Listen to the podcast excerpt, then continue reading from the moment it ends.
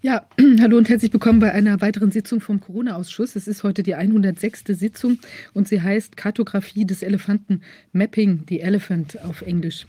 Es gibt ja immer wieder dieses Phänomen, dass wenn man sich die Dinge nur von einer kleinen oder in einem kleinen Aspekt anschaut, ähm, dass man dann den ganzen Zusammenhang nicht erkennt. Also wenn zum Beispiel eine blinde Person äh, jetzt nur den Fuß eines Elefanten, der auch noch gerade steht, befühlen würde, dann äh, wird sie vielleicht denken, oh, äh, es handelt sich hier um einen Baumstamm.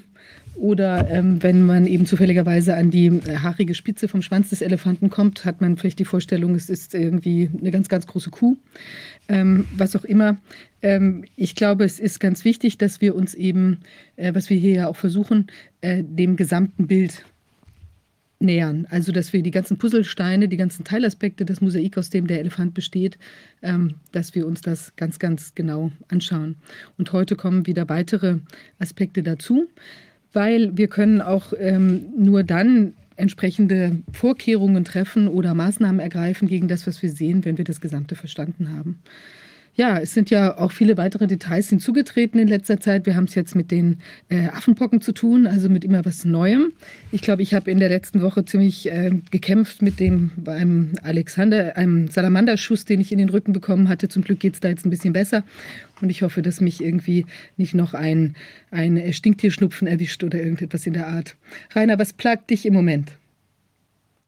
Mich plagt nichts, äh, außer natürlich die Saurierbisse und die Leopardenbisse, die gerade hier auf der Ranch extrem häufig vorkommen.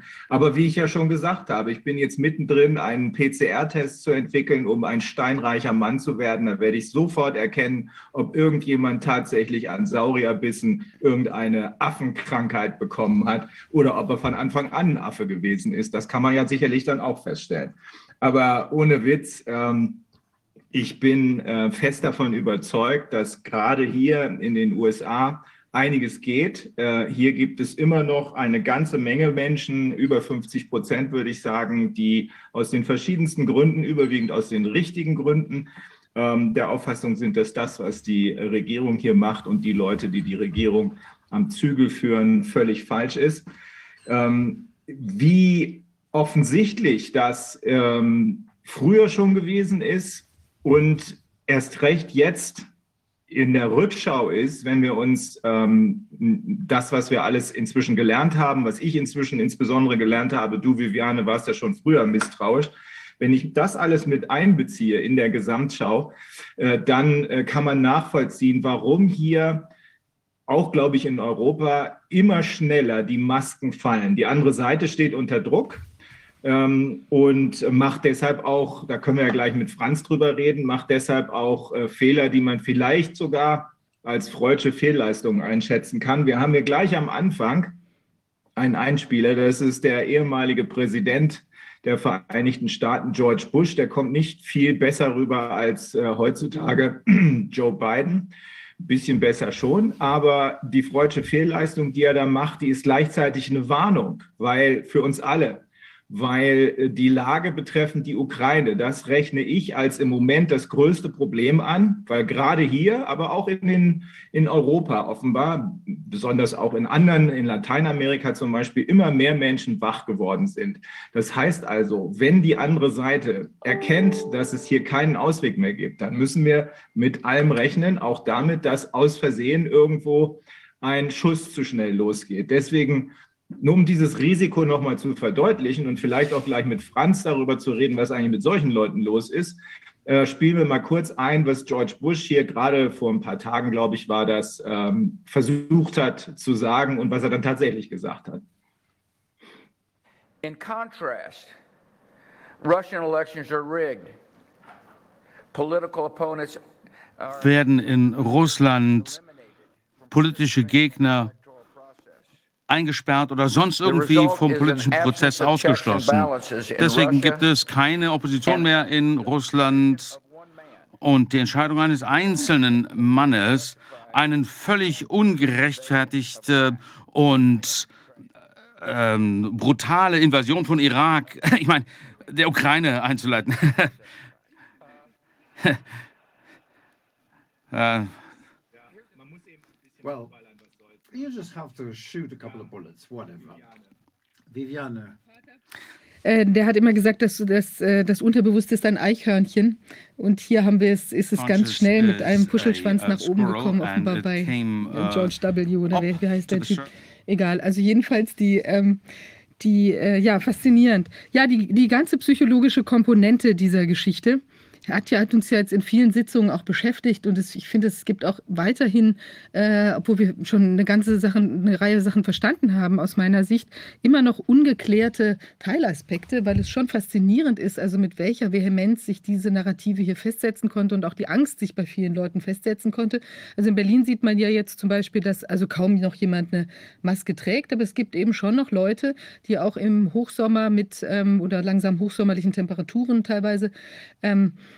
äh, hier mit Masken auf der Nase und mit äh, teilweise sogar Plastikhandschuhen noch in der Gegend rumlaufen. Also da ist offenbar eine ziemliche Verkantung eingetreten in der Psyche.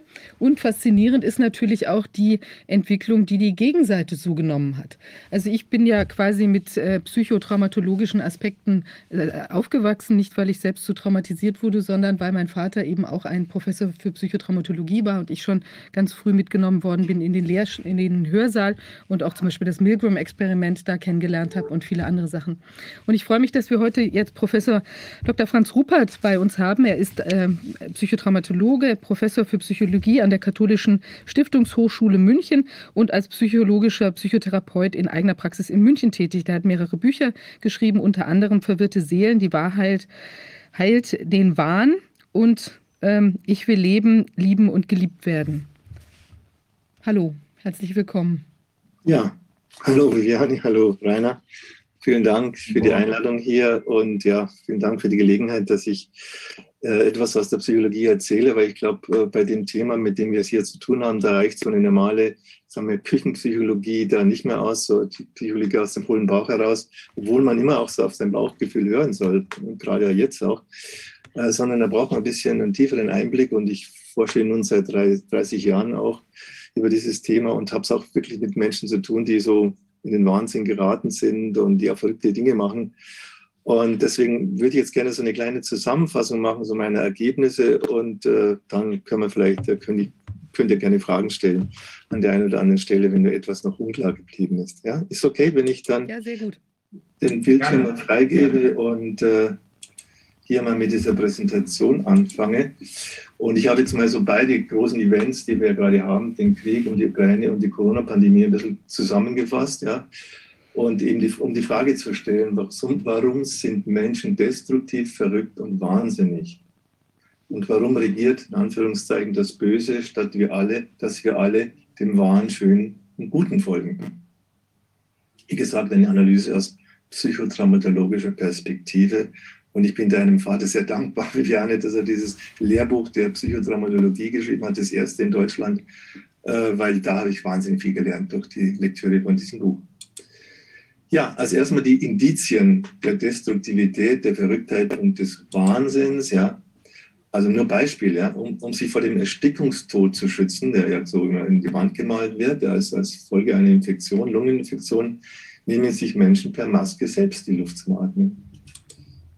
Um einen schweren Krankheitsverlauf vorzubeugen, angeblich lassen sie sich ihr Immunsystem zerstören für den Frieden und ihre Sicherheit schaffen die Menschen sich tödliche Waffen an und legen alles im Endeffekt in Schutt und Asche.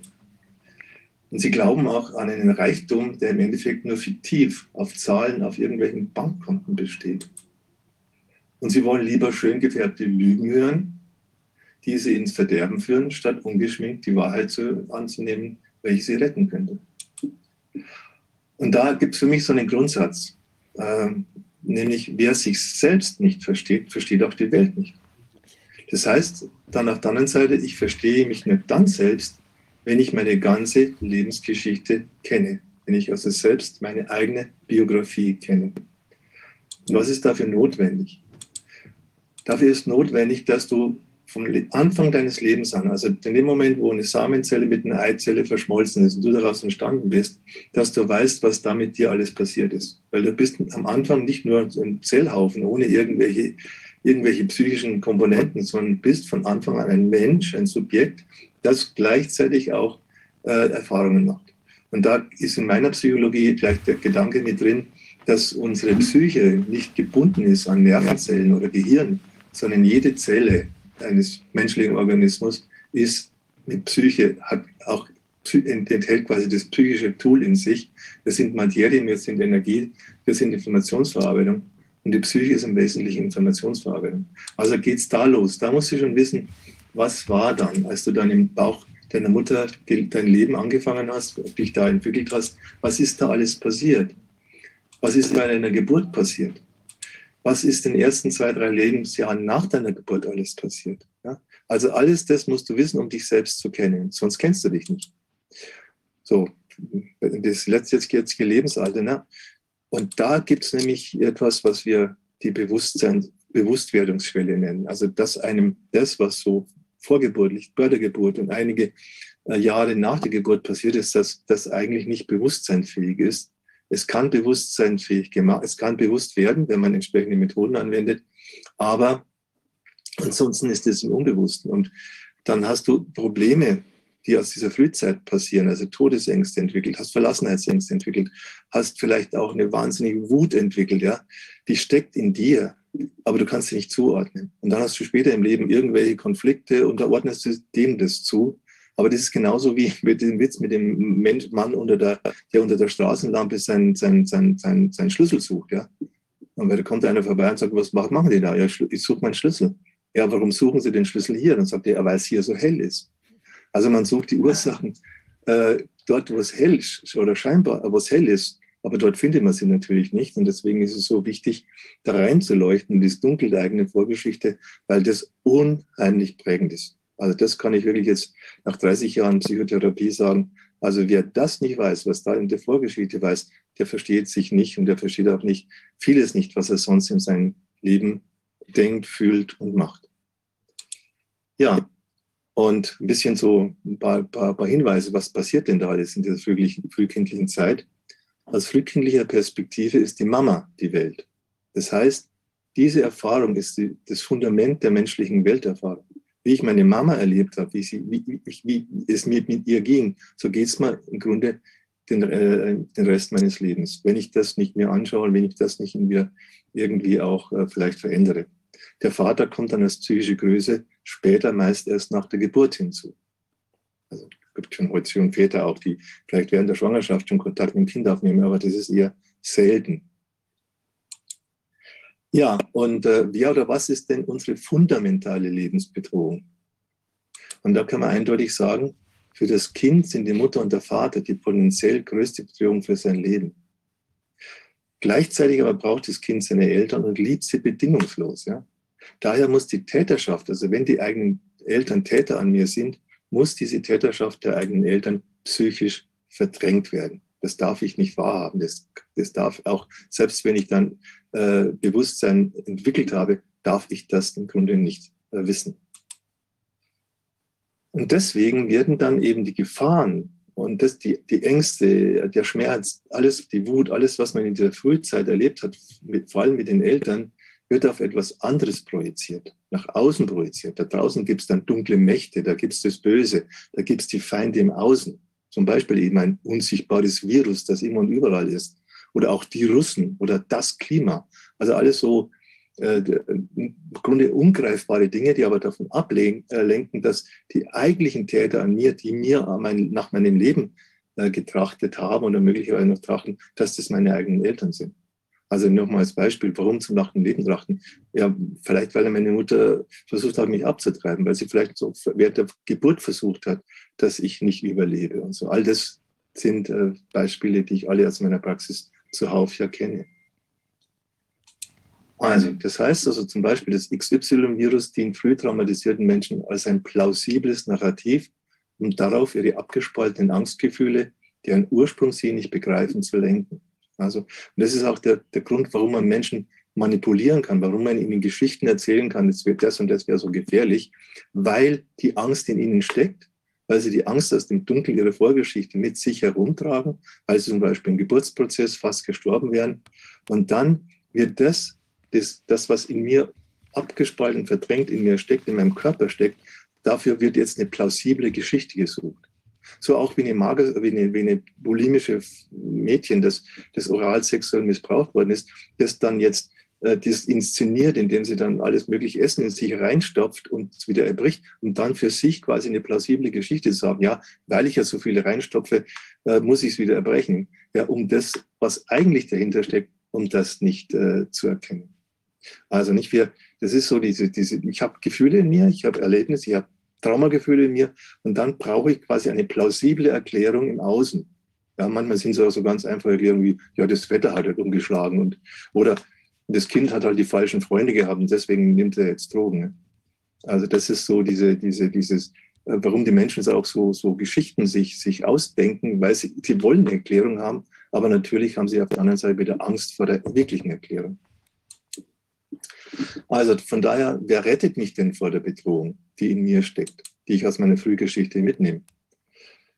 Also, also auch wenn meine eigenen Eltern die Täter sind, muss ich sie aufgrund meiner bedingungslosen Liebe und praktischen Abhängigkeit als meine Retter und Wohltäter wahrnehmen. Ich darf die Eltern nicht als die eigentlichen Täter wahrnehmen. Nein, die sind immer irgendwie meine Retter und Wohltäter. Und das heißt, um das zu, zu gewährleisten, dass das funktioniert, dass es innerpsychisch funktioniert, braucht es den Mechanismus der Spaltung. Also die, der Mensch, der spaltet sich in seiner Psyche in verschiedene Strukturen. Und das habe ich mal in diesem Modell da festgehalten. Also die Spaltung eines Menschen aufgrund seiner Traumaerfahrungen. Also wenn man sagt, gut, das ist der Mensch ohne vor, vor der Traumaerfahrung. Nach der Traumaerfahrung spaltet sich diese Struktur im Prinzip in drei Anteile. Wir haben nach wie vor, das ist die gute Botschaft, nach wie vor gesunde Anteile, die weiterhin erkenntnisfähig sind und die Realität erfassen können. Aber wir haben gleichzeitig auch diese traumatisierten Anteile in uns, die von der Realität überwältigt sind äh, und die eben das äh, nicht überleben eigentlich, das, was sie gerade erleben, würden sie aus sich heraus nicht überleben, wenn es nicht als Überlebenshilfe diese Spaltungsmechanismen gäbe und diese Überlebensanteile, die dann eine Scheinrealität schaffen. Das heißt also, unter dem Druck von Trauma sind wir Menschen mit unserer Psyche gezwungen, uns eine Pseudorealität zu schaffen, uns etwas auszudenken, eine eigene Welt im Kopf zu erschaffen, Konstrukte zu machen, die mit der Realität nichts zu tun haben, aber die wir brauchen, denen wir auch nachlaufen, die wir, die wir auch weiterverfolgen, die mit großem Eifer auch äh, weiterverfolgen, um uns eben äh, vor der in uns steckenden Traumarealität zu schützen. Das hat dann, das hat natürlich enorme Konsequenzen. Ja, und für viele Menschen, und das ist, glaube ich, da, da muss man auch mal die Dimension sehen. Ich bin ja weltweit unterwegs, arbeite mit allen Kontinenten quasi mit Menschen äh, und, und, und gucke und bekomme mit, ja, wie ihr Innenleben ausschaut. Und man kann sagen, dass die Menschen ihre Biografie als Traumabiografie starten und leben, das ist weit verbreitet. Ja, das fängt nämlich an damit, dass ganz viele Menschen einfach nicht gewollt sind. Also die Frauen werden schwanger, die werden geschwängert, aber wollen eigentlich eine Mutter sein. Und wieder fast hier die vierte Schwangerschaft wird ja abgebrochen. Viele Schwangerschaftsabbrüche sind nicht, glücken nicht. Aber auch wenn nicht abgetrieben wird, kann es eben sein, die, die Frau will eigentlich gar kein Kind haben und muss aber dann das Kind haben. Und das führt dann zu entsprechenden Traumatisierungen auch des Kindes. Und das nenne ich das Trauma-Identität. Du bist nicht gewollt und du sollst eigentlich gar nicht da sein. Und damit musst du jetzt kämpfen. Also dein Dasein so, so zu gestalten, dass du gar nicht da bist und eigentlich immer nur guckst, dass du vielleicht für andere Menschen da bist, da sein kannst. Und es hat auch meist zur Folge, ich werde nicht geliebt, was dann daraus auch für, für die Beziehungen, die man so eingeht, auch ein Problem ist. Man lebt dann quasi Liebesillusionen, man lebt in, was ich das Trauma der Liebe nenne. Und äh, ja, und sein, die, zieht zum Beispiel die Identität aus der Beziehung. Ja aufgrund dessen, dass ich mein eigenes Ich, meine eigene Identität aufgegeben habe, definiere ich mich im Endeffekt dann über die Beziehung und habe dann entsprechende äh, problematische Beziehungen. Der dritte Punkt, nicht gewollt, nicht geliebt, nicht geschützt. Also da geht es um Gewalt, da geht es um körperliche Gewalt, da geht es um psychische Gewalt, was zum Beispiel darin sich ausdrückt, dass jemand auch sexuell traumatisiert wird, wir wissen ja so Zahlen in Deutschland, eine Million Kinder sind sexuell traumatisiert, jetzt durch den Lockdown noch so gesteigerte, sogar noch gesteigerte äh, Vorfälle.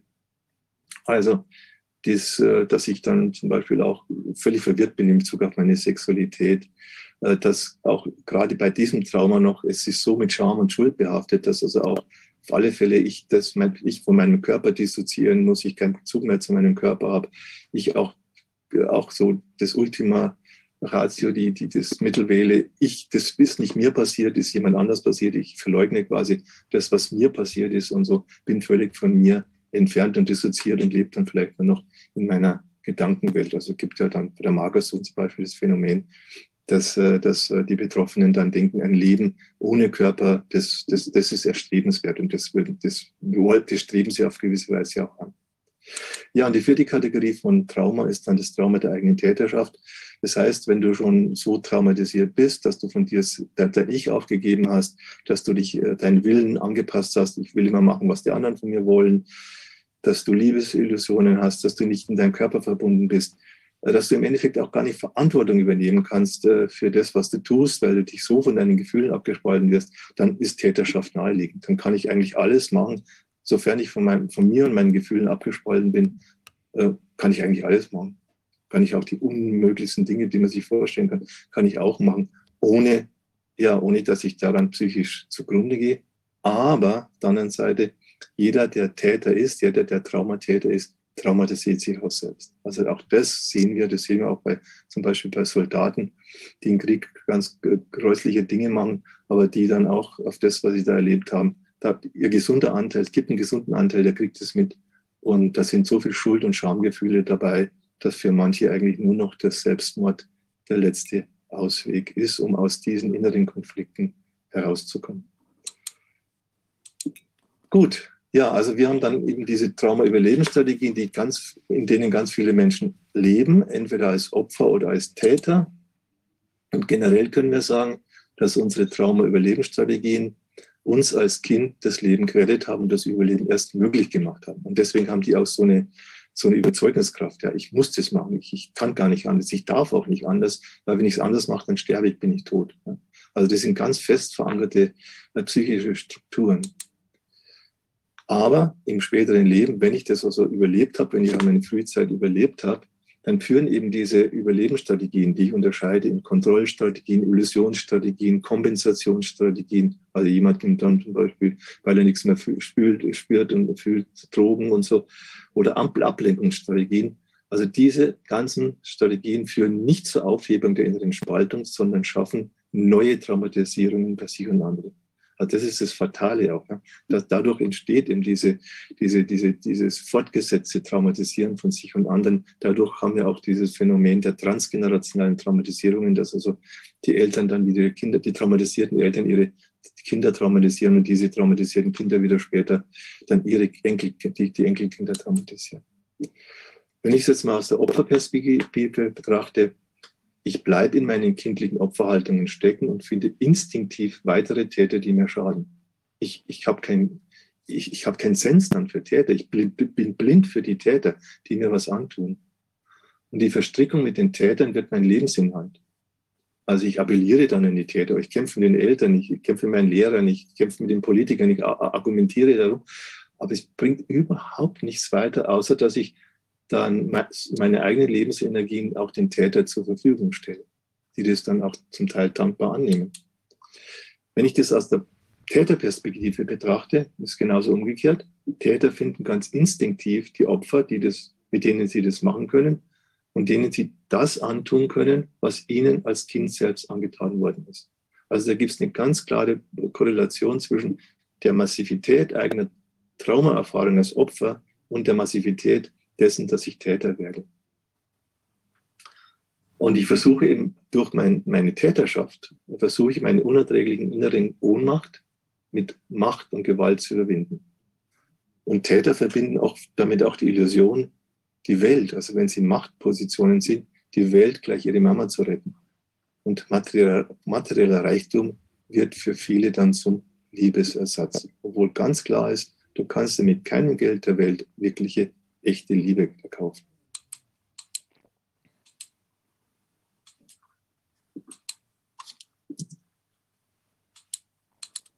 So, und ich komme von daher zu äh, einem Zwischenfazit. Wer, wer nicht früh traumatisiert ist, strebt weder nach absoluter Macht noch nach totaler Kontrolle noch nach Superreichtum. Also man muss schon früh und massiv traumatisiert sein, um diesen Weg zu gehen, nach Macht zu streben, totaler Kontrolle über andere Menschen und zu glauben, im Superreichtum wäre das Lebensglück begründet. Ja, aber es ist eben so nicht so einfach, dass man sagt, hier sind die bösen Täter, hier sind die guten Opfer, sondern man kann einfach sehen, dass Täter und Opfer gemeinsam seit Generationen im Trauma-Stammbaum, so haben wir jetzt mal genannt, sitzen, weil die Opfer idealisieren ihre Täter.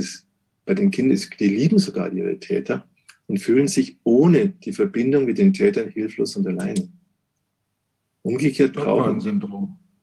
Ja, und umgekehrt brauchen die Täter ihre Opfer, um sich von ihren eigenen Traumata abzulenken. Also Täter können ja auch nicht zu sich zur Ruhe setzen. Die können noch so reich und mächtig sein. Sie kommen einfach nicht zur Ruhe. Sie brauchen immer wieder neue Opfer, die ihnen helfen, sozusagen, dass sie darauf ihre, sich entlasten davon. Ne? Kurzfristig kann man sagen, funktionieren ja Überlebensstrategien. Ja, kurzfristig funktioniert ja vielleicht, wenn ich mir, wenn ich ein Medikament nehme oder wenn ich eine Droge nehme oder sowas, das funktioniert ja für kurze Weile, aber auf alle Fälle langfristig nie. Das hebt die innere Spaltung nicht auf und bewältigt das innere Trauma nicht. Also von daher kann man auch sehen, dass alle Narrative, die jetzt zwischen Tätern und Opfern da kursieren, sind verkopft. Es geht um abstrakte Vorstellungen, willkürliche Zahlen, fiktive Wahrscheinlichkeiten und tiefe Emotionen wie echte Freude, Schmerz, Trauer werden in diesen Narrativen systematisch weggedrückt. Das darf, darum darf es überhaupt nicht gehen. Und echte Freude, Schmerz da überhaupt nicht. Und die Lösung der Konflikte, die dann äh, als Probleme dann aufgemacht werden, wird in der Technologie und in materiellen Wundermitteln gesucht. Der Impfstoff, die Wunderwaffe, Transhumanismus, das sind dann die Schlagworte, womit, den, womit dann nach, ganz fieberhaft nach Lösungen gesucht wird. Es gibt auch andere Menschen, die suchen dann die die Lösung im Spirituellen, im ganz völlig losgelöst sein von allen Materien, Materiellen, von allem Körperlichen, rein im Geistigen. Auch das halte ich für eine Illusion. Ja, und so kann man sagen, gemeinsam sägen dann die Opfer und Täter am eigenen Ast, um vermeintlich den Baum zu retten, auf dem sie sitzen und den sie dadurch ebenfalls zerstören. Also was in diesem Bild vielleicht mal ganz anschaulich ist. Ja. Die, seit Generationen der Lebensbaum und die Leute sitzen drauf die Menschen sitzen drauf, sägen, sich, sägen anderen den Ast ab, auf dem sie sitzen und sägen sich selbst ab, den Ast ab, auf dem sie sitzen und glauben dann sogar noch, sie würden damit dem Leben dienen. Ja, von daher ist die Frage, gibt es denn überhaupt sowas, Leben jenseits der, der Täter und Jetzt fehlt mir gerade noch was, ich weiß nicht, ob die Folie kommt, sage ich dann so. Also wenn man sich jetzt dann diese ganzen ähm, Maßnahmen anschaut, die wir jetzt erlebt haben in Zeiten der Pandemie, nicht den Lockdown, die Masken, die Tests, die, die sogenannten Impfungen, auch da kann man eigentlich an all dem sehen, das sind Reinszenierungen, das sind Reinszenierungen früher Traumata. Also der Lockdown, ne, das Eingesperrtsein, Ausgeliefertsein, das ist so die Situation, die ich, die ich erlebe, wenn ich im Bauch meiner Mama bin und draußen ist die große Gefahr und, äh, und, und ich muss da ausharren, ja, bin da eingesperrt. Oder bei der Maske, ne, dass die Maske sowas ist, ich, ich begegne meinen Eltern, die haben die Maske ihrer Überlebensstrategie auf. Ich selber muss eine Maske aufsetzen und werde nicht erkannt als die Person, die ich bin. Oder bei den Tests, ich muss beweisen, ich muss beweisen, dass ich richtig bin, dass ich nicht, nicht gefährlich bin, dass ich gut bin. Ich muss den Beweis antreten. Ich bin nicht von Haus aus jemand, der gut ist und ich muss den Beweis erst antreten. Wie so ein Kind, das äh, den Eltern beweisen muss, dass es doch ein Lebensrecht hat. Und wenn man dann noch diese, diese, diese Impfungen in Anführungszeichen sich anschaut, dann ist es ja auch etwas, äh, wo du zum Objekt gemacht wirst, wo deine Körpergrenzen über, überschritten werden. Und im letzten Endlich ist es Penetration.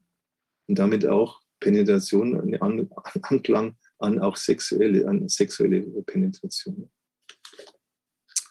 Okay, ich glaube, irgendwo ist die Folie verschwunden, deswegen habe ich es jetzt nachgereicht. Ja, aber jetzt als Fazit noch für uns auch, wie ist denn ein Leben jenseits dieser Täter- und Opferspaltung überhaupt möglich? Geht es überhaupt? Ja, kann man da überhaupt aussteigen? Gibt's, haben wir da überhaupt eine Chance? Ja? Und meine Lösung dabei ist, und die ist auch praktisch erprobt äh, für, für viele, viele Menschen, ist die, du brauchst ein eigenes gesundes Ich. Du musst das, was wo du dein Ich früher aufgegeben hast, das musst du dir zurückholen. Das musst du wieder ausgraben. Ja? Es ist da, Es ist vorhanden, weil am Anfang unseres Lebens sind wir vollkommen und perfekt und wir sind voller Lebendigkeit und Lebensfreude, sind voller Liebe und sind voller auch Bedürfnis, geliebt zu werden. Wir sind hochsoziale Wesen an der, am Anfang unseres Lebens und das muss man wieder ausgraben, wenn das verloren gegangen ist.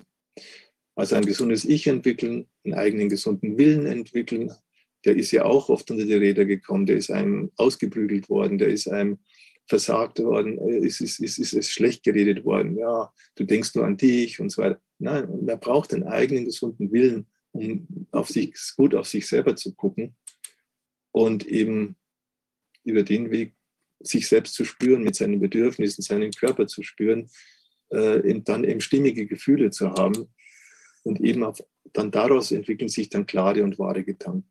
Also das ist immer die beste Grundlage. Ich bin gut verbunden mit mir, meinen Gefühlen, meinen Bedürfnissen, meinem Körper. Und dann habe ich die besten Gedanken, die klarsten Gedanken. Und ja, und wenn es verloren gegangen ist, dass ich nicht weiß, wie Beziehung geht, wenn ich weiß, wie konstruktive Beziehung geht, kann ich es entwickeln. Kann ich es auf der Basis, dass ich bei mir bin, dass ich weiß, wer ich bin, kann ich auch die anderen Menschen erkennen und kann daraus konstruktive Beziehungen entwickeln. Und dann lerne ich auch im Laufe der Zeit, lerne ich dann auch das Mögliche zu tun und das Unmögliche zu lassen. Weil in diesen Überlebensstrategien wird immer etwas versucht, was zu erreichen, was nicht geht. Also auch die Leute, die jetzt Täter sind und jetzt sagen, okay, wir brauchen eine neue Weltordnung, die, die machen das aus ihren Überlebensstrategien, aber du kannst aus deinen Überlebensstrategien nichts Konstruktives machen. Du machst immer nur, du, du verbreitest immer nur Destruktion, du verbreitest immer nur Chaos.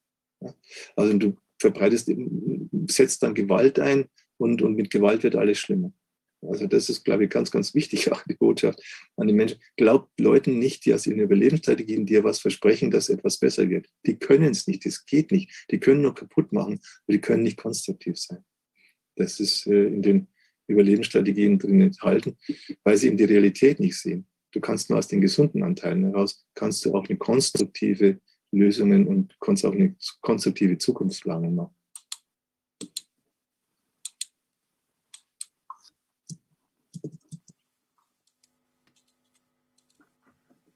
Okay, jetzt ist wir wieder zurück. Jetzt nochmal zurück.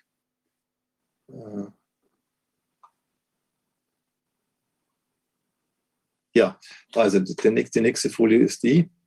Und deswegen ist der, der Grundgedanke erstmal, nicht, bevor ich auf die Gesellschaft schaue und auch die Gesellschaft verbessern will und sage, oh, ich will etwas beitragen zu einer besseren Gesellschaft und was auch immer zum Weltfrieden, äh, dann äh, such, sei erstmal dir selbst die gute Gesellschaft, in der du leben willst. Wenn du mit dir selber haderst, wenn du mit dir selber nicht im Reinen bist, wie willst du denn dann anderen Leuten sagen, wie das geht?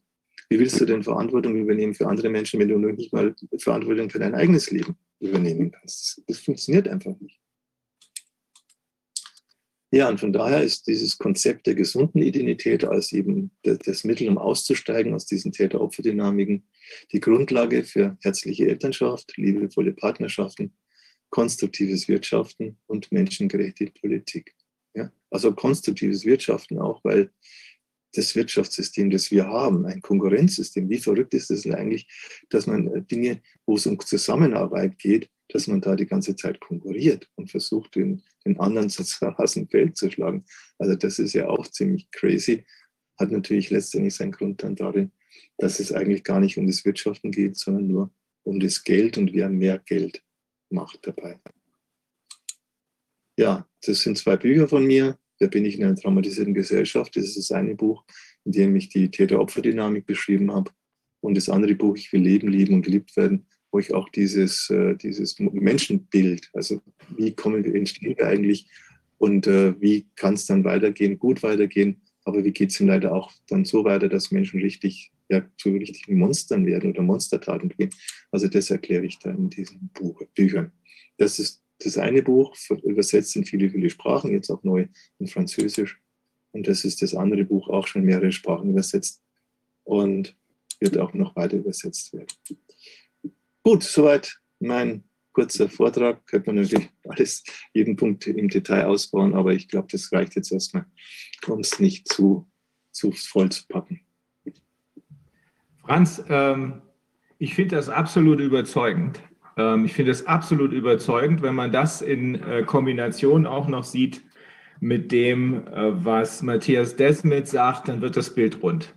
Ähm, ich habe da zwei Fragen zu. Die erste ist äh, die, wenn man sich Leute anguckt wie Harari, äh, Schwab, Gates, Bush, ich finde, den sieht man schon an, dass sie ganz schwere Probleme haben, wenn man ihnen zuhört. Die sind ja nicht witzig, keiner von denen hat Humor. Das scheint auch so ein, so ein besonderes Kennzeichen zu sein. Äh, wenn man denen zuhört, dann kriegt man Angst. Ähm, insbesondere jetzt, äh, wo Herr Bush offenbar äh, langsam seine kognitiven Fähigkeiten verliert, aber das war ja früher auch nicht viel besser. Ähm, kriegt man solche Leute wieder hin? Ich kann es mir nicht vorstellen. Ich glaube, da ist Hopfen und Malz verloren. Und das Zweite ist, wir wissen ja nun, und ich weiß das, weil ich mal solche Menschen vertreten habe, vor langer Zeit, vor 20 Jahren, ähm, genau diese, ähm, äh, das ist ja ein Teil der, ähm, der, der Traumatisierung, die du eben schilderst, dass diese Leute dasselbe immer wieder äh, von vorne machen, sich dabei auch selbst beschädigen. Aber genau das ist ja eine, äh, man kann nicht sagen wissenschaftliche, sondern mein Freund Patrick Wood würde sagen, scientific, ähm, äh, das ist nicht Science, sondern scientific Methode, MK Ultra, das kennst du ja auch. Ähm, das, das sind ja genau die Maßnahmen, die hier, diese Foltermaßnahmen, die aus so einer Traumatisierung heraus entstehen, offenbar, die jetzt mit der ganzen Welt äh, angestellt werden, indem eben Psychologen, äh, Psychiater, Soziologen und ähnliche Menschen oder ehemalige Menschen, muss man vielleicht sagen, äh, sich genau das ausdenken, um äh, Menschen zu manipulieren. Ich habe jetzt verstanden nach allem, was du gesagt hast, was da dahinter steckt.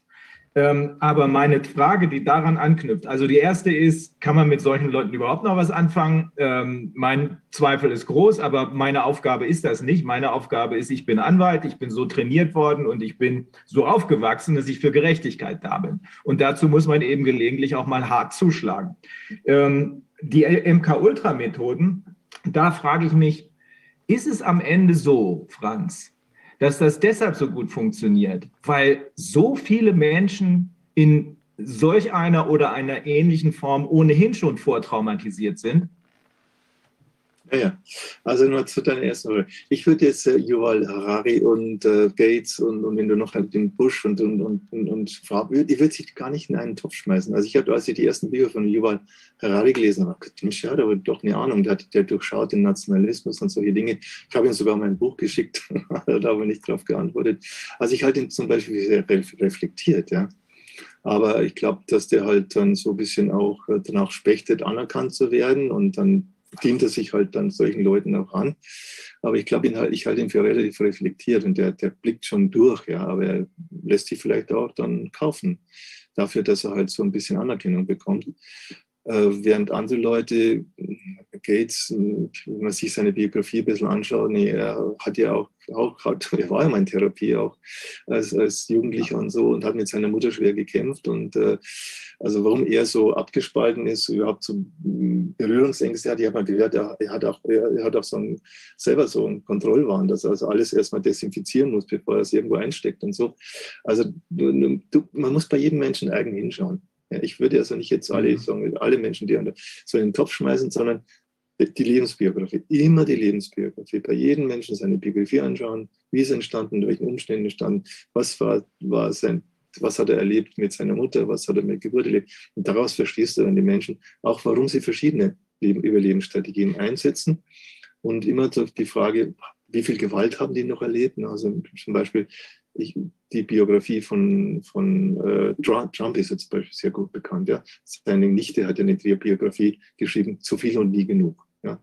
Und sie kennt sich sehr gut mhm. aus mit der Familie Trump und sie hat auch festgestellt, nicht, die Mutter von Trump war mit eineinhalb Jahren, war die schon völlig abgeschossen und war überhaupt nicht mehr für ihn da.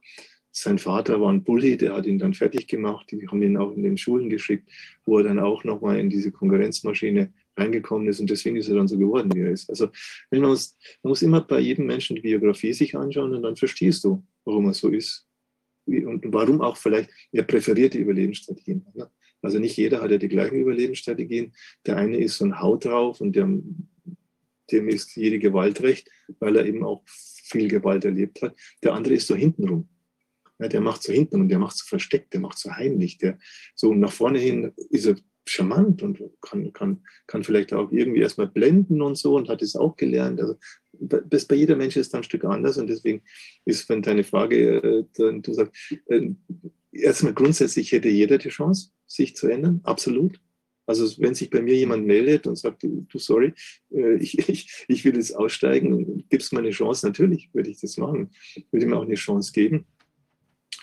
Äh, aber es braucht natürlich die Entscheidung so wie es bei jedem Menschen die Entscheidung braucht. Ja, will ich mein Leben verändern? Will ich jetzt vielleicht endlich mal leben statt nur überleben? Braucht es dazu die Entscheidung. Und auf der anderen Seite kann man nur sagen, je mehr du in deiner Täterschaft fortgeschritten bist, je mehr du Menschen auf dem Gewissen hast, je mehr klar ist, wenn das alles hochkommt und aufkommt und äh, du dann enttarnt wirst und es klar wird, dass du Mörder bist und alle diese Dinge, umso, umso unwahrscheinlich ist es natürlich, dass jemand sagt, okay, jetzt lasse ich die Hosen runter und, und, und gebe es alles zu, sondern umso mehr wird der bis zum bitteren Ende kämpfen. Also bis zum mehr wird der bis zum bitteren Ende vielleicht noch, bevor er sich selbst umbringt, wird er noch so viele Menschen wie möglich mit in seinen Abgrund ziehen, in den Tod ziehen. Also das ist ja die Riesengefahr. Also bei den Leuten, die dann Macht haben, Machtmittel haben, und die Möglichkeit haben, mein, das ist auf einem größeren Maßstab das gleiche wie ein Amokläufer der dann auch keinen Ausweg mehr sieht und, und, und dann, dann sagt, okay, dann ab in den Abgrund, aber auch wenn ich selber drauf gehe, aber ich habe zumindest habe ich mich noch gerecht an manchen Menschen. Also das, das ist im Einzelfall, muss man das anschauen, aber äh, der Punkt ist halt im Grunde einfach erstmal zu erkennen, ja, einen Täter als Täter zu erkennen. Das ist erstmal auch ganz wichtig. Ja. Dass also, weil die Menschen, meisten Menschen sind täterblind. Äh, aufgrund ihrer Kindheitsgeschichte, weil so viele Menschen so grausliche Kindheitsgeschichten haben. Ja. Das, das ist unfassbar, was, was mir hört, was die Menschen alles erleben in ihrer Kindheit. Also da sind sie täterblind und deswegen sind sie auch blind, nicht nur für die eigenen Eltern als Täter, sondern auch für spätere Täter sind sie dann blind, merken das dann nicht und lassen sich ganz schnell einseifen und täuschen und, und sich was vormachen und so. Also da bräuchte es dann wieder mehr Bauchgefühl, immer mehr darauf vertrauen. Du, wenn dir jemand komisch vorkommt, dann glaub an das, glaub an das, das komische Gefühl, das du hast äh, dem gegenüber, statt dass, dass du jetzt diesen Menschen da blind vertraust und, und, und im Abschluss auch noch deine Stimme gibst in irgendeiner Wahl. Ja. Weil das ist ja, nicht wenn man das mal so sieht, so wie offensichtlich crazy manche Menschen sind, trotzdem werden sie gewählt. Äh, und das, das, da braucht es, denke ich, auch so ein Stück Aufklärung in diese Richtung, dass die Menschen sagen, okay, mh, vielleicht aufgrund meiner eigenen Geschichte bin ich täterblind geworden und merke das gar nicht. Mhm. Sag mal, aber dann die, warte, warte, mal, eine Sekunde, Viviane. Ist das tatsächlich so, ist das tatsächlich so, ähm, weil das würde genau andocken an das, an die äh, Mass Formation Theorie von Matthias Desmond. Ist es also tatsächlich so, dass diese Mass Formation deshalb funktioniert? Sind ja alles irre da draußen, äh, die uns zurzeit dirigieren. Ähm, was mich inzwischen nicht mehr wundert, aber am Anfang dieser ganzen Geschichte, als uns so langsam die Augen geöffnet wurden, habe ich, das kann doch gar nicht sein, dass es so viele Wahnsinnige gibt, die in Führungspositionen sind. Aber inzwischen ist mir das klar, weil andere Leute gar nicht nach solchen äh, Führungspositionen streben als diese Wahnsinnigen. Diese Allmachtvorstellung äh, hat ja ein normaler Mensch gar nicht. Aber ist es dann so, das ist jetzt die eine Seite, da haben wir die Täter und jetzt sind wir ja alle Opfer. Ich sehe mich nicht so wirklich als Opfer. Ich kann jederzeit zurückschlagen, denke ich mir. Und ich habe genug Leute, mit denen ich das gemeinsam tun kann. Wir werden ja immer mehr. Aber jetzt gucken wir uns mal die ganz normalen Opfer an. Ist es also tatsächlich so, dass diese Mass Formation deshalb funktioniert, weil tatsächlich so viele Menschen so schwer traumatisiert sind. Ist das tatsächlich die Erklärung? Das ist meine These. Sonst wird es nicht funktionieren.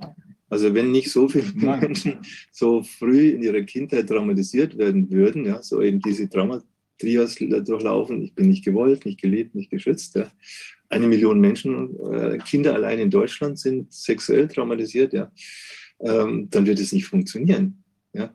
Und es gibt ja diesen äh, berühmten Spruch aus dem kommunistischen Manifest von, dass die, die Gedanken, die herrschenden Gedanken sind die Gedanken der Herrschenden. Ja? Das klingt erstmal sehr plausibel, ja? Aber es stimmt so nicht. Ja? Die herrschenden Gedanken ist die Schnittmenge der Überlebensstrategien der Täter und der Opfer.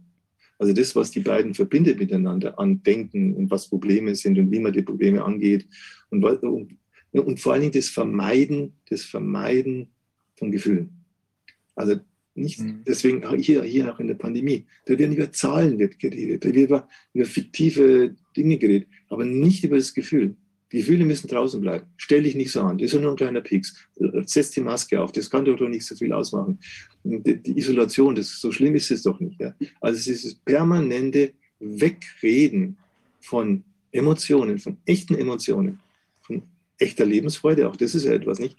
Diese ganze, ganze Pandemie, der, das Kriterium ist ja nicht ein gutes Leben, das wir dann alle haben, sondern ist das Überleben. Und dass das Leben nicht so schlimm wird mit so schlimmen Krankheiten. Also dieses sich orientieren, nicht an einem guten Leben, sondern das sich orientieren am irgendwie funktionieren und durchkommen, überleben. Das vereint, verbindet Opfer und Täter. Und dieses nicht über Gefühle sprechen, nicht über Trauma sprechen, auch das verbindet Täter und Opfer. Und es beinhaltet noch etwas ganz Radikales. Es verbindet, es verhindert, sprich nicht über deine Psyche. Setz dich mit deiner Psyche und dich persönlich nicht auseinander. Das ist auch etwas, was die Opfer und die Täter miteinander verbindet. Das ist quasi das, die, die schonen sich gegenseitig. Ja. Sagen, ja, ich rede nicht über deins und du redest nicht über meins. Ja, und wir lenken uns ab mit irgendwelchen Pseudoproblemen. Also das, was die Täter den Opfern anbieten, ist eine Ablenkungsstrategien von dem, wie es ihnen wirklich geht. Und sie setzen ihnen, was ich ja gesagt habe, sie setzen ihnen ein Problem vor die Nase. Siehst du, das ist das eigentliche Problem, was überhaupt kein Problem ist. Aber warum gehen die Opfer darauf ein? Ja, weil sie sagen, ja, dann muss ich mich nicht mit den wirklichen Problemen auseinandersetzen. Dann habe ich was, ja. Dann habe ich jetzt vielleicht wieder, jetzt sage ich so, jetzt habe ich einen Lebenssinn. Jetzt kämpfe ich gegen die Pandemie. Jetzt kämpfe ich gemeinsam mit den Tätern, kämpfe ich jetzt, kämpfe ich jetzt den, einen heroischen Kampf gegen die Pandemie. Und jeder, der da nicht mitmacht, ist natürlich ein Schuft und so. Aber jetzt hat ihn Lebenszweck. Ja? Also man kann auch so weit gehen, dass die Täter den Opfern äh, teilweise einen Lebenssinn geben. Jetzt wird das Leben wieder sinnvoll, weil wir alle gemeinsam gegen den Virus ankämpfen. Weil wir jetzt gemeinsam was haben, was wir vorher keine Gemeinsamkeit hatten. Jeder gegen jeden, jetzt haben wir wieder was Gemeinsames. Ja. Also das muss man da, muss man da psychologisch ein bisschen genauer hinschauen, um das zu verstehen, ja, warum die Opfer die Täter nicht, nicht sehen oder nicht sehen wollen, nicht als, als Täter sehen und sogar noch froh sind, ja, dass ihnen die Opfer das anbieten, was sie ihnen anbieten. Also ich würde gerne noch was beisteuern aus den, äh, was ich erinnere, aus den Gesprächen mit meinem Vater. Und zwar, der hat ja auch mit diesen äh, wirklich schwer traumatisierten Kindersoldaten in Mosambik gearbeitet und auch mit Folteropfern. Und was, was er da, also was da Beobachtungen waren, dass die eben die, äh, also quasi der Nukleus, der Bereich im Hirn, der eben solche Traum, schwerst traumatischen ähm, ähm Erinnerungen speichert, der hat kein zeitliches Unterscheidungsvermögen. Äh, das war faszinierend, also dass man äh, dann auch zum Beispiel sehen konnte, sagen wir mal, der, der Kinderschänder, der hat äh, sich im Prinzip, weil er vielleicht selbst missbraucht worden war, quasi in der Tat so an seine, seine eigene Traumatisierung erinnert gefühlt, dass er im Prinzip glaubte, dieses Kind hat dich jetzt provoziert. Also er war im Prinzip umgedreht, also so, als sei das Kind das Täter, der, der, der Täter, der ihm zu nahe getreten ist. Und ja. ich kann mir vorstellen, dass jetzt eben auch, wenn man auf dieser, dieser Theorie oder deinem Ansatz jetzt, äh, äh, wenn wir den anwenden würden, jetzt auch oder anwenden auf die aktuelle Konstellation, dann haben wir ja auch eine Art Verschmelzung genau von dieser Täter- Opferrolle, die aber vielleicht sogar auch, ich will jetzt nicht sagen mit Lust gewinnen, aber mit einem, zumindest einem psychologischen Erleichterungseffekt so aufeinander wirkt. Also dass im Prinzip der Täter, der diese kriminellen Aktivitäten macht, ähm, sich gleichzeitig provoziert fühlt von demjenigen, der zum Beispiel keine Maske tragen möchte und dann eben auch plötzlich so überbordend ist. Und für den anderen ist es eben auch irgendeine Art von umgetreten, ähm, da sagt mir jetzt einer was oder ich identifiziere mich mit dem Täter und komme dadurch auch aus dieser Opferhaltung heraus. Also so eine verquere Interaktion, die eben vielleicht für alle eine gewisse auch Erleichterung bringen kann, zumindest einen, einen vorübergehenden psychischen Erleichterungseffekt beinhaltet. Genau, also mindestens so äh, muss ich mich nicht mit mir selber beschäftigen. Ich kann mich immer ablenken, ne? kann immer von, von mir distanziert sein. Und was ich das Trauma der Identität nenne, heißt ja auch die Ich-Aufgabe. Ja? Ich gebe mich auf und bin dann sozusagen bin in der Identifikation. Die Identifikation als Trauma-Überlebensstrategie. Ja, mit wem identifiziere ich mich da? Ja? Und da bieten eben die, die, die Täter bieten Narrative an, mit denen du dich dann identifizieren kannst. Ja, die machen dir das so schmackhaft. Und dann ist es wieder ein Stück äh, Lebenssinn. Ja? Weil sonst müsstest du ja zu dir hingucken. Und deswegen ist dann als Folge vom Trauma der Identität, aus das, was du jetzt gesagt hast, die Unterscheidung zwischen ich und du gar nicht möglich. Oder zwischen ich und ja. wir. Also wir müssen das jetzt machen, ja. Als wäre wär das alles ein einzige, sozusagen eine einzige Psyche, ja. Und wären das nicht unterschiedliche Menschen. Also in diesem Wir hat ja Spahn sehr, sehr häufig immer das Wir, Wir, Wir gebraucht. Ja. In diesem Wir ist eben auch die Unfähigkeit letztendlich drin, ich zu sagen. Oder ganz klar zu sagen, das bin ich, das will ich, was willst du? Und vielleicht entsteht aus unserer Gemeinsamkeit, dass wir haben, entsteht vielleicht ein Wir, ein konstruktives Wir. Aber du wird von vornherein behauptet, es gäbe es dieses Wir schon, ja? obwohl noch gar nicht irgendwie geklärt ist, wer welche Interessen hat. Also dieses Versumpfen im Wir, in diesem Kollektiv, ist auch etwas, wo, wo man auch menschheitlich geschichtlich sagen kann, auch dies, dass sich die Identität und die Fähigkeit, ich zu sagen und ich zu sein, auch menschheitsgeschichtlich erst allmählich herausgebildet wird. Ne? Also dass, äh, mhm. dass es in den früheren Kulturen eher eben so eine Wir-Kultur war, wo es von Haus aus, du kannst gar nicht anders als zu deiner Ethnie und deinem Stamm dazugehören. Und dass es ja auch eine Leistung ist, eine Leistung auch der Menschheitsgeschichte, dass immer klarer geworden ist, wer bin ich, was macht ein, was macht ein Subjekt aus, ein Individuum aus, was macht mich als Person ganz eigen im Unterschied dann zu anderen Menschen. Also das ist eigentlich eine Leistung, die, die man eigentlich weiterverfolgen soll und die auch, wenn man dann psychotherapeutisch arbeitet, etwas ist, wo man die Menschen wirklich dann in eine gewisse Reife bringt. Also es sind ja auch Reifungsprozesse, äh, die sonst stecken bleiben. Also wenn auf Identität nicht geachtet wird und die Ich-Entwicklung und Willensentwicklung, wenn das nicht gefördert wird, dann bleiben Menschen unreif ja, dann werden sie zwar körperlich erwachsen, wir können Eltern werden und so, sind aber überhaupt nicht in der Lage, das dann zu leisten, was man eigentlich als Eltern leisten können muss, nämlich für die Kinder ein Gegenüber zu sein und sich nicht mit den eigenen Kindern dazu identifizieren und so, was ja zuhauf dann passiert, wenn ich quasi innerlich selber noch ein kleines Kind bin und dann Mutter werde oder Vater werde. Das kann nicht gut gehen. Ne? Da verwirre ich dann meine Kinder und, und, und, und verunmögliche ihnen ja auch dann die Ich-Entwicklung. Also das sind Mach mir, ein bisschen zu menschheitsgeschichtliche Themen. Ja, sag. Wolfgang, gerne. Ich mache mir gerade Gedanken, wenn, wenn das jetzt, äh, wenn das jetzt einschlägt, diese Art zu denken, die du uns vorgestellt hast. Und wenn es jetzt äh, die, wenn es Leute gäbe, die die Regeln des Zusammenlebens jetzt auch ändern könnten in unserer Gesellschaft, sodass wir diese Dinge berücksichtigen. Wie stellst du dir das vor, praktisch, dass das besser wird? Wie, wie kann man das machen? Wie kann man das organisieren? Ja, zunächst mal Aufklärung. Ne? Deswegen bin ich auch hier. nicht, dass auch, nicht, das ist eine aktuelle Situation. Es wird weitere Situationen geben, äh, wo, wo wir dann merken, wie, wie verbrickt und crazy und, und, und selbstzerstörerisch die Menschen sind. Ja? Also wir brauchen eine Aufklärung. Wir brauchen zum Beispiel auch dieses Wissen. Wir müssen auf diese frühen Entwicklungsprozesse schauen. Ja? Und wenn du das ernst nimmst, dann kannst du unmöglich. Du sagst jetzt, du sagst jetzt wir. Ja, ich zum Beispiel mache es so. Also wenn du das dir anschaust und dann, dann siehst die Bedeutung der, der frühen Prozesse, dieser ganzen, dann wirst du zum Beispiel sofort erkennen, dass diese Art, zum Beispiel der Geburtsprozesse, die wir heute haben, dass bei 50 Prozent aller Geburten Mutter und Kind traumatisiert werden. Das, heißt, das geht doch nicht. Wir können doch nicht schon so früh äh, alles kaputt machen. Ja? Also wir müssen viel sensibler mit diesen ganzen Themen umgehen. Ja? Dann die ganze frühe Fremdbetreuung ja, wo Kinder schon mit sechs Monaten von ihrer Mutter getrennt werden. Das geht nicht. Damit traumatisierst du systematisch die nächste Generation. Ja. Also all das alleine äh, hat schon so viel Präventionspotenzial, wenn man das, sich das überlegt.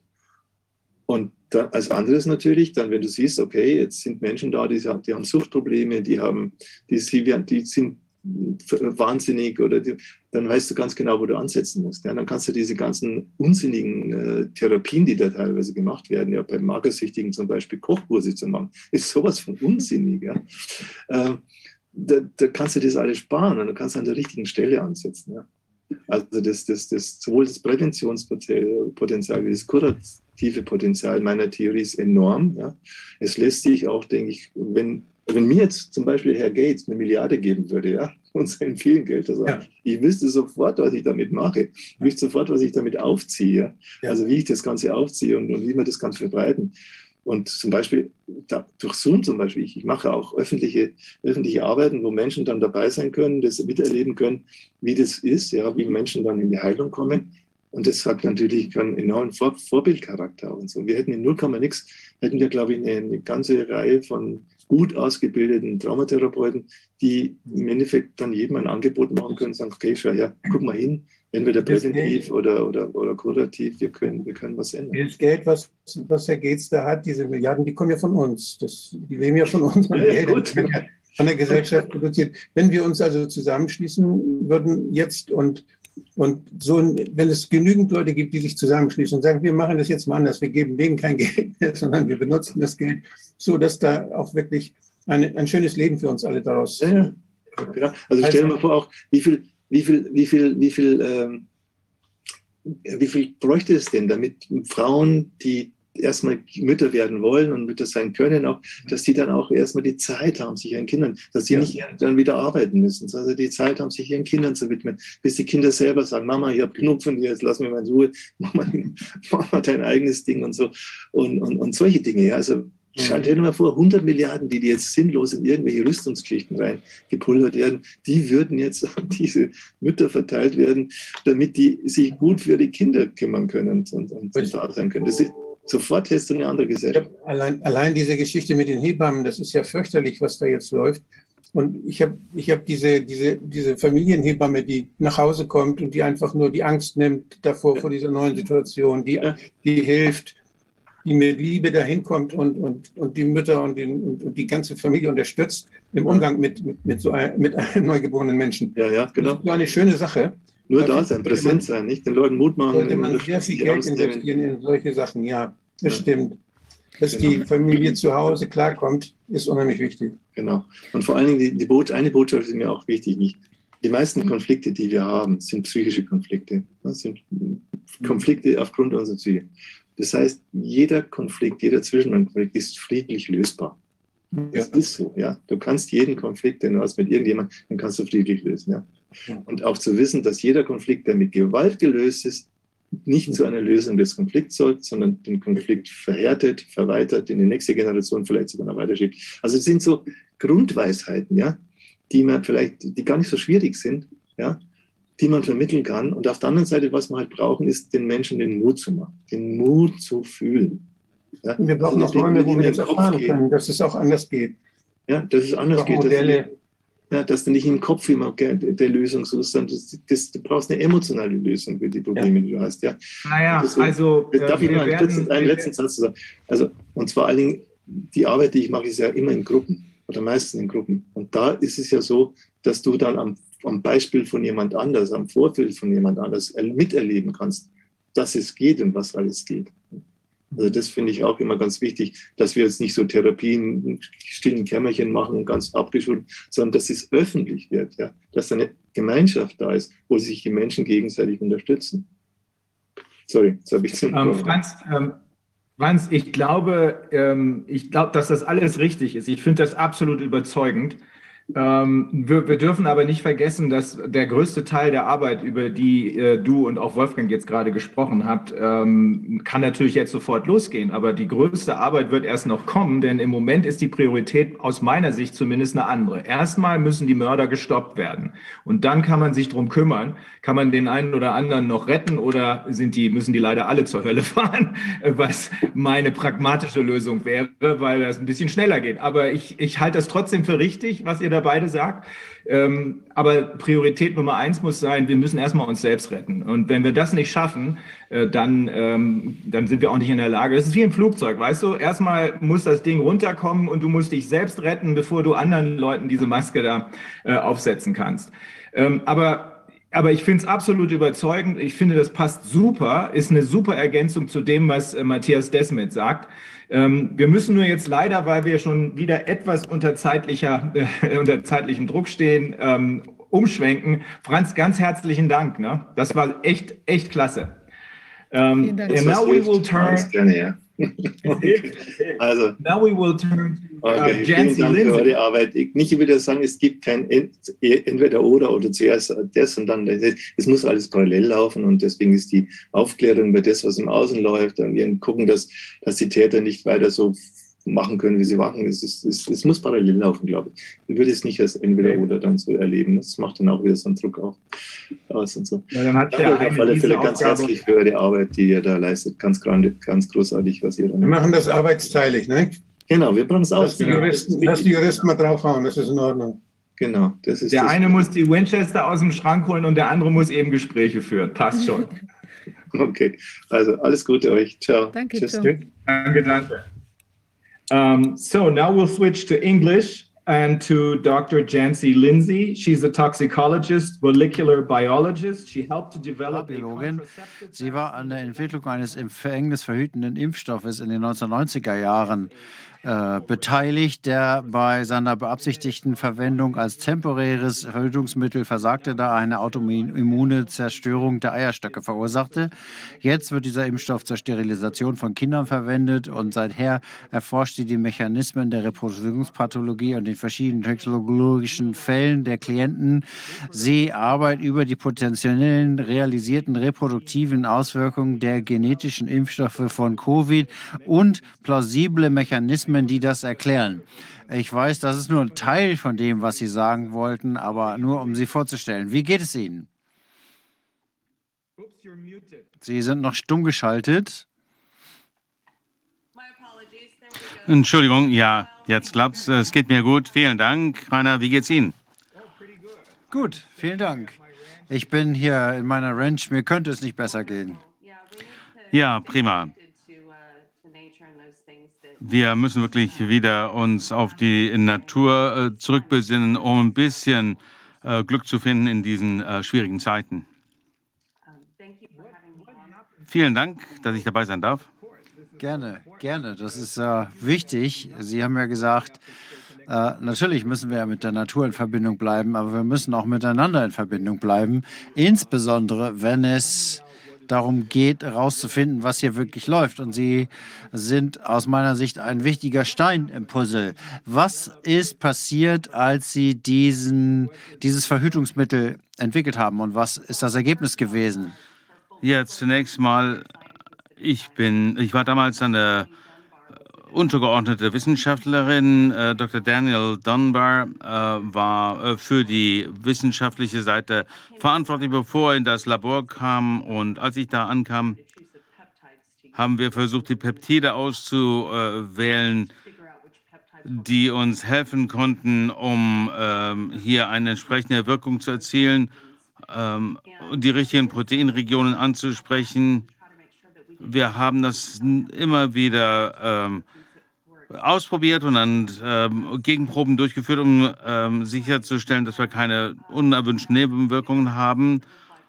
Und unsere Computeranalyse hat seinerzeit gezeigt, dass wir es in Ordnung äh, sein sollte. In den Tierversuchen haben wir dann eben diese äh, Eierstockreaktion erlebt. Äh, dieses äh, Verhütungsmittel wäre sehr attraktiv gewesen. Das wäre nämlich äh, äh, möglich gewesen, ohne sich implantieren zu lassen. Äh, das heißt, man hätte vorübergehende äh, äh, Verhütungswirkung gehabt.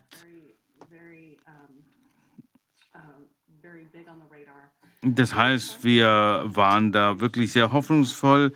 Wir haben Geld von der Rockefeller Foundation und vom NIH äh, ähm, Geldmittel bekommen. Als Nachwuchswissenschaftlerin wusste ich nun wirklich nicht, äh, also war ich gar nicht daran interessiert, äh, diese Technik von äh, meiner Chefin wegzubekommen. Ähm, sie wollte damals das äh, Patent haben. Ich dachte mir, das ist eine seltsame Sache, weil das funktioniert ja gar nicht. Und jetzt, Jahre später, bin ich nicht mehr so naiv und verstehe, warum sie das Patent haben wollte. Ich bin jahrelang in diesem äh, Forschungsgebiet geblieben, habe für unterschiedliche Kunden Forschungsarbeiten durchgeführt für, für dieses selbe Unternehmen. Wann ist das passiert? Wann äh, sind Sie darüber gestolpert, dass Sie Ihre Chefin verklagen, weil Sie ein Werkzeug haben wollten, das aus Ihrer Sicht nicht funktionierte? In den 90er Jahren. Und jetzt wissen Sie natürlich, worum es dabei ging. Ja, es gab unterschiedliche ähm, Anwendungen, die Sinn ergeben haben. Ähm, wir haben ja immer wieder an ähnlichen Verhütungsmitteln äh, gearbeitet, die äh, auf die Spermien äh, reagieren sollten. Ähm, George Frank, glaube ich, hat eine Studie veröffentlicht zum Thema Verhütungsmittel. Das war wirklich sehr interessant, denn das ging an die ähm, Fruchtbarkeitskliniken gerichtet und die haben einige der Antikörper äh, nachgebaut, die Frauen gegen ihre eigenen Proteine hatten. Das waren also dann Peptide entwickelt, die als Sterilitätspeptide genutzt werden konnten.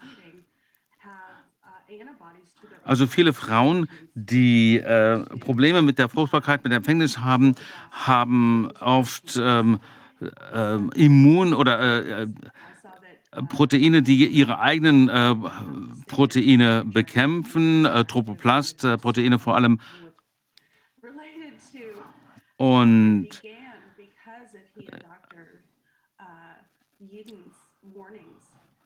Sie hatten dann äh, auch entsprechende Warnungen an die Europäische Medizinagentur geschickt und äh, ähm, noch vor Covid die Menschen äh, gewarnt. Äh, da bin ich auch sehr dankbar dafür, dass Sie das gemacht haben. Ich werde nachher, nachher nochmal drauf eingehen. Aber ich wollte nur sagen, dieser Gedanke, dass man äh, Phyto, äh, Phyto ähm, äh, Zide, äh, Peptide nicht nutzen würde, das war natürlich Unsinn, denn man kann das äh, durchaus für andere Zwecke einsetzen. Und wenn man diese Proteine nachbaut äh, von Frauen, die äh, Antikörper gegen ihre eigene Plazenta-Proteine entwickelt haben, äh, dann kann man das äh, nutzen, um Peptide zu bauen, um ähm, Empfängnis zu verhindern. Und das wurde dann 2008 auch patentiert. Das heißt, wird hier ein Protein genutzt, das ähm, ähnliches äh, dem äh, ähm, Protein, das eine natürliche Empfängnisverhütung äh, bewirkt. Und ähm, es gab Sorgen, dass es da eine äh, Gegen äh, Querreaktion geben könnte, mit, ähm, die zur permanenter Sterilität führen könnte. Und das war eine wirkliche Gefahr. Das ist sehr, sehr interessant. Ich bin ja gerade auf dieser Tour Crimes, äh, Verbrechen gegen die Menschlichkeit. Einer, der hier mitmacht, ist Dr. Judy Mikovits und sie weist immer wieder auf diesen Aspekt hin. Ich hatte das noch nicht so ganz verstanden. Was ist es also, äh, Wolfgang erwähnt das auch immer mal, Dr. Maigin erwähnt das. Was passiert da genau? Wofür wird das eingesetzt? Syncidins sind ähm, äh, phytogenetische Proteine, ähm, antivirale äh, Proteine, die ermöglichen die ähm, ähm Empfängnis. Ähm, sie sind ähnlich den Spike-Proteinen bei äh, COVID, äh, beim SARS-CoV-2-Virus und sie haben eine ähnliche ähm, Bestätigungsstruktur äh, und es gibt hier Querreaktionen. Ähm, und das wurde schon 2020, 2021 gezeigt, dass 15 Frauen ähm, die immun gegenüber dem äh, Pfizer-Vakzin waren, dass sie äh, entsprechende Querreaktionen entwickelt haben. Es gab noch andere Studien, die das, die versucht haben äh, zu zeigen, dass wir uns da keine Sorgen drüber machen müssen. Und äh, mit einer 1 zu 800 äh, Verdünnung der Lösung wurde eine Studie durchgeführt, um zu zeigen, dass es da keine Probleme geben würde. Das war schon ziemlich alarmierend. alarmierend. Und noch schlimmer war, dass äh, zum ersten Mal den, äh, gesagt wurde, äh, dass es keine Bioreaktion gab, dass das negativ war. Es wurde erst bei äh, der Studie, die veröffentlicht wurde, in dem letzten Viertel der Studie äh, zugegeben, dass alle der Frauen eine Antikörperreaktion entwickelt haben. Das war aber so weit am Ende des Papers, dass es praktisch nichts zu bedeuten hatte. Und ohne äh, Kontext ähm, wurde das erwähnt. Aber im Abstrakt heißt es noch immer, dass es keine Abs äh, Antikörperreaktion gab. Und das ist einfach eine Lüge. Es gab andere Paper, die schnell versucht haben, äh, das zu unterstützen. Und äh, immer war das, äh, waren das ganz seltsame Experimente, die durchgeführt wurden, die dann aus guten Gründen negativ verliefen. Da wurden entsprechend andere Proteine eingesetzt und dann wurde äh, behauptet, dass es eine negative äh, Reaktion gab. Die positive Kontrolle mit äh, Antikörpern aus, äh, von Leuten zeigten, dass Menschen mit SLE höhere Antikörpermengen hatten. Das wurde als positive Kontrolle durchgeführt oder genutzt. Das ist ein völlig anderes Experiment. Also statt in der äh, eigenen Gruppe eine Kontrolle durchzuführen, haben sie gesagt, diese Antikörper waren äh, die positive Bestätigung. Und damit wurde wieder äh, die Studie in die ganz falsche Richtung gelenkt, meiner Meinung nach. Ich denke, dass diese Studie immer noch durchgeführt werden müsste. Und es ist ganz wichtig, äh, dieses äh, Medikament äh, nutzen zu können, denn es ist immer noch eine Möglichkeit, die Fruchtbarkeit zu unterdrücken, damit also Frauen nicht ungewollt schwanger werden. Aber mit der Lymphozytenabbau ähm, bei der mRNA-Technologie, ähm, das ist vergleichbar mit der Peptidreaktion. Also wir müssen die Antikörperstudie ähm, durchführen, immer noch. Äh, es ist aber ganz schwer, hier entsprechende Proben zu bekommen. Das ist äh, schwieriger, als wir das erwartet hätten. Ich glaube, das ist sehr unwahrscheinlich, ähm, dass man da dort so viele ähm, falsche Studien macht. Sie haben ja auch Erfahrung in dem Bereich, wie funktionieren diese nicht äh, die, diese Rückrufe, die nicht passiert sind. Das ist ja ganz anders, als es bisher war. Ähm, ich bin das ja so gewöhnt, dass wenn es irgendwo ein Problem gibt mit einem Medikament oder einem fehlerhaften Produkt, dann wird das Produkt schnell vom Markt genommen. Wir haben das bei toxischen äh, Substanzen in Kinderspielzeug schon oft gesehen und so sollte es ja jetzt hier auch eine gewisse Reaktion gehen. Aber das wird äh, trotzdem auch an junge Menschen ähm, verwendet, sogar Schwangere. Das ist schon sehr bemerkenswert. Was ist Ihre Beobachtung hier in diesem Bereich? Das stimmt. Und das äh, passt auch genau in die äh, Toxikolität. Die ähm, Sicherheits- und Aufsichtsbehörden ähm, waren mal das, äh, was, äh, wie sie hießen, ähm, und nicht so sehr ähm, gekaperte Behörden, wie wir sie jetzt sehen. Und der Punkt ist, dass eben nichts mehr so ist, wie es mal war. Ich bin sicher, dass äh, Sie auch schon über die Schweinegrippe gesprochen haben und wie 23 Fälle des Guillain-Barré-Syndroms äh, diese Impfungen äh, zumindest in Frage gestellt hat und am Ende, glaube ich, 53 Tote davon, die diese Impfungen oder diesen Impfstoff dann gestoppt haben. Äh, später mit ähm, dem Impfstoff gegen den Trotovirus waren es nur zehn Fälle, die, äh, die äh, zu Verstopfung geführt haben, die dazu geführt haben, dass die CDC dort äh, Untersuchungen eingeleitet hat und die Impfkampagnen unterbrochen hat, während die Untersuchung lief. Und ähm, das waren dann, glaube ich, 15 Fälle, bevor es vom Markt genommen wurde ist und ein paar noch, die danach aufgetaucht sind. Es gibt immer noch einige davon, ähm, von diesem Impfstoff, aber das war dieser eine Impfstoff, wurde da sofort vom Markt genommen.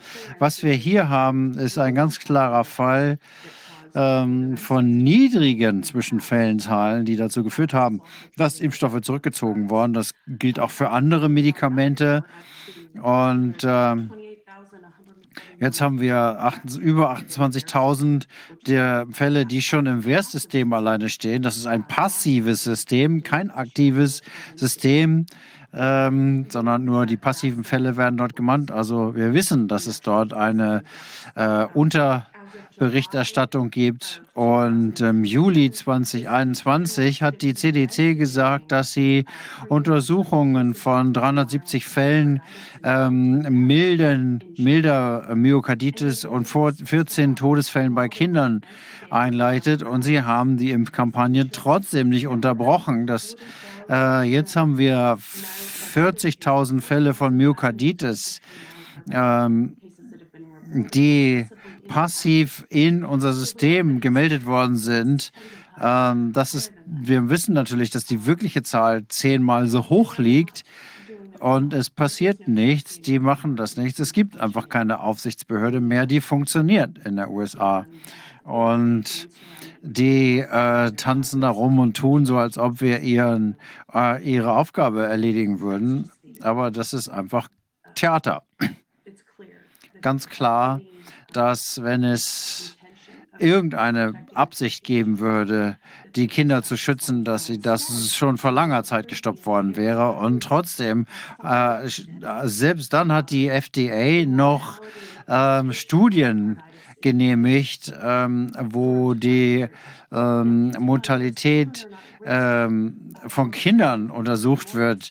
Äh, Kinder haben aber gar kein Risiko an einer Covid-Infektion zu sterben. Trotzdem hat man dazu eine große Untersuchung gemacht und die Kinder werden trotzdem geimpft mit diesen technologischen Stoffen, die zu Myokarditis führen. Und sie wissen das, weil die Studien sind schon da.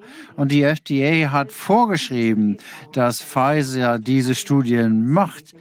Die haben äh, das zwar gemacht und sollten das jetzt auch aktualisieren, aber das tun sie nicht, oder zumindest äh, stellen sie sie nicht zur Verfügung. Aber wir wissen, dass seit dem 4. 4. Februar die CDC eine Kohorte von ungefähr 360 äh, Patienten untersucht hat, äh, 90 Tage nach der Myokarditis. Ähm, Diagnose, die waren im, Zeit, äh, im Alter von 12 bis 29 und ähm, weiße Frauen hauptsächlich, 52, 62 Prozent äh, der Fälle. Ja, eigentlich sehr schockierend. Wenn ich darüber nachdenke, äh, bin ich immer wieder erneut schockiert, obwohl ich weiß, dass sie eigentlich was tun müssten und dass ich das schon vor einer ganzen Weile begriffen habe.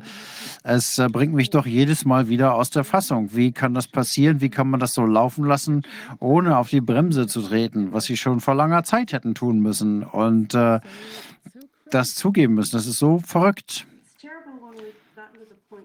Ja, das ist das Einzige, was wir äh, den Menschen raten können, einfach nicht mitzumachen, äh, sich diese äh, Impfstoffe nicht geben zu lassen, als äh, darauf zu hoffen, dass man äh, das nachher irgendwie wieder gut machen kann. Ähm, und die Gerichte haben das natürlich auch schon weitgehend unterstützt. Wir äh, klagen ja auch gegen diese unterschiedlichen Behörden. Aber das geht sehr langsam äh, voran und gleichzeitig haben wir diese Propaganda, die versucht, unsere Aufmerksamkeit abzulenken davon und zu sagen, wie toll diese Stoffe sind und dass dieser Johnson Johnson äh, Impfstoff halt eben besser sei, dass wir den nehmen sollen. Einfach nur Propaganda und die wollen damit einfach nur ablenken. Ja, Theater, wie Sie gesagt haben. Ist Ihnen bewusst, dass, wenn wir jetzt von den Klagen sprechen, ich glaube, es, wenn es irgendwo auf dieser Welt einen Ort gibt, wo rechtlich die Dinge noch verändert werden können, dann sind das die USA. Indien, noch ein paar andere Länder, Ecuador, Brasilien vielleicht. Aber der eine Ort, wo das alles vorliegt, wo wir die ganzen legalen rechtlichen Mittel haben, diese Institutionen zu verfolgen, zu schließen und das Geld von ihnen zurückzubekommen, ist in den USA, weil die drei Hauptvorteile dort gegenüber dem europäischen System gibt. Es gibt ein wirkliches Beweisrecht, das gibt es in Europa nicht. Die Leute glauben, dass es gibt. Es gibt die Sammelklagen und es gibt die Scha den Schadensersatz. Klage und äh, das trotzdem traut sich die äh, Regierung diese Bundesrechtsprüche äh, aus den Bundesgerichten zu ignorieren. Das, äh, wo es ja eben schon hieß, dass die CDC nicht äh, das Recht hat, Maskenpflicht zu anzuordnen. Aber Sie haben recht, was Sie sagen. Und wahrscheinlich haben Sie auch schon gehört, dass der Fall eines Whistleblowers ähm, Bruce Jackson gegen Pfizer. Sie wissen, was dort passiert ist. Ähm, sie hat ähm, in großer Genauigkeit erklärt, wie das hier einfach eine einzige Farce ist. Sie haben die Zahlen manipuliert, sie haben die ähm, Kontrollgruppe aufgelöst und jetzt haben sie vor Gericht sogar gesagt, Nein, wir müssen uns an gar keine Regeln halten. Wir müssen keine guten klinischen pra ähm, Praktiken einzuhalten. Warum? Weil wir ein Sonderabkommen mit dem Verteidigungsministerium haben. OTA, Under Transaction, ja. Wir können machen, was wir wollen. Das Einzige, was wir machen müssen, ist die Prototypen zur Verfügung stellen.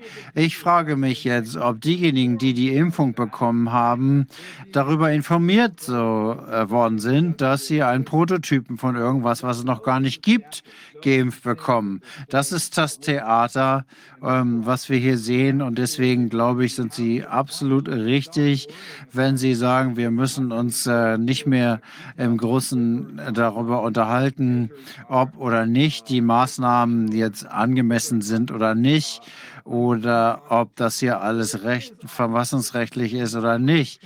Und während wir das hier diskutieren, machen Sie mit Ihrer Agenda weiter und lachen sich wahrscheinlich kaputt über die Blödheit von vielen von uns, die immer noch in diese akademische Diskussion verwickelt sind, wir sprechen hier eigentlich von Leben und Tod. Deswegen bin ich sehr froh, von Ihnen zu hören, dass der, die Möglichkeit, das zu verhindern ist, einfach nicht mehr mitzumachen.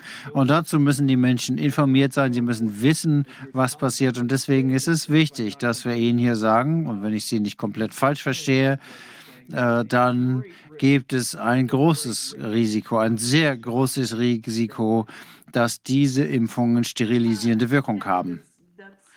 Ja, das untersuchen wir gerade. Wir wissen noch nicht, ob das nur vorübergehend ist, während der Schwangerschaft oder während der Empfängnis ähm, oder ob das jetzt dauerhaft ist. Wir wissen auch oft nicht, ob das unterschiedlich äh, sich auswirkt bei jüngeren Menschen oder älteren Menschen. Mit normalen ähm, Empfängnisverhütungsmitteln ist es manchmal so, dass man dass eine äh, Person äh, Antikörperreaktionen aufbaut und äh, andere brauchen dann nur ein bis zwei äh, Spritzen, um die Sterilisierung zu äh, erreichen. Und eine andere Person, die schon länger ovuliert, die braucht vielleicht mehr Impfung, bevor das passiert. Wir wissen also nicht genau, was passiert. Wir wissen auch nicht, es gibt so viele Aspekte. Ich, ich wollte nur ganz kurz auf das letzte zurückgehen äh, kommen, was ich erwähnt habe äh, im Zusammenhang mit der CDC. Äh, tut mir leid, ich, aber bei der Kohorte der äh, Patientinnen, die Sie untersucht haben, war, gab es äh, nicht ein einziges Mal einen äh, Hinweis darauf, dass sich irgendjemand irgendwie erholt. Also wenn diese Impfungen Myokarditis oder Perikarditis auslöst, dann äh, hieß es ja immer, dass die Wahrscheinlichkeit ist, dass die äh, Patienten sich nach wenigen Wochen schon wieder erholen. Aber bei den Studien, die durchgeführt wurden, da hat sich kein einziger Fall gezeigt, wo äh, ein Patient eine äh, entsprechende Erholung auf dem Weg der Erholung war. Ähm, äh, das heißt, also nach den äh, Maßnahmen, die ähm, oder die Aspekte, die untersucht wurden. Und das ist natürlich sehr beunruhigend, dass diese äh, Kinder oder jungen äh, Erwachsenen äh, sehr viel an äh, Depressionen ähm, litten. Äh, vier Prozent konnten sich um sich selber gar nicht mehr kümmern. Sie brauchten Hilfe. Und äh, hoher Prozentsatz von Patienten, die äh, chronische äh, Schmerzen hatten nach 90 Tagen. Das ist also keine äh, Erholung, keine äh, leichte äh, Folge. Und hinsichtlich dieser Schwangerschaftsgeschichte, ja, da, äh, das ist das Problem mit den Sachen, die in der Literatur veröffentlicht werden. Da gibt es Literatur, die sagt, es gibt überhaupt keine Probleme mit der ähm, äh, Fertilität, äh, in den Studien ist alles wunderbar. Und dann schaut man sich an, was in den aktiven Datenbanken zu finden ist. Ähm, da wird einfach nur eingegeben, was diagnostiziert wird. Ähm, da sind einfach die Dinge, die äh, passieren. Es gibt dann die passiven Datenbanken, aber beide zeigen hohe Steigerungen bei Fehlgeburten, 23 Prozent. Wir haben 4000 irgendwas, 4672 äh, äh, Fehlgeburten, 132 äh, Totgeburten. Wir wissen, dass das nur ein Bruchteil dessen ist, was wirklich passiert ist, was wir im äh, Verssystem sehen. Und dann äh, gibt es eine hohe äh, Steigerung der Eierstockkrebs, äh, äh, des Hodenkrebs. Ähm, und trotzdem in der Literatur steht, ach, da ist alles mit in Ordnung, da gibt es ja auch keine Probleme. Robert Malone hat schon vor langer Zeit äh, davon gesprochen, dass die Spike-Proteine äh, viel länger aktiv sind als die mRNA. Er sagt, dass es mindestens sechs Wochen sind. 60 Tage, ja. Und er hat dass die immer gesagt, dass sie immer weiter produziert werden. Was bedeutet das für die Antikörperproduktion? Ist die Antikörperproduktion nur am Anfang sehr hoch oder hält die an, solange die Spike-Proteine äh, produziert werden? Werden die Antikörper dann eben auch äh, vermehrt produziert in, ähm, Vergleich, in, in, dem Vergleich zu Syncytin. Ähm, ja, es gibt so viele äh, unterschiedliche Aspekte bei dieser Frage. Erstmal die Tatsache, dass wir Coronaviren schon immer hatten, äh, denn wir waren nie in der Lage, mehr als eine äh, gesteigerte Pathologie zu hervorzurufen mit, also egal, was wir gemacht haben, mRNA, äh, Antiviren, äh, Antikörper, alle diese Technologien, die versucht werden, haben immer gezeigt, dass sie alle äh, Immunopathologie hervorgerufen haben. Und wenn man sich dieses Paper anschaut, dann klingt es so, als wären zwei dieser Techniken und die Spike-Proteine äh, eben keine solche Immunopathologie hervorrufen. Aber wenn man sich das mal ganz genau durchliest, dann geben die Autoren doch zu, dass all diese Technologien, einschließlich der Spike-Proteine, diese Immunopathologie hervorrufen. Und wenn wir ein Protein initiieren, dann hat es eine eigene Signatur. Und wenn wir Proteine produzieren, dann schreiben wir diese Proteine in unserer eigenen äh, Schrift, die dem Körper sagt, äh, dass es was Externes ist. Es äh, gab ganz am Anfang 2020 eine, ein äh, Papier, das sagte, dass es eine unterschiedliche Rekommendationsantwort gibt zwischen den eigenen ähm, den, den äh, Spike-Proteinen des Virus und den äh, künstlich hergestellten Spike-Proteinen.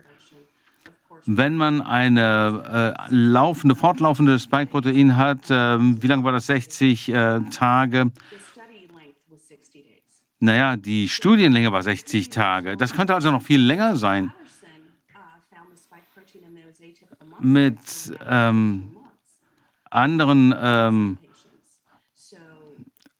äh, Peptiden wurde das 15 Monate lang beobachtet und das ging so lange weiter bei Patienten.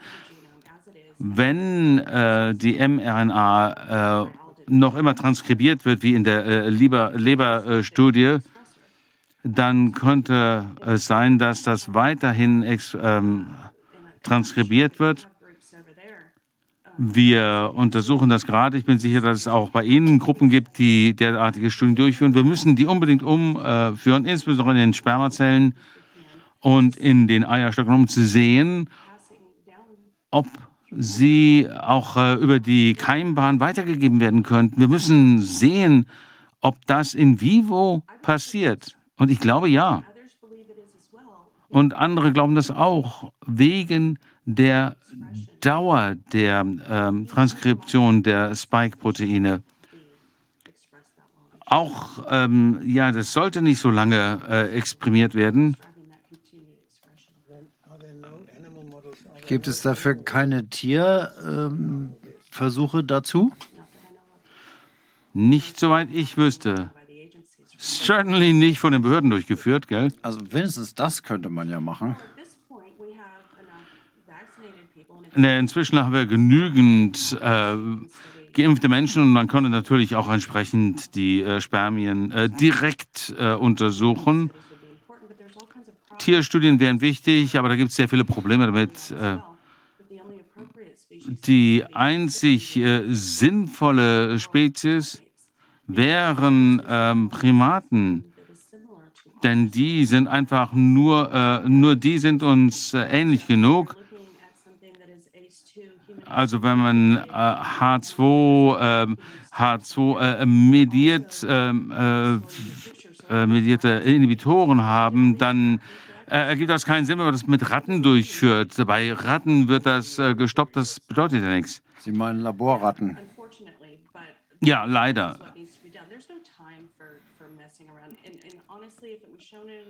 Wir ähm, haben ja gezeigt, wenn das irgendwie bei äh, Tierstudien äh, sich als negativ herausstellt, dann heißt natürlich, ja, es ist ja nur eine Tierstudie, ein Tierversuch.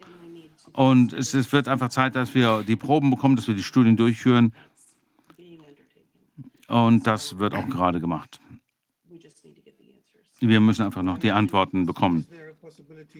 Rainer, gibt es die Möglichkeit, dass, wenn diese Frage zum Beispiel vor Gericht aufkommt, gibt es dann die Möglichkeit, dass ein äh, Richter verlangt, diese Studie durchzuführen? Wäre toll, wenn wir das äh, erzwingen könnten. Es gibt noch eine andere äh, Gruppe, mit der ich äh, zusammenarbeite, äh, die Impfschadensinitiative, äh, eine Forschungsinitiative. Und die äh, wurde von Leuten äh, geschaffen, die versucht haben, um ähm, Impfschaden äh, anzustoßen. In Florida war das. Und äh, die werden versuchen, dass äh, hier entsprechende Untersuchungen durchführen. Äh, vielleicht sogar die staatlichen Labore dazu bekommen, das äh, zu untersuchen. Aber leider ihre, sind ihre ähm, Versuche, das ähm, durchzusetzen, auf taube Ohren gestoßen. Und die versuchen jetzt ähm, äh, Crowdfunding auf die äh, Beine zu stellen, um äh, diese äh, Versuche durchführen zu können. Die kosten halt Geld.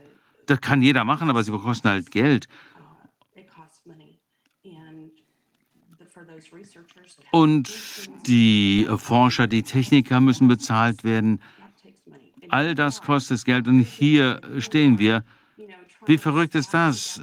Wir versuchen hier Labore zusammen und Forscher zusammenzubringen und das Geld privat aufzubringen, um diese Studien durchzuführen, die schon von Anfang äh, an durchgeführt hätten sollen. Wir wissen, dass die auch durchgeführt worden sind. Die Dokumente zeigen ja, dass sie durchgeführt wurden. Und wenn man, ähm, wenn man äh, schon Empfehlungen macht, dass man äh, nach dieser äh, Impfung gar nicht versuchen soll äh, zu empfangen, äh, dann ist doch klar, dass Forschung durchgeführt wurde. In England gibt es eine Initiative All Trials, heißt die, aber die ist schon relativ erfolgreich, hat aber auch noch keine Ergebnisse gezeitigt. Ich denke, es ist einfach sehr schwer.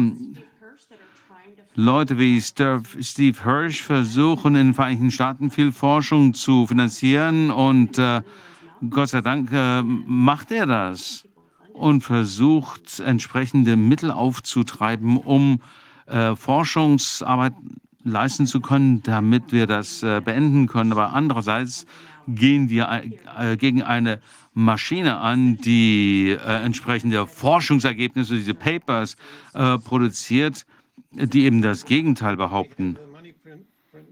Sie haben auch die Gelddruckmaschinen, die können natürlich machen, was sie wollen. Ja, natürlich. Ja, die produzieren, ich weiß nicht, das habe ich vielleicht falsch ausgesprochen. Äh, Was sie machen, ist äh, Scientism, kein, keine Wissenschaft.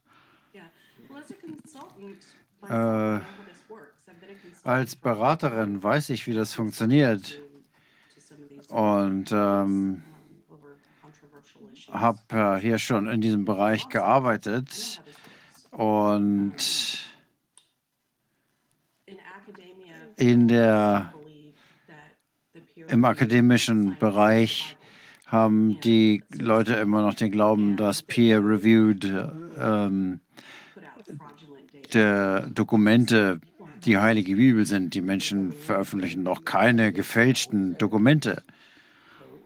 Und äh, Evidenz. Wir wollen natürlich auch Evidenz haben, Nachweise, dass die Studien äh, gute, gute Qualität haben, so wie das an der Börse verlangt wird. Wenn das Ergebnis einer Studie zu steigenden Preisen, Aktienpreisen führen, dann war das eine sehr erfolgreiche Geschichte. Ja, wir sehen das ja gerade bei dieser sogenannten äh, Impf Dual-Impfstoff gegen Affenpocken und Covid. Ja, das war dann eine sehr erfolgreiche Studie und da kriegen Sie mehr Geld, um weiter äh, zu forschen, äh, wie an der Börse. Das hat nichts mehr mit äh, Wissenschaft zu tun, sondern nur noch mit Geld. Ja, und das ist ja auch auf dem Weltwirtschaftsforum gerade erzählt worden. Ich bin sicher, das haben Sie schon angesprochen bei sich, die sich als Covid-19 als äh, sehr profitable äh, Seuche angesprochen haben. Also Covid-19 war für die Aktionäre sehr, sehr profitabel. Es hat äh, mehr Milliardäre und Millionäre geschaffen als jemals eine Krankheit vorher.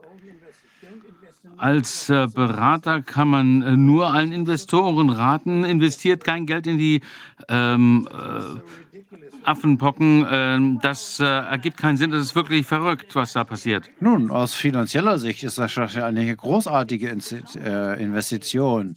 Das haben sie bei Covid auch gemacht. Es geht nicht um Wissenschaft und um Realität.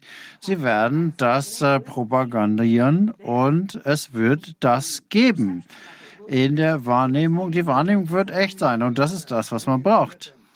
Aber nur, wenn sie lassen. Nur, wenn wir sie lassen. Da ist ja nichts dahinter. Kann man hier sehen, dass die Leute das äh, glauben, dieses Narrativ, genauso wie sie das Corona-Narrativ geglaubt haben? Die Menschen werden schon ein bisschen äh, aufmerksamer, aber sie haben trotzdem Angst. Ich kriege also wirklich Anrufe, wo Leute mich äh, nach den äh, Affenpocken fragen wie man sich davor schützen kann. Ich denke, eine der besten äh, Beweise, dass das nur Quatsch ist, ist, dass äh, diese Fälle in westlichen Ländern auftreten, wo es überhaupt keine Affen gibt. Also das ist auch völliger Blödsinn.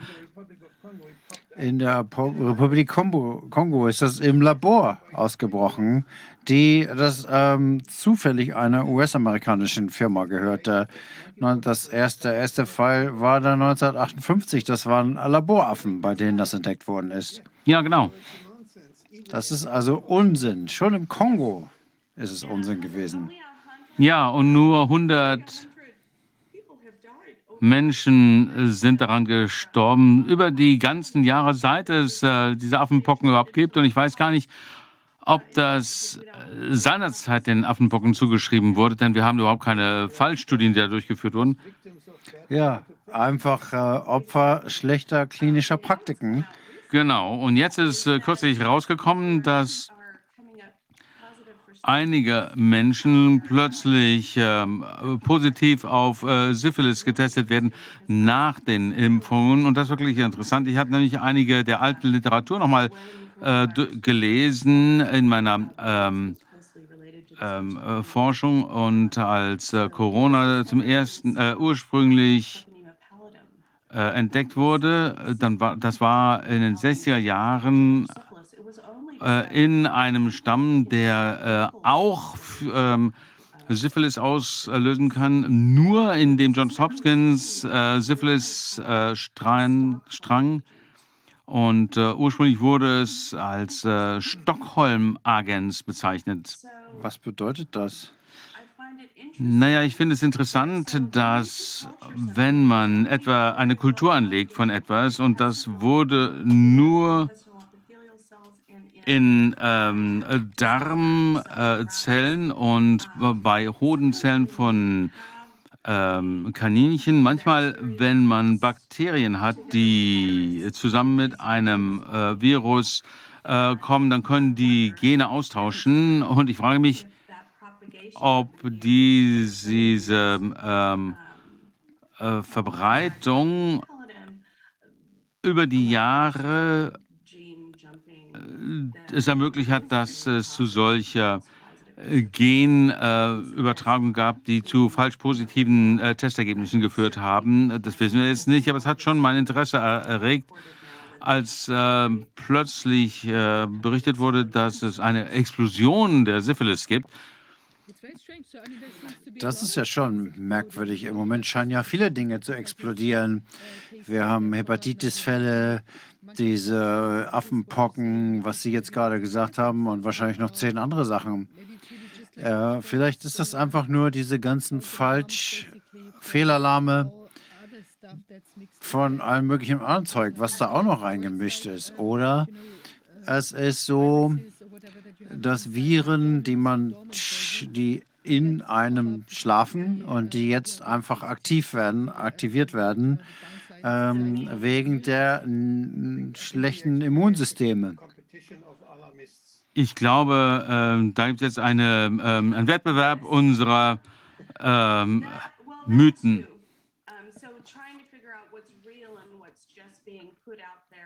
Ja, ähm, ich glaube, wir haben hier so eine Art Angstporno-Industrie, die einfach agitieren. Diese Agenten der Angst, die wird den Menschen angebeten, äh, angeboten, die äh, uns Angst machen wollen. Ich kann das machen für Sie. Ich habe hier ein äh, gefährliches Virus, irgendwas ganz äh, Gefährliches, mit dem man die Menschen bedrohen kann. Ich habe den Eindruck, dass Sie das wirklich ähm, hier fast einen Wettbewerb ausgerufen haben. Das passt irgendwie nicht zusammen. Das ist nie eine Strategie.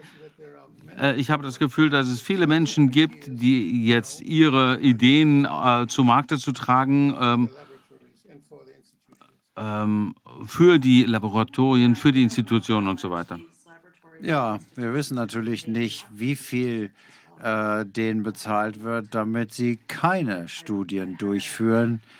Äh, ich habe mich neulich mit jemandem unterhalten an der Universität von Texas, wo ich meinen ähm, meinen Abschluss gemacht habe. Es war ein Alumni-Treffen und äh, ich habe gesagt, ich würde äh, über die äh, Covid-genetischen Impfstoffe und die Nebeneffekte sprechen. Und der Kommentar war, das wäre sicherlich interessant, aber das wird sicherlich keine politische Resonanz finden, würde nicht ins politische Bild fassen, passen. Also dieser ständige Vergleich alles, was negativ ist gegenüber dieser ne Gentherapie-Plattform, ist eine politisch ungewollte ähm, Aussage. Ja, das gebe ich zu. Ich habe versucht, äh, in diese Möglichkeiten der Gentherapie mehr einzusteigen. Und je mehr ich darüber lese, Es gibt ja ganz unterschiedliche äh, äh, Ansätze und die Menschen experimentieren mit künstlichen Viren, die sie dann zusammensetzen. Und normalerweise äh, schauen wir uns an, wie das in der Natur äh, sich ähm, abspielt. Und da gibt es gar keinen natürlichen Aspekt. Die nehmen nur irgendein Produkt und mixen es mit dem anderen im äh, Labor. Das ist ja ganz furchtbar. Ich sehe nicht die Möglichkeit, dass wir dadurch etwas äh, Sinnstiftendes ähm, äh, erkennen in äh, unserer wir Lebenszeit. Diese, wir können diese Technologie nicht mehr benutzen. Die müssen ähm, eingestellt werden. Die sind gefährlich. Wir hatten äh, letzten Jahr, letztes Jahr einen neuen MR-Spezies. Was äh, bekommen wir, wenn wir Atemwegserkrankungen aufgrund eines neuen Virus bekommen? Aber es gab trotzdem eine Impfkampagne, mRNA-Impfkampagne, gegen äh, eine Krankheit, die es gar nicht gab. Und äh, genauso wie ich eben zum Thema Corona-Impfstoffe gesagt habe, dass die Impfung selber ähm, Agene, äh, Agens einbringt, die unterschiedlich ausgebracht werden und die variieren und die sind dann noch gefährlicher als die Ursprungsvariante.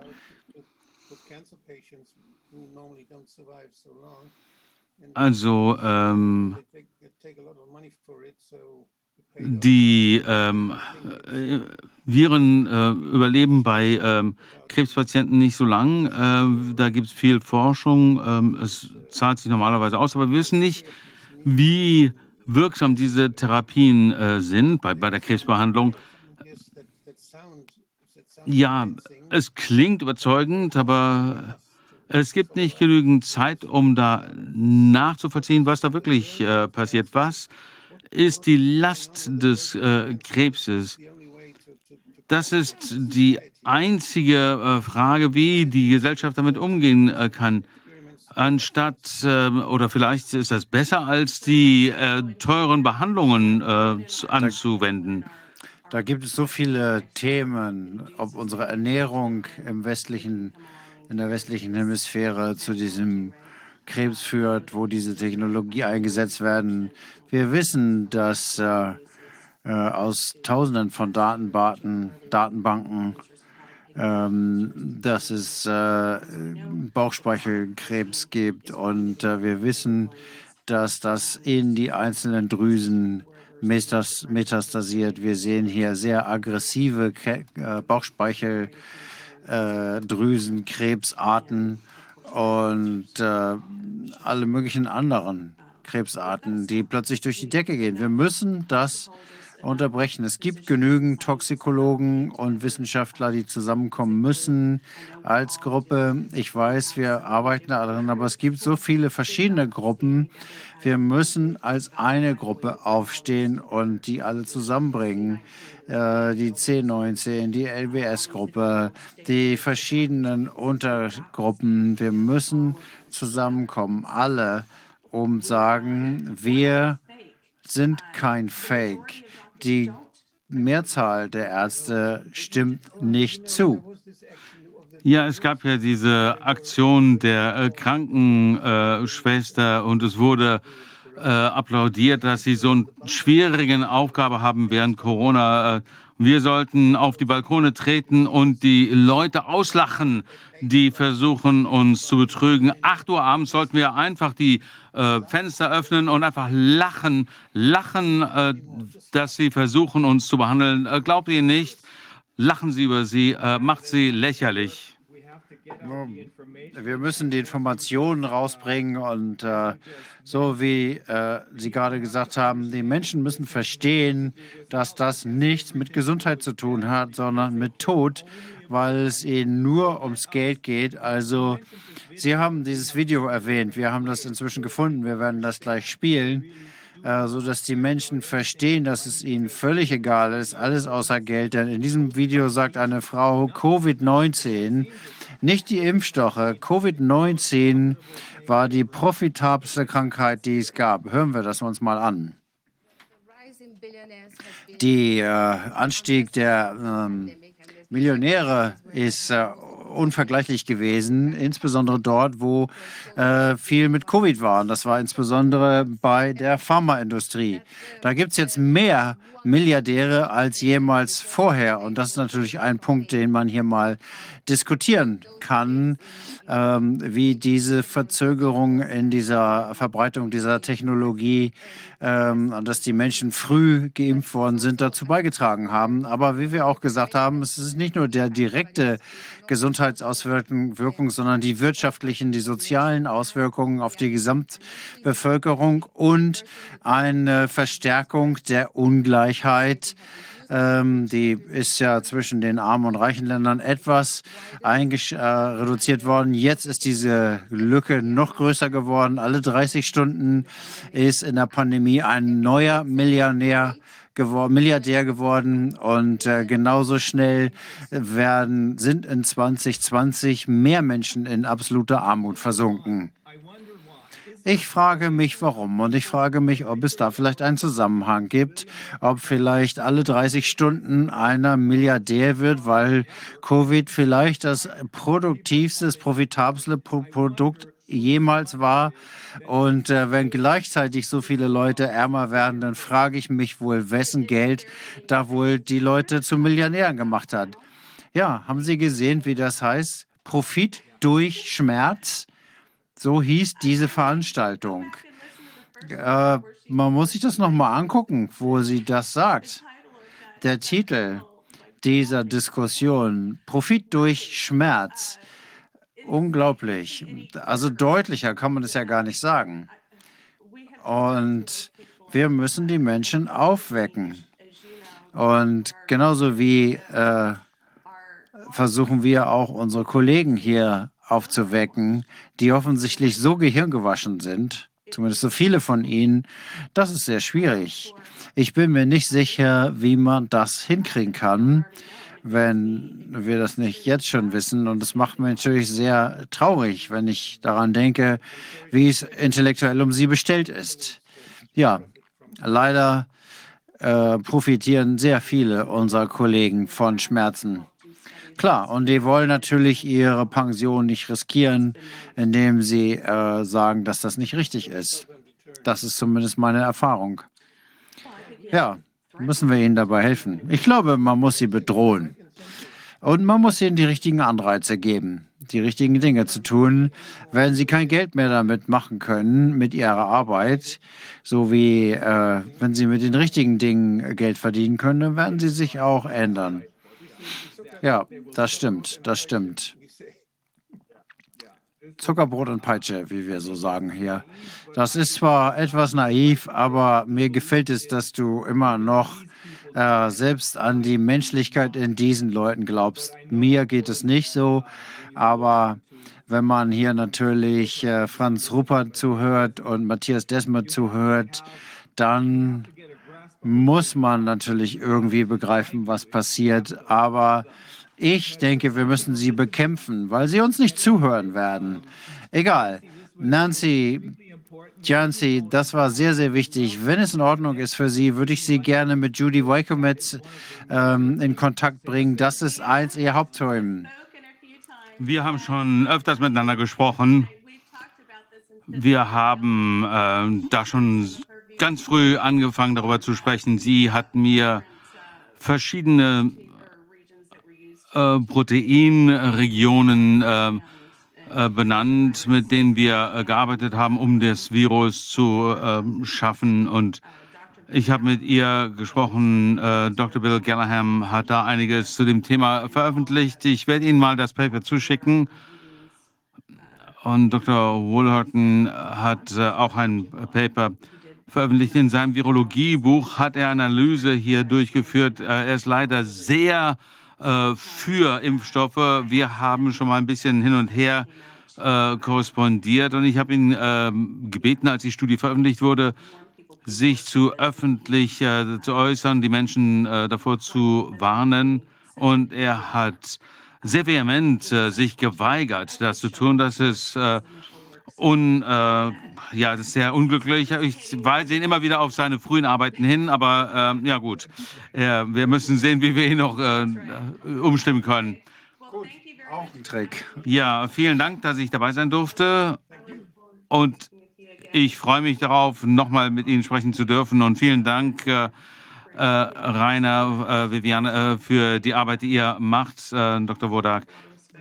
Ich habe sehr viel Respekt vor Ihnen. Wir machen das zusammen, wir müssen das zusammen machen, wir haben keine Wahl, wir müssen das machen und wir werden weitermachen, bis es vorbei ist. Und dann können wir uns ja irgendwann vielleicht auch mal darum kümmern, die zu heilen. Einige vielleicht. Vielen Dank. Einen schönen Tag noch, schönen Abend. Gleichfalls. Gut. Jetzt kommen wir zu Steve Royce. Sie sind schon da. Ähm, Sie mussten äh, ja nicht ganz so lange warten. Ich hoffe, das ist okay. Wie geht's Ihnen? Ja, hervorragend. Ich werde ähm, heute Morgen ähm, einen wichtigen Schritt unternehmen können. Es geht mir sehr gut. Lassen Sie mich Sie kurz vorstellen. Sie sind ehemaliger Profi-Basketballspieler, Sie sind Bürgerrechtsaktivist und jetzt kandisieren Sie für die Grand Ole Party. Vielleicht können Sie uns ein bisschen was dazu sagen, was das ist. Ja, wo soll ich anfangen? Es gibt so viel.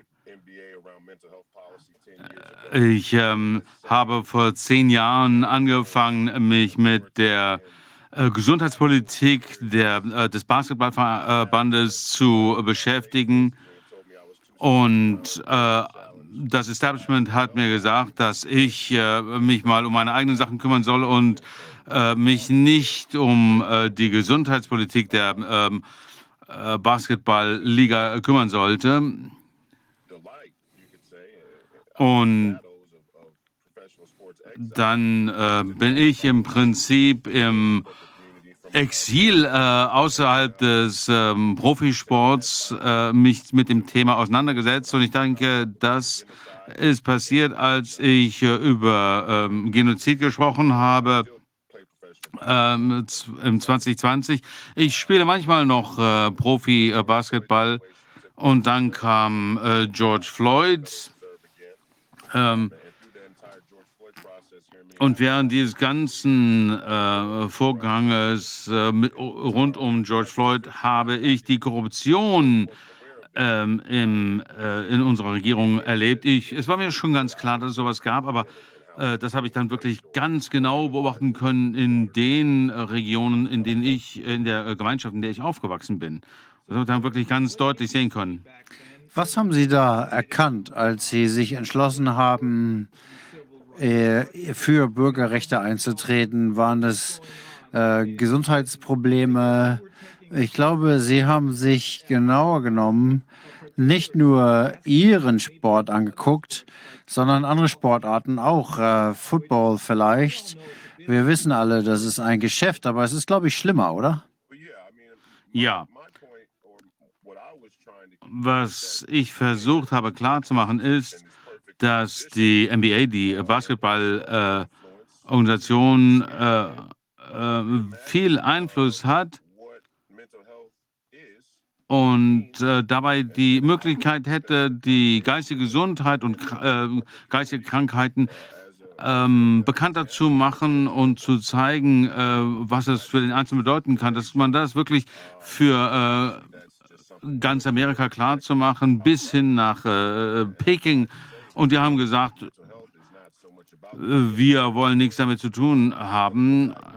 Und die haben gesagt, äh, die äh, menschliche Gesundheit, äh, da geht es ja gar nicht so sehr um Krankheitsdiagnosen, sondern es geht um die äh, Allgemeingesundheit, um die, das Wohlbefinden der Menschen. Und das war nicht im Interesse der MBA, sondern sie wollten die menschliche Psyche ausbeuten, wie nur möglich. Äh, und dann haben die eben zusammengearbeitet mit Big Tech, mit äh, Wall Street und so weiter. Das sind all diese Organisationen, die sich daran beteiligen äh, und die die menschliche Psyche ausbeuten. Und ähm, ich habe versucht, seinerzeit über die, äh, Mensch, die äh, geistige Gesundheit zu sprechen, denn ich habe über ähm, äh, Angstzustände gesprochen. Das war etwas, was die zu unterdrücken versucht haben. Das ist sehr interessant zu hören. Wir haben heute Morgen damit angefangen, äh, mit Professor Ruppert zu sprechen. Und er ist jemand, der sich sehr tief mit der menschlichen, äh, mit dem menschlichen Ursprüngling befasst, äh, direkt nach der Zeugung. Und das Entscheidende dabei ist, dass viele von uns tief traumatisiert sind. Und das passt zu dem, was Matthias, äh, Professor Matthias Desmet uns gesagt hat zur Massenbildung, ähm, wo er sagt, dass ein großer Teil der Bevölkerung massiv traumatisiert ist, dann ist natürlich dieser Teil der Bevölkerung sehr empfänglich für die Ideen der Massenhypnose. Was hat Sie dazu gebracht, über diese Dinge nachzudenken? Denn plötzlich sind Sie ja an der Front dessen, wo es zählt, der Traumatisierung und, äh, und ähm, Psychologie. Es geht auch noch viel tiefer. Ich habe einen spirituellen Hintergrund. Ich bin als Katholik aufgezogen worden. Ich bin Christ. Es geht also weit über die äh, geistige Gesundheit hinaus. Es ist auch eine spirituelle Frage. Aber was ich äh, wirklich jetzt verstehe und wo, wo ich eine Intuition seinerzeit hatte, war, aha, dass die Mainstream-Medien äh, in der Lage war, äh, die, äh, das Narrativ äh, zu kapern und die Menschen täglich zu manipulieren, den Menschen ihre Freiheit zu nehmen für die Sicherheit und den Materialismus. Und genau das passiert uns. Wir haben unsere Freiheit eingetauscht gegen einen internationalen Superstaat für Sicherheit und Materialismus. Wir haben akzeptiert, dass Sie unsere Interessen verteidigen würden, dass Sie unsere Interessen äh, Ihnen am Herzen legen würden. Und die geistige Gesundheit ist nur einer der Aspekte, einer der Bereiche, die wir Ihnen äh, anvertraut haben. Und ich habe irgendwann anerkannt, wie äh, sehr Sie das ausnutzen. Nicht nur, dass Sie äh, die geistige Gesundheit kleinreden, und das ist ja inzwischen ähm, ein Teil äh, der äh, liberalen linken äh, Establishments, nämlich die, das Gesundheitswesen. Äh, also habe ich mit denen geredet, aber die Institutionen, äh, die diese Gedanken unterstützt haben, öffentlich, haben hinter verschlossenen Türen gesagt, dass wir die äh, geistige Gesundheit uns auf die Fahnen schreiben, wenn wir irgendwann die Gelegenheit haben oder wenn der Markt es uns äh, machen lässt. Das ist im Prinzip die Quintessenz der Korruption in meinen Augen. Sie haben auch, vielleicht bevor wir in die Tiefe gehen, gibt es noch einen Aspekt Ihres Lebens, den die meisten Menschen wahrscheinlich nicht kennen. Sie haben auch sich äh, für, ich weiß noch nicht mal, wie man es ausspricht, äh, die Jugurs, die Igu, Uigi, Uiguren äh, in China, die dort interniert sind. Was ist da los? Ja, als Schwarzer in äh, den USA dreht sich ja vieles unserer Kultur um die äh, Gleichheit der äh, Justiz oder vielleicht die ähm, äh, Fehldarstellung der ähm, Gleichberechtigung. Wir sind in der äh, Schule aufgewachsen, haben die Geschichte dieses Landes kennengelernt, die natürlich äh, ihre dunklen Seiten hat, die unfaire ähm, Stratifizierung der Macht, der Sklaverei und so weiter und so fort. Das äh, geht ja ewig weiter, diese Liste. Wir sind also aufgewachsen mit dem Gedanken, dass äh, die äh, Gleichberechtigung ein Ziel war, gerade für uns Schwarze, die wir immer angestrebt haben. Und es war schockierend, dass wir ein Establishment haben, beide Parteien, dass sie immer sich entwickelt haben, äh, entsprechend der Rassenlinien.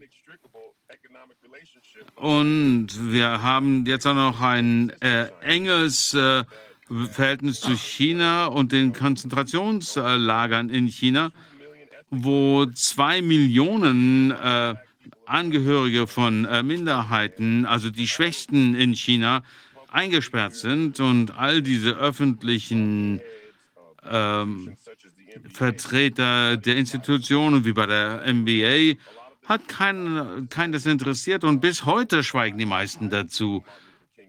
Also ich glaubte Martin Luther King, äh, als er sagte, Ungerechtigkeit an einem Ort bedeutet Ungerechtigkeit an allen Orten. Und es äh, war ein Mikrokosmos äh, des Materialismus hier in den Vereinigten Staaten und in, im Westen haben das akzeptiert, dass China die ähm, Lokomotive für unsere Zukunft sein soll, wirtschaftlich, aber auch darüber hinaus.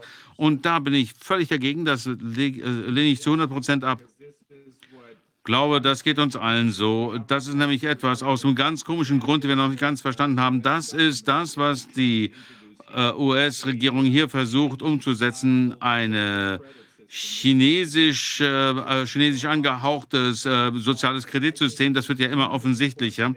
Und ich denke, dass es deswegen ganz, ganz wichtig ist, dass Sie und andere Menschen sich dafür einsetzen, äh, dass wir nicht einfach nur äh, hier sitzen und alles äh, von den Chinesen importieren, äh, was wir brauchen und äh, die, naja, ich denke, man muss das schon Konzentrationslager nennen, dass wir da äh, drüber wegsehen. Ja, wir nennen sie Umerziehungslager. Ich weiß nicht, äh, wie man das nennt. Äh, als Schwarzer sage ich, wenn irgendjemand gegen seinen Willen irgendwo hin verbracht wird und dort festgehalten wird, dann ist das ein Gefängnis für mich. Und was äh, darüber noch ähm, furchterregender ist hinsichtlich der Uiguren-Lager äh, ist, dass sie äh, mit äh, Gesichtserkennungssoftware und künstlicher Intelligenz äh, gejagt werden. Also China hat eines der größten äh, Geheimdienste, vielleicht den größten Geheimdienst weltweit. Und viele Menschen in den USA scheinen das okay zu finden, diese umfassende Überwachung, da geben wir wieder unsere Freiheit äh, auf. Und das kommt von umfassender Furcht und ähm, Angst.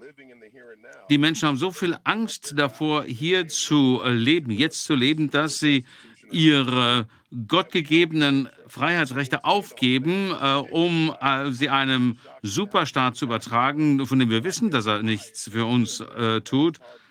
Aber es ist ganz schwer, äh, die Menschen davon zu überzeugen. Hinsichtlich der schwarzen äh, Gemeinschaft in den USA, denken Sie, dass es da mehr Bewusstsein gibt hinsichtlich dessen, was gerade passiert im Vergleich zu ähm, weißen ähm, Menschen oder ähm, Latinos oder anderer äh, ethnischer Gruppen?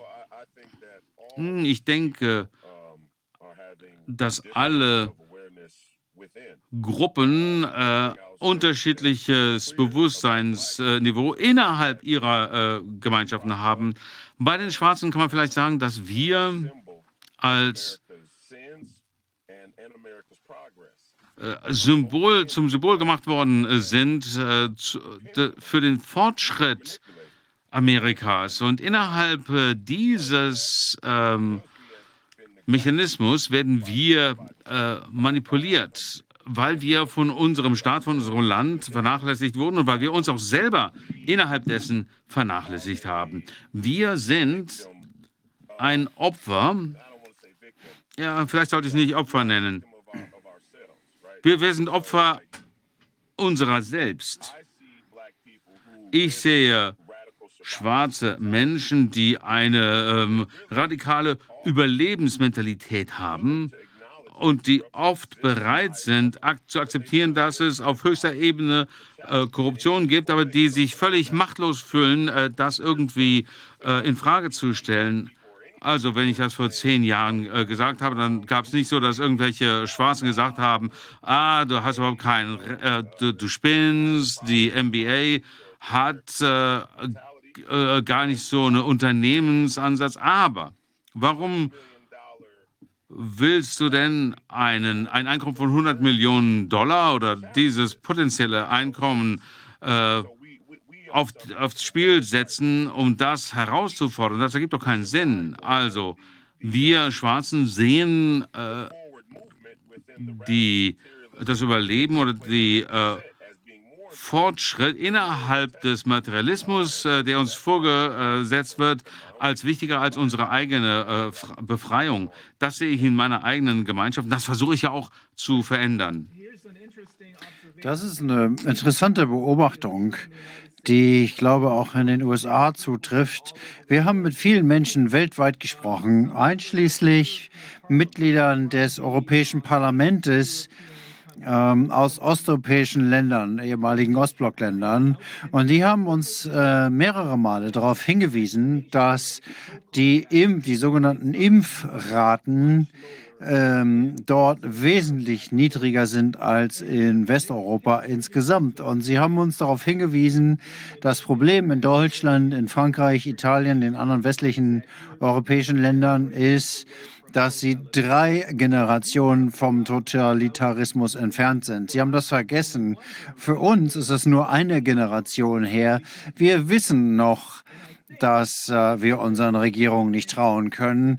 Und ich glaube, da gibt es eine gewisse Parallele hier in den USA. Denn die schwarze Gemeinschaft weiß seit langem, dass sie ihren Regierungen nicht trauen kann. Und deswegen sind die Schwarzen, glaube ich, weniger geimpft als der Rest des Landes. Dieses Land ist eigentlich gut, in ganz gutem Zustand. Abgesehen natürlich von den Dingen, die Sie genannt haben, da ist es völlig richtig. Aber im Vergleich mit Europa äh, sind die Sachen hier noch relativ in Ordnung. 50 Prozent der Bevölkerung, wenn nicht sogar mehr, werden diesen äh, Maßnahmen nicht mehr zustimmen. Deswegen äh, wollen sie ja gerne nicht, dass der ähm, Krieg in der Ukraine sich ausweitet und so weiter. Aber glauben Sie, dass äh, es richtig ist zu sagen, ich habe mit diesen ehemaligen, mit diesen Politikern aus dem ehemaligen Ostblock gesprochen und ich habe gesagt, wir sollten von ihnen lernen, denn diese Art von Argwohn ist etwas, was wir jetzt alle brauchen. Wir müssen uns von der Idee befreien, dass diese Menschen irgendwas tun, was irgendwas mit Gesundheit zu tun hat, sondern nur äh, mit Macht und äh, das gilt auch für die USA. Wir sollten hier mehr mit den Menschen sprechen, die hm, nicht ganz so überflüssig äh, oder gläubig gewesen sind. Ähm, bis Corona war ich irgendwie auch noch in Übereinstimmung mit den Mainstream-Medien. Mir war nicht ganz klar, dass die alle gekauft sind. Das hat sich jetzt komplett geändert. Ich glaube überhaupt gar nichts mehr. Und in dieser Hinsicht würden Sie zustimmen, dass das eine Gute, was aus Covid hervorgegangen ist, ist, dass ich glaube, dass hier was passiert, was positiv ist. Denn die Menschen von jeder Hautfarbe, jeglichen Geschlechtes und äh, in allen Bereichen schließen sich zusammen in der Erkenntnis, dass wir alle Opfer ähm, Opfer des gleichen, äh, der gleichen Räuber sind. Sie nennen sie Unternehmensgruppen, glaube ich. ähm, alles von den gleichen korrupten Leuten vorangetrieben. Stimmen Sie dem zu? Ja, ja, die Unternehmensherrschaft äh, hat uns einen äh, Krieg aufgedrängt. Das ist ein asymmetrischer Krieg. Und ähm, sie äh, bekämpfen uns unter dem äh, Decknamen äh, Verschwörungstheorie. Es gibt keine Verschwörungstheorie, dass die äh, internationalen äh, Geldinteressen zusammenarbeiten. Es gab Zeiten, wo die Liberalen in diesem Land immer gegen die großen Unternehmen waren. Der, das, der wirkliche Betrug hier in Amerika äh, ist, dass die Leute, die gegen das ähm, gegen die, das Establishment sind, die wollen eigentlich äh, internationalen Sozialismus vorantreiben. Das ist eigentlich der, das der internationale Korporativismus. Äh. Und äh, wir müssen mal schauen, wo unser Land steht im Vergleich zu anderen äh, Alliierten im Westen. So verrückt wie die Welt jetzt ist, gibt es eine viele, äh, starke Entfremdung. Es ist eine Entfremdung von der Wahrheit. Wir haben immer äh, ähm, Kontakt zu Informationen, zu Content, aber wir haben keinen Zugang mehr zur Wahrheit. Und ich denke, dass die, äh, das Covid-Narrativ äh, das Ganze ein bisschen beschleunigt hat. Aber ich glaube, dass selbst hier in Amerika noch viele Menschen gibt, die nicht verstehen, wie schlimm die Situation wirklich ist und äh, wie schwer die Konsequenzen sind, äh, wenn man nicht dafür darauf vorbereitet ist, wenn die äh, Regierung sich gegen uns wendet. Und ich denke, die Osteuropäer sind da natürlich besser vorbereitet gegen den Totalitarismus und der ist wirklich auf dem Vormarsch. Hier in Amerika hatten wir im Januar 22 eine Situation, wo die Menschen, ich glaube 60 67 äh, Prozent der Demokraten waren äh, dafür, die äh, Ungeimpften äh, zu Hause äh, unter Hausarrest zu stellen. Wenn man in einem äh, Land lebt, in dem man immer eine, dass die Mehrheit bestimmt, dann hat man natürlich die äh, Gefahr, dass äh, 67 Prozent der Menschen von einer äh, äh von einem ähm, manipulativen äh, Schreihalter an einem Mikrofon verführt werden. Und äh, wir haben natürlich ein paar, wir haben natürlich zwei Parteien, wir haben ein paar große Unternehmen und die haben alle, äh, nutzen alle die gleiche Bibel. Und indem, indem die Ma äh, Macht sich konsolidiert und dann immer mehr Einfluss gewinnt, äh, besteht die Möglichkeit, dass die äh, Möglichkeit, die Tyrannei abzuwenden, sich schneller äh, schließt, als äh, wir erwartet hätten. Wahrscheinlich haben die in Osteuropa hatten die noch mehr Zeit, als wir heute haben, ähm, das zu verhindern. Aber auch die schwarze Gemeinde in diesem Land, die auch wissen, dass äh, man seiner Regierung nicht trauen kann. Deswegen sind Sie, glaube ich, besser vorbereitet und deswegen sollten wir viel mehr miteinander sprechen. Wie Sie gesagt haben, 6, äh, 68 Prozent. Ich glaube, das war eine Umfrage am Anfang dieses Jahres, wo 86 Prozent ähm, der Demokraten gesagt haben, man sollte die ungeimpften alle einsperren, einfach weil sie ihrer Regierung vertrauen. Sie können sich einfach nicht vorstellen, dass ihre Regierung nicht ihre Regierung ist, sondern eine Marionettenshow, die vom Weltwirtschaftsforum gelenkt wird. Und viele von denen sind buchstäblich aus dem Weltwirtschaftsforum hervorgegangen nämlich deren Young Global Leaders Programm. Wenn man diesen Schritt einmal gegangen ist, wenn man in die Lage gekommen ist zu erkennen, was los ist, dann ist der nächste Schritt einfach. Wenn man sagt, wir brauchen sie nicht, sie brauchen uns, aber wir brauchen sie nicht. Das ist der Punkt, äh, warum wir, Wolfgang Rodak, Viviane und ich und viele andere der Menschen, die wir interviewt haben, gesagt haben, dass wirkliche Demokratie von unten nach oben aus den Regionen, aus den Gemeinden hervorgeht, wo jeder von uns verstehen muss, dass wir nicht nur nationale Souveränität haben, sondern individuelle Souveränität. Und das führt zu einem kompletten neuen System, was von diesen kriminellen Organisationen losgelöst ist. Wir brauchen die nicht, die brauchen uns. Sie haben unser Geld gestohlen, unser Vermögen gestohlen über Jahrzehnte. Wir sollten dafür sorgen, dass wir in unseren eigenen Regionen unsere eigenen Gesundheitssysteme, unser eigenes Rechtssystem und Wirtschaftssystem aufbauen.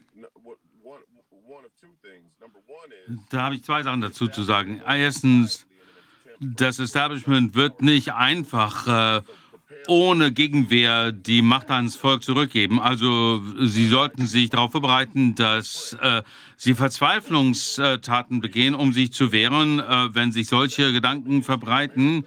Und äh, deswegen ist die, die, der zweite Verfassungszusatz hier in Amerika so wichtig. Also ich möchte, dass die Menschen in Europa und weltweit verstehen, dass wenn wir von Souveränität sprechen, individuelle Souveränität, dann äh, gilt, äh, ist gerade der zweite Verfassungszusatz hier in Amerika da so wichtig. Und das ist natürlich von über mehr als der Hälfte der Länder der äh, Welt übernommen worden. Denn wir müssen sehen, ja, dass unser militärisch-industrieller äh, Komplex äh, genauso äh, unmoralisch, sogar verfassungswidrig ist wie jeder andere äh, unmoralische Organisation in der Weltgeschichte. Aber gleichzeitig hat äh, unser zweiter Verfassungszusatz und der militärisch-industrielle Komplex auch die Freiheit weltweit verteidigt. Und ähm, äh, darüber reden wir jetzt. Wir hatten ja diese äh, Amokläufer und die Leute sagen, das ist nicht mehr, das ist nicht wert. Da sind zehn äh, Menschenleben wieder verloren äh, gegangen. Das ist nicht wahr. Nee, die Leute haben gar keinen Bezugsrahmen, historischen Bezugsrahmen. Was bedeutet was äh, Kommunismus, Diktatur, Totalität bedeuten können, wenn sie sich an die äh, äh an Russland im frühen 19. Jahrhundert erinnern? Äh, da gab es Propagandaposter, die sagten, es ist falsch, äh, die eigenen Kinder zu fressen. Aber es gibt Umstände, die viel schlimmer sind als der einzelne äh, pathologische Amokläufer, der letzte Woche diese äh, Kinder getötet hat oder die Menschen in Buffalo im letzten, in der Woche davor. Und wir müssen äh, uns verabschieden von einfachen Entscheidungen und einfachen Antworten. Wir sehen uns einer Schattengruppe gegenüber, die unsere individuellen äh, Freiheiten unterminieren wollen. Wir müssen uns fragen, was äh, sind die Kosten für die Beibehaltung dieser Freiheiten und sind wir bereit, diese Kosten zu äh, bezahlen?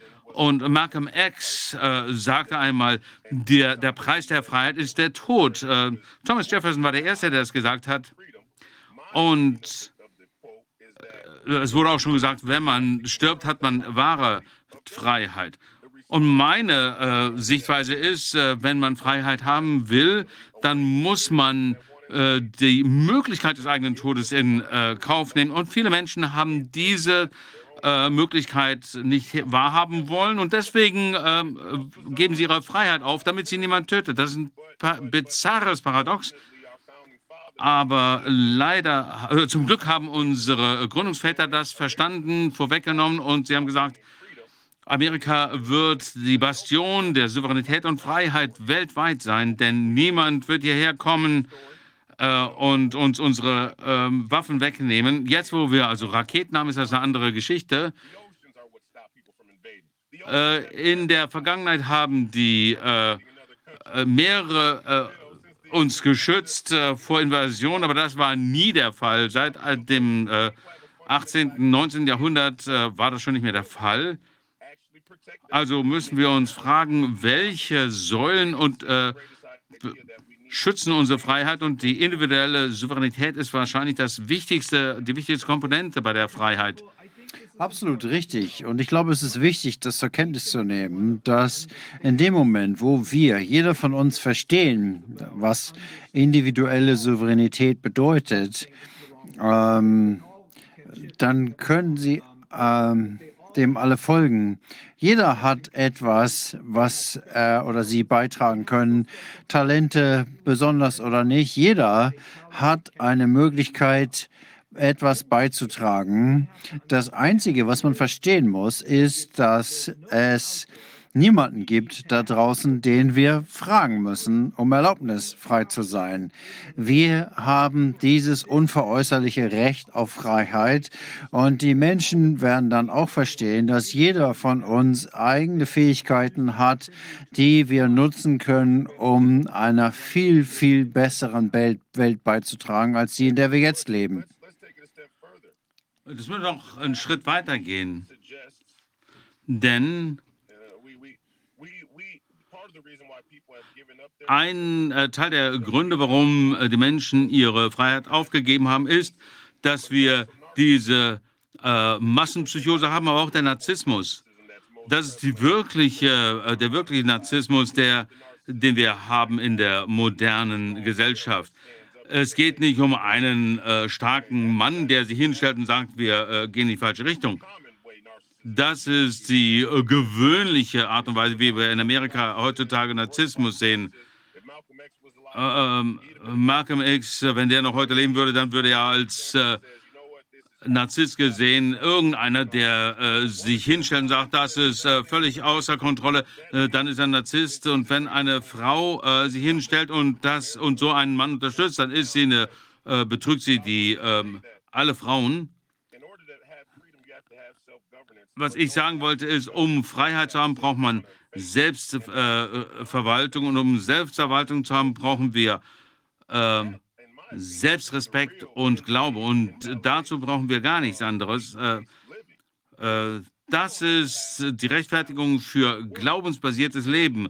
Man braucht keine äh, Macht in der Welt zu haben, um eine, eine Beziehung zu Gott zu haben oder Integrität und Ehre zu haben. Das das Wichtigste am jüdisch-christlichen äh, Glauben in den meisten Glaubensrichtungen. Es ist äh, nicht die Frage, was sie produzieren können, sondern äh, wichtig ist, wer sie sind, wofür sie äh, aufstehen, wofür sie bereit sind zu sterben. Und das sind die heroischsten Menschen. Das ist ja die Geschichte von David gegen Goliath. Er glaubte an seine äh, Schleuder und deswegen, wegen seines Glaubens in Gott, wurde er äh, zum König. Dann hat er auch seine Fehler gemacht. Aber äh, wir, wir sind ja alle keine Heiligen. Das stimmt. Der Punkt ist, dass viele fragen, wie lange dauert es noch? Aus meiner Sicht, ich würde Sie jetzt gerne nach Ihrer Meinung fragen. Aus meiner Sicht fällt das Narrativ auseinander. Ich habe, ich spüre die Verzweiflung auf der anderen Seite, denn jetzt kommen Sie mit äh, Corona 2.0 um die Ecke, indem Sie mit diesen äh, Affenpocken um die, ja, die Affen. kommen. Und ich glaube aber trotzdem, dass, so wie Sie schon gesagt haben, diese Leute nicht ohne Kampf aufgeben werden. Sie wissen, wenn sie verlieren, dann verlieren sie wirklich. Dann äh, werden sie direkt in die Hölle geschickt. Also werden sie nicht kampflos aufgeben. Und ich fürchte, dass die nächste Karte, die sie aus dem Ärmel ziehen, wird der Krieg sein. Ein Krieg, der Krieg in der Ukraine, der sich auf äh, Deutschland und Europa ausbreitet vielleicht sogar mit taktischen Nuklearwaffen, was auch immer. Ich habe keine Ahnung. Aber ich glaube schon, dass jetzt, wo das Narrativ auseinanderfällt, das ist der nächste und letzte, äh, die nächste und letzte Karte, die Sie spielen können. Was meinen Sie dazu? Ich denke, dass wenn wir auch nur eine einprozentige Chance haben, dass das gelingen kann, dann müssen wir das als hundertprozentige Sicherheit nehmen. Denn was wäre die Alternative? Die einzige Alternative, äh, zu Ihrem Ansatz, dem ich ja zustimme, wäre, sie hinzusetzen und zu beten, dass es gute Leute sind. Und da deutet ja nichts darauf hin. Sie reden ja immer von äh, Evidenz, wissenschaftlicher Evidenz. Und was wir heute sehen, ist, dass die, äh, dass absolute Macht absolut korrumpiert. Das haben wir immer und immer wieder gesehen. Und ich habe das Gefühl, dass dieses Narrativ äh, in sich zusammenbricht. Ich denke, dass dieses Narrativ eingeführt wurde, um eine äh, breite äh, Massenformationspsychose zu schaffen, aber die der äh, gute, gesunde Menschenverstand hat, wehrt sich und jetzt gibt es äh, hier eine Verbindung zwischen den Menschen, die sie nur schwer überwinden können. Deswegen wollen sie auch das Internet zensieren und alternative Sichtweisen unterdrücken. Und das ist in meinen Augen ein Zeichen äh, der Verzweiflung, dieser radikale Versuch, alle zu unterdrücken, die andere äh, Sichtweise publizieren. Und deswegen denke ich, dass sie äh, das Endspiel verlieren werden. Es gibt viele unterschiedliche äh, Ansätze. Es gibt drei äh, äh Möglichkeiten. Es gibt die Pest, äh, die Gewalt. Die Pest kommt als ähm, Krankheit daher, die äh, Gewalt als Krieg oder ziviler Ungehorsam, also ähm, Unruhen. Und dann gibt es noch die Möglichkeit des äh, Währungszusammenbruchs, äh, also Hunger. Und dem widmet niemand ein, äh, die äh, Aufmerksamkeit. Wenn die w äh, Währung zusammenbricht, äh, wie äh, ich das erwarte, dann können zwei Dinge passieren. Erstmal viel mehr Gewalt, als wir das im Moment sehen zwischen Russland und der Ukraine, und zwar weltweit. Und das wäre auch noch eine Gelegenheit für eine Weltregierung, äh, sich zu etablieren und zu sagen, die einzige Lösung für die Währungskrise ist, das gesamte Währungssystem neu äh, zu organisieren durch einen äh, weltweiten äh, Führer quasi. Und äh, damit würden wir dann auf die nächste Ebene der Weltregierung und Tyrannei gebracht. Vielleicht passiert das nicht. Aber ich denke, wir müssen uns so verhalten, als wäre das eine Möglichkeit, weil es ist eine Möglichkeit.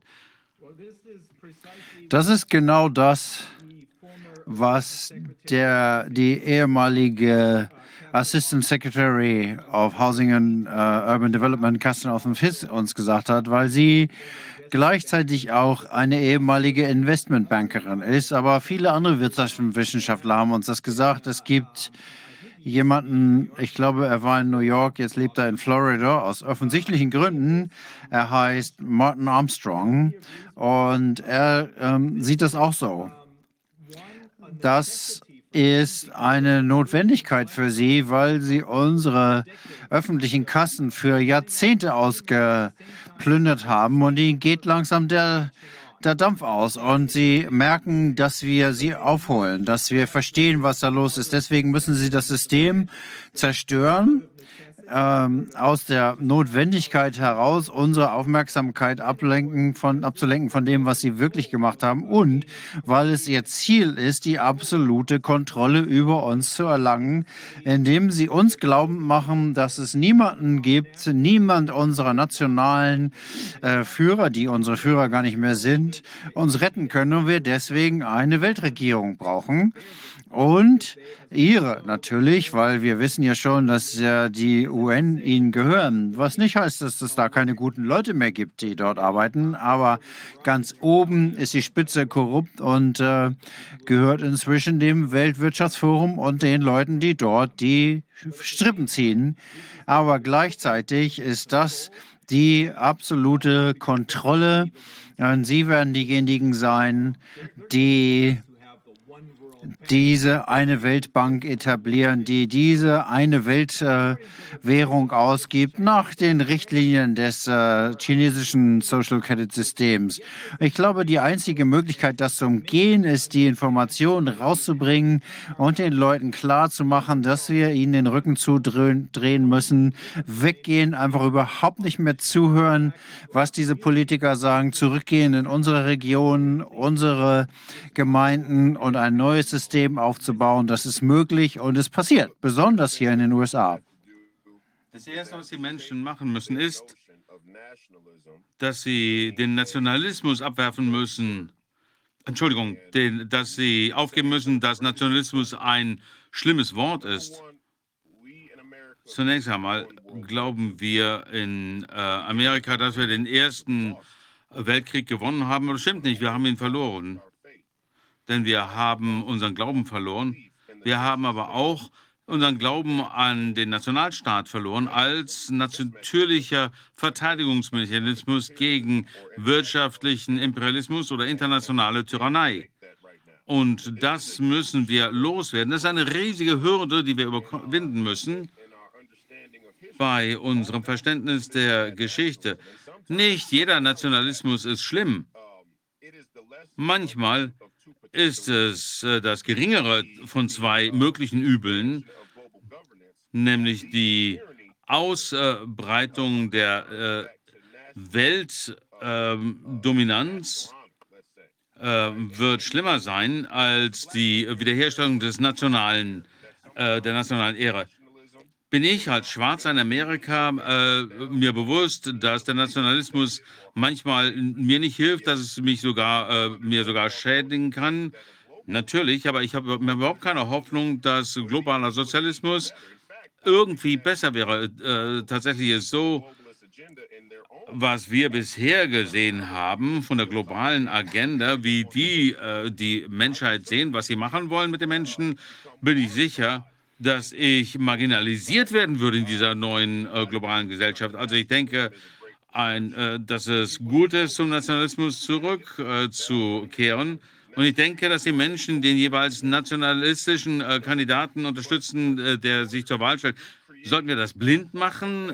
Nein, aber Grenzen sind eine äh, natürliche, ähm, also nationale Grenzen sind eine natürliche Grenze für die imperialen Ambitionen einzelner Gruppen. Äh, und Nationalismus hat ja einen schlechten Namen seit äh, Adolf Hitler und anderer faschistischer Bewegungen seiner Zeit. Und deswegen hatten wir die äh, Nachkriegsordnung der Liberalen, die äh, 60 Jahre Vorbereitung des äh, Totalitarismus, internationalen Terroris äh, Totalitarismus war. Äh, bedeutet das, dass jeder äh, Nationalist äh, etwas äh, Negatives ist? Nein, absolut nicht. Die Tatsache, dass einige der Tugenden, einige Dinge, die Tugenden waren, jetzt Unworte geworden sind, das ist wichtig, denn das ist eins ihrer wichtigsten Werkzeuge, Worte umzudefinieren, neue Worte zu erfinden.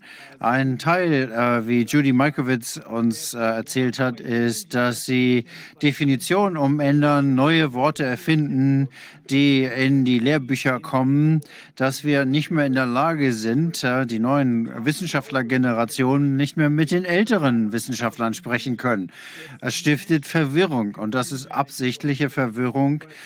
Die eine Sache ist aber ganz klar, und ich werde da immer dran glauben, es gibt bestimmte Tugenden, die nicht zu ändern sind. Ehre ist eine Tugend, Souveränität ist eine, Integrität ist eine und das sollte uns klar sein und das sollten wir schützen, denn ohne diese Tugenden, ohne diese lenkenden Werte wird es eine Demokratie nicht geben und auch ähm, es wird dann diese Weltregierung geben ohne die.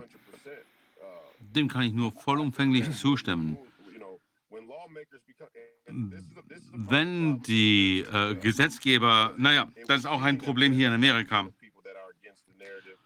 Denn es sieht fast so aus, dass äh, einige Leute natürlich gegen das Narrativ sind. Äh, die sind aber auf der Seite der Mehrheit. Das äh, Establishment äh, haben, äh, sowohl die äh, Demokraten als auch die Republikaner, haben das Narrativ gekapert und äh, stellen sich als äh, ähm, sich gegenüberstehende ähm, Camps da, äh, Lager da. Das hat man gesehen äh, vor einigen Jahren bei der Debatte zwischen Obama und äh, äh Donald Trump, wo man sagte, es gibt ja so eine große Spaltung zwischen der äh, ähm, Ultrarechten und den Linken. Das sind alles äh, Kleinkriege innerhalb der etablierten Politiker, Politikoklasse.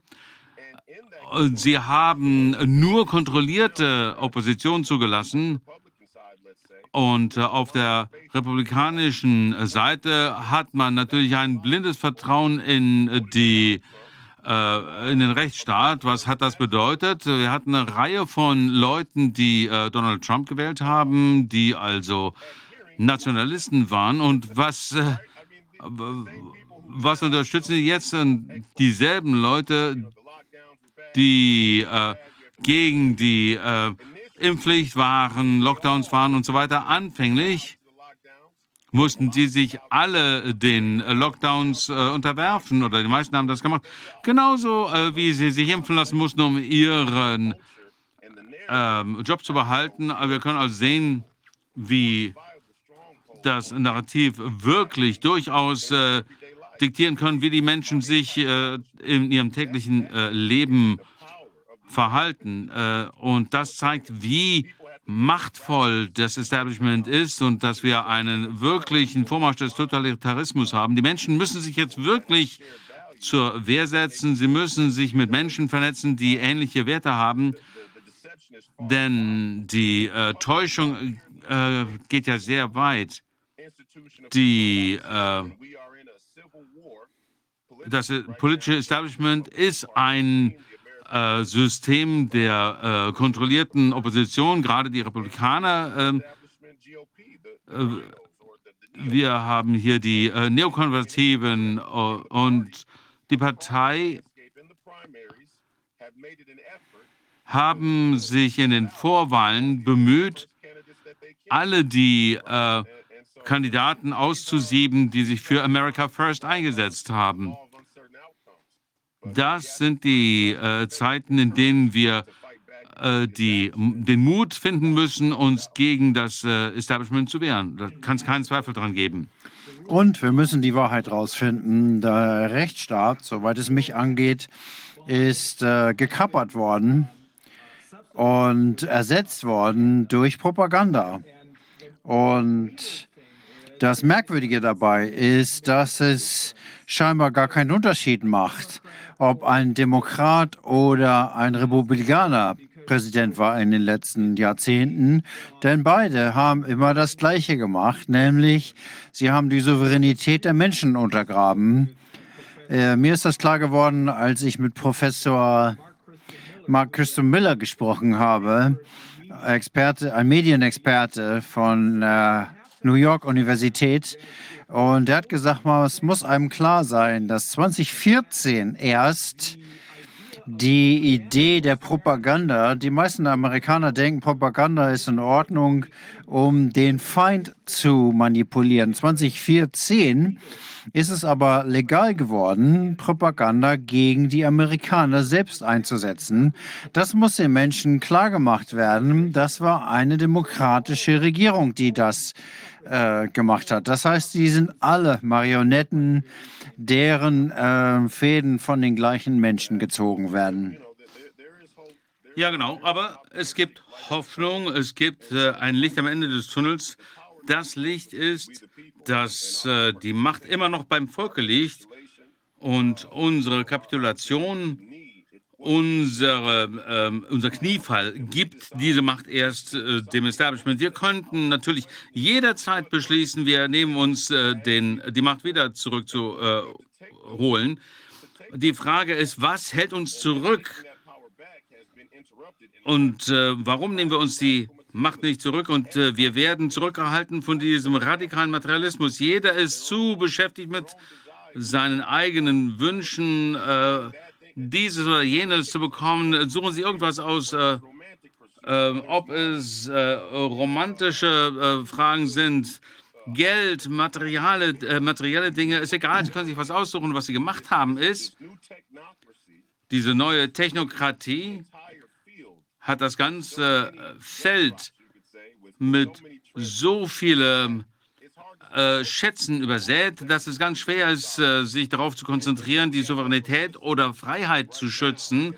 Das heißt, in Amerika und weltweit müssen wir uns jetzt wirklich fragen, was bedeutet es, frei zu sein und wie hart ist es, sich der Freiheit zu verpflichten und zu, äh, die, die Verantwortung für die Freiheit zu akzeptieren, so zu leben, dass man die individuelle Souveränität als äh, Bürger zu verteidigen, dass das etwas Bewundernswertes ist. Äh, wir haben das verloren. All diese Freiheitskämpfer, die bekommen so ein bisschen Unterstützung äh, online, Tweet, Tweet, Tweet und so weiter. Oh ja, das war gut, schöne Kommentare, aber das ist nicht genug.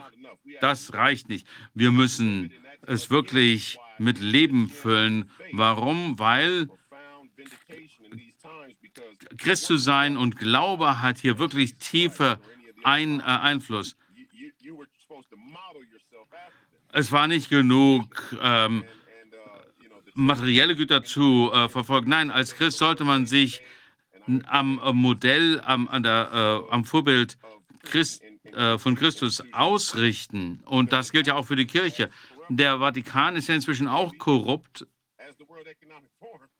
Vielleicht sogar genauso äh, korrupt wie der, das Weltwirtschaftsforum. Aber der Widerstand und der äh, Backlash gegen das äh, Establishment wird sich durchsetzen, wenn man die metaphysischen Glauben äh, gegenüber einer höheren Macht hat, dann ist es natürlich leichter, sich den oberflächlichen materiellen Dingen äh, zu widersetzen. Ich glaube, das ist auch eine Art unbekannte Stärke im menschlichen Wesen, die jetzt äh, ans Licht kommt. Genau, wenn wir hier sprechen, gibt es schon, kann ich schon ähm, wieder äh, wahrnehmen, wie Energie ins morphogenetische Feld führt und an andere weitergegeben wird. Und ich glaube, das ist nicht nur ein Kampf in dem Sinne, dass man äh, die Fäuste ballen muss und äh, im Verteidigungsmodus ist die ganze Zeit. Ich sehe das auch als ein Zusammenwachsen, vielleicht ist das etwas kitschig, aber ein Zusammenwachsen der Herzen oder der Seelen. Da steckt viel Spaß und Stärke drin. Äh, wir haben noch nie so viele spannende Menschen kennengelernt, die das gleiche denken über die Welt und die ihre ganze Energie in eine bestimmte Sache stecken. Und das ist auch sehr ermächtigend und ermutigend. Deswegen denke ich, sind wir im Moment an einem Wendepunkt, wo wir als Menschheit die, La die Möglichkeit haben, diesen ganzen Schwachsinn zu überkommen. Und obwohl wir vielleicht äh, Schwierigkeiten über überwinden müssen und das auch noch weitergehen wird, äh, ist es doch trotzdem positiv und es macht auch Spaß, ähm, so widersprüchlich wie das auch klingen mag. Ich glaube nicht, dass das widersprüchlich klingt. Ich wache jeden Morgen auf und ich kann nicht warten, endlich wieder die Wahrheit zu predigen, sie zu leben so zu leben, äh, dass ich ein Vorbild bin für möglichst viele Menschen, das ist sehr erfüllend. Wir müssen uns einfach neu äh, ausrichten, äh, was wir sehen. Und wir müssen uns dem Establishment widersetzen. Das versucht uns dazu zu überzeugen, äh, dass äh, nur äh, Erfüllung nur darin, liegt, darin liegt, dass wir mehr haben als unser Nachbar. Also äh, die Full, äh, Erfüllung liegt darin, äh, dass ich mehr habe als mein Nächster. Und ich muss dann immer meinen materiellen Besitz vergleichen mit den anderen. Das ist nicht nur Gift für äh, Körper, Geist und Seele, sondern es ist auch ein äh, Werkzeug für die, das Establishment, sie daran zu hindern, ihre Freiheit zurückzufordern. Also ich denke, der Kampf um die Freiheit ist äh, hoffnungsvoll. Und äh, das sollten wir schon etwas als Positives sehen, da es den Menschen Energie gibt und Erfüllung. Ja, natürlich. Nun, wissen Sie was, Royce? Das ist ein perfekter Übergang. Ich glaube nicht an Zufälle mehr. Und Sie hätten es, Sie konnten nicht wissen, dass unser nächster Gast, Erzbischof und Diplomat ähm, der Vatikanstadt, ist äh, Carlo Maria Vegonau. Ich äh, wusste, das wussten Sie sicherlich nicht. Nein, keine Ahnung, aber ich sage Ihnen Folgendes. Erzbischof äh, äh, Vigano ist ein Mann, den ich wirklich bewundere. Ich denke, er ist ein Held. Zumindest für die Katholiken ist er ein Held, aber ich denke, er ist ein Held für die Menschheit. Er hat äh, sich erhoben gegen die älteste äh, Institution in der Welt und alles, was er hat, ist ein ist Zeugnis der wahre, äh, wahren Mutes. Und ich äh, habe natürlich mich gegen die NBA aufgelehnt. Natürlich nicht so eine große Institution wie die katholische Kirche, aber es ist, ich weiß, wie viel Mut es kostet, sich so einer ähm, Institution zu widersetzen. Ähm, ich habe äh, beobachtet, was Erzbischof Vigano ähm, so macht und ähm, habe das wirklich beobachtet in letzter Zeit. Und ähm, ja, ähm, alles Gute. Vielen Dank, Royce. Das ist das, was uns stark macht. Die Verbindung dieser ganzen guten Menschen weltweit und viele mehr. Äh, das ist mehr als auf der anderen Seite. Danke, Royce. Es war uns eine echte Freude, mit Ihnen zu sprechen. Ja, vielen Dank und alle, äh, Gott helfe Ihnen. Danke, gleichfalls.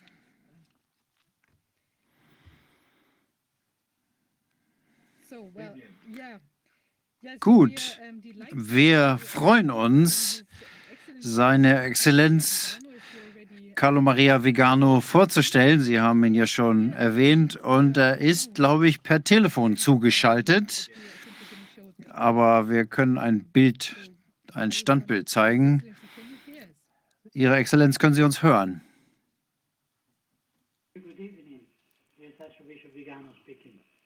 Ja, hier spricht Erzbischof Vigano. Vielen, vielen Dank, dass Sie sich die Zeit nehmen. Wie wir bereits von einem sehr prominenten Basketballspieler äh, gehört haben, der in den USA ist, er, wie wir alle und viele andere auch, ein großer Fan von Ihnen sind. Und das ist jetzt hier ein vorbereitetes Interview ähm, fangen wir an mit den Fragen und Ihren Antworten, wenn das für Sie in Ordnung ist.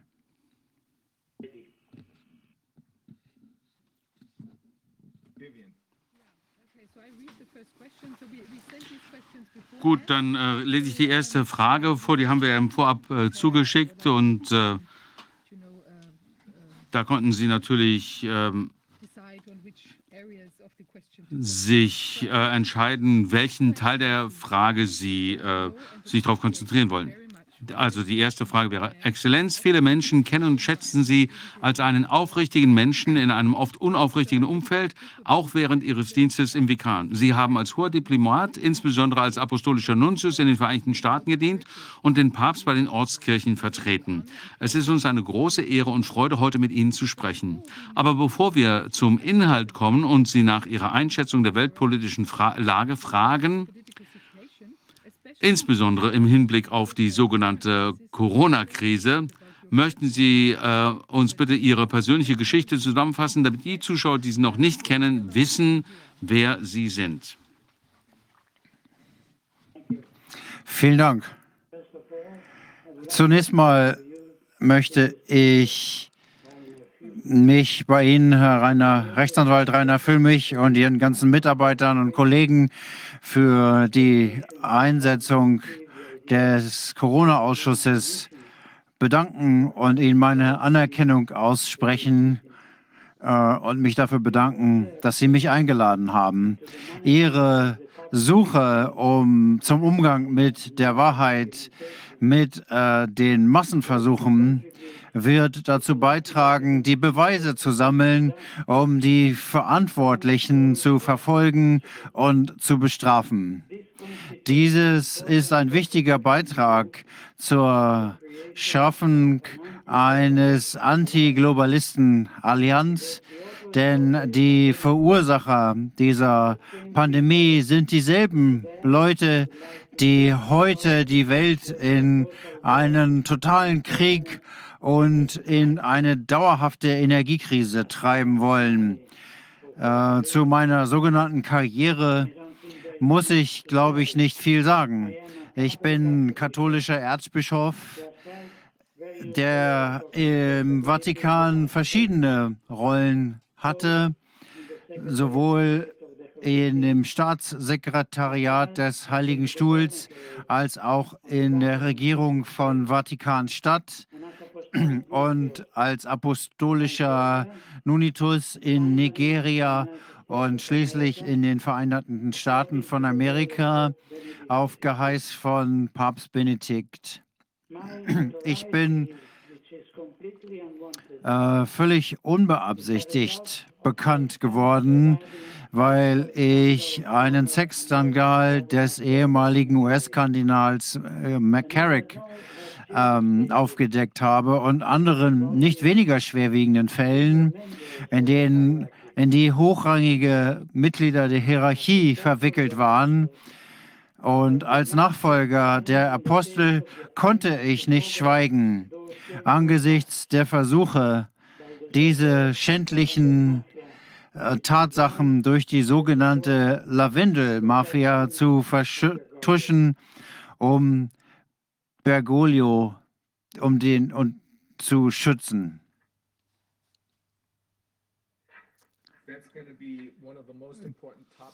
Das wird eines der wichtigsten Themen sein, dass wir äh, äh, bald in äh, viel größerer äh, Genauigkeit untersuchen müssen. Es ist sehr äh, traurig, aber so ist es halt. Wir müssen uns der Wahrheit stellen. Sollen wir mit der zweiten Frage anfangen?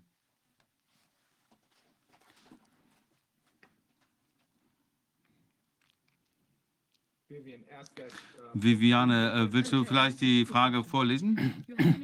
Sie haben ein beeindruckendes Leben, aber wenn man in den alten Medien, den Mainstream-Medien nach Ihrem Namen sucht, findet man diffamierende Artikel, in denen Sie unter anderem beschuldigt werden, Kreml-Propaganda zu verbreiten und verwirrende Aussagen zu machen. Bei näherer Betrachtung scheint dies überhaupt nicht der Fall zu sein. Im Gegenteil. Sie bleiben ihrem Ruf als offener Mensch auch in einem Umfeld treu, in dem Lügen vorherrschen, obwohl dies zu ihrem eigenen Nachteil ist. Wo würden Sie die Zäsur wo würden Sie die Zäsur in Ihrem Leben verorten, wo diese Tugend von den alten Medien in einen Makel umgedeutet wurde? Welche rote Linie haben Sie überschritten? Bei welchem Thema äh, ist Ihre Offenheit zu einer Gefahr für die öffentliche Darstellung geworden?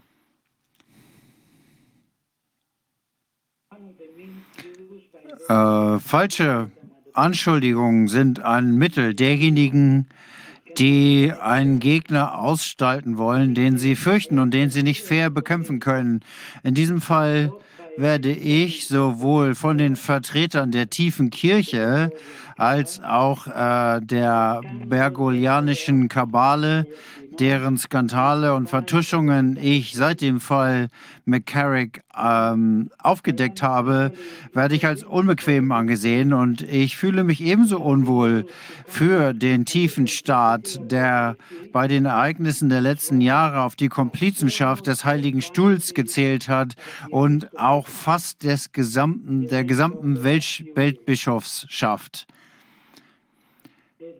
diese dissonante Stimme eines Bischofs, insbesondere wenn er seine Anschuldigungen begründet formuliert, die sich auf unwiderlegbare Fakten stützen, birgt die Gefahr, dass das offizielle Narrativ über die Erneuerung der Kirche unter dem äh, in Anführungsstrichen Pontifikat in Frage gestellt wird, genauso wie die Pandemiephase und die Massenimpfungen. Selbst der jüngste russisch-ukrainische Krieg und die Krise, dass die globalistische Elite der NATO, der tiefe Staat der USA, die Europäische Union sowie das Weltwirtschaftsforum und der gesamte Medienapparat sowie der Vatikan auf derselben Seite stehen,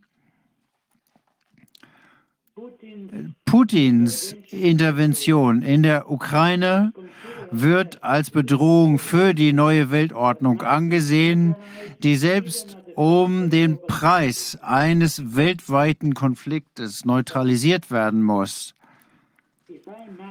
Also, wenn ich auf eine sogenannte Sollbuchstelle an der kirchlichen Front hinweisen muss, dann hat sie sicherlich mit meiner Anprangerung des Netzes der Komplizenschaften und Skandalen der korrupten Kleriker und der Prälaten Zusammenhang, die im Bergiolio bewusst und hartnäckig zu vertuschen, vertuscht werden sollen.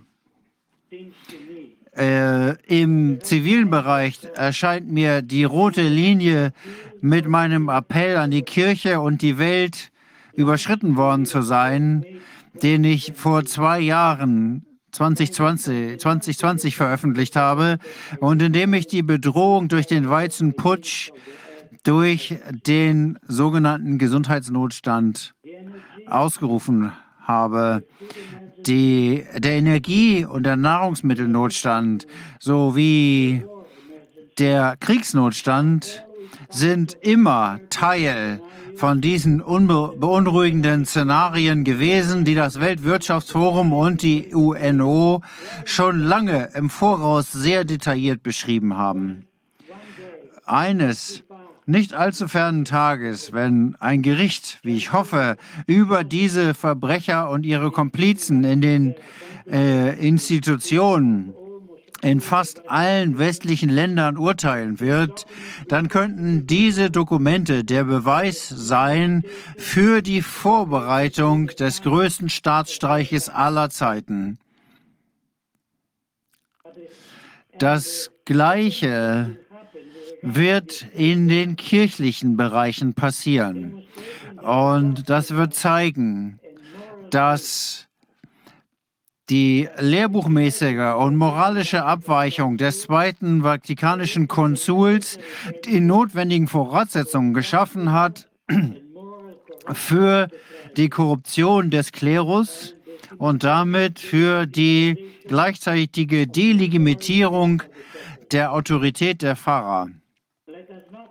Und vergessen wir nicht, dass die revolutionären Prozesse immer auf den Lastern und den Schwächen ihrer Vertreter beruht und sie ausgenutzt hat, sowohl um die Staaten zu zerstören als auch die Kirche zu schwächen.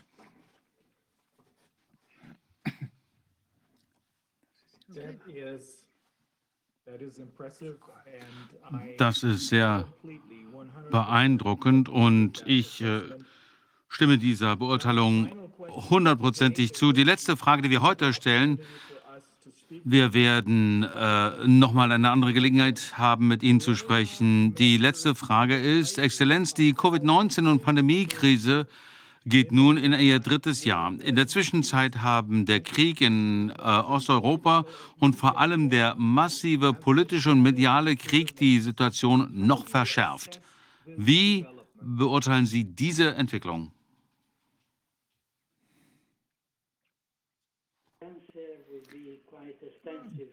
Das wird eher umfangreich, da die Frage sehr komplex ist. Aber ich möchte erstmal einen grundlegenden Punkt klären. Die Ukraine-Krise wurde absichtlich vom tiefen Staat provoziert, um die Welt in einen großen Reset zu zwingen, insbesondere um den sogenannten technologischen Übergang und die grüne Wende zu initiieren. Es ist die zweite Stufe des äh, globalistischen, technokratischen Staatsstreiches nach der Pandemiephase. Die Psychopandemie war die erste Stufe des Angriffes, der darauf abzielte, die Kontrolle über die Regierungen zu erlangen. In Wirklichkeit versuchen sie heute nur noch die politische Macht zu umgehen, die bisher als ein, alleiniger Vollstrecker von Befehlen funktioniert hat. Unter dem Vorwand der Pandemie wurden Systeme der Bevölkerungskontrolle eingeführt, unter anderem auch Systeme zur Rückverfolgbarkeit der Bürger, die ihnen mit diesem experimentellen Genserum eingeimpft worden sind.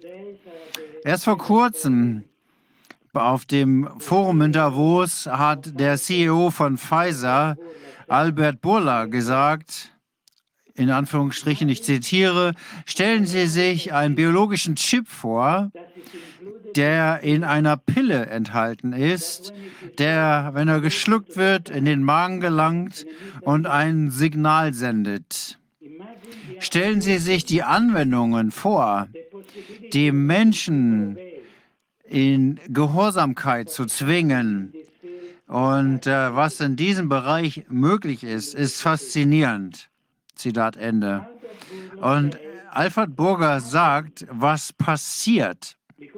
Denn es handelt sich um bestehende Technologien, nicht Fantasie, Fantasieprojekte, die das Vorhandensein von Graphen und sich selbst zusammensetzenden Nanoschaltkreisen wird jetzt sogar von denjenigen zugegeben, die vor einigen Jahren noch, vor einem Jahr, das alles noch als Verschwörungstheorie abgetan haben.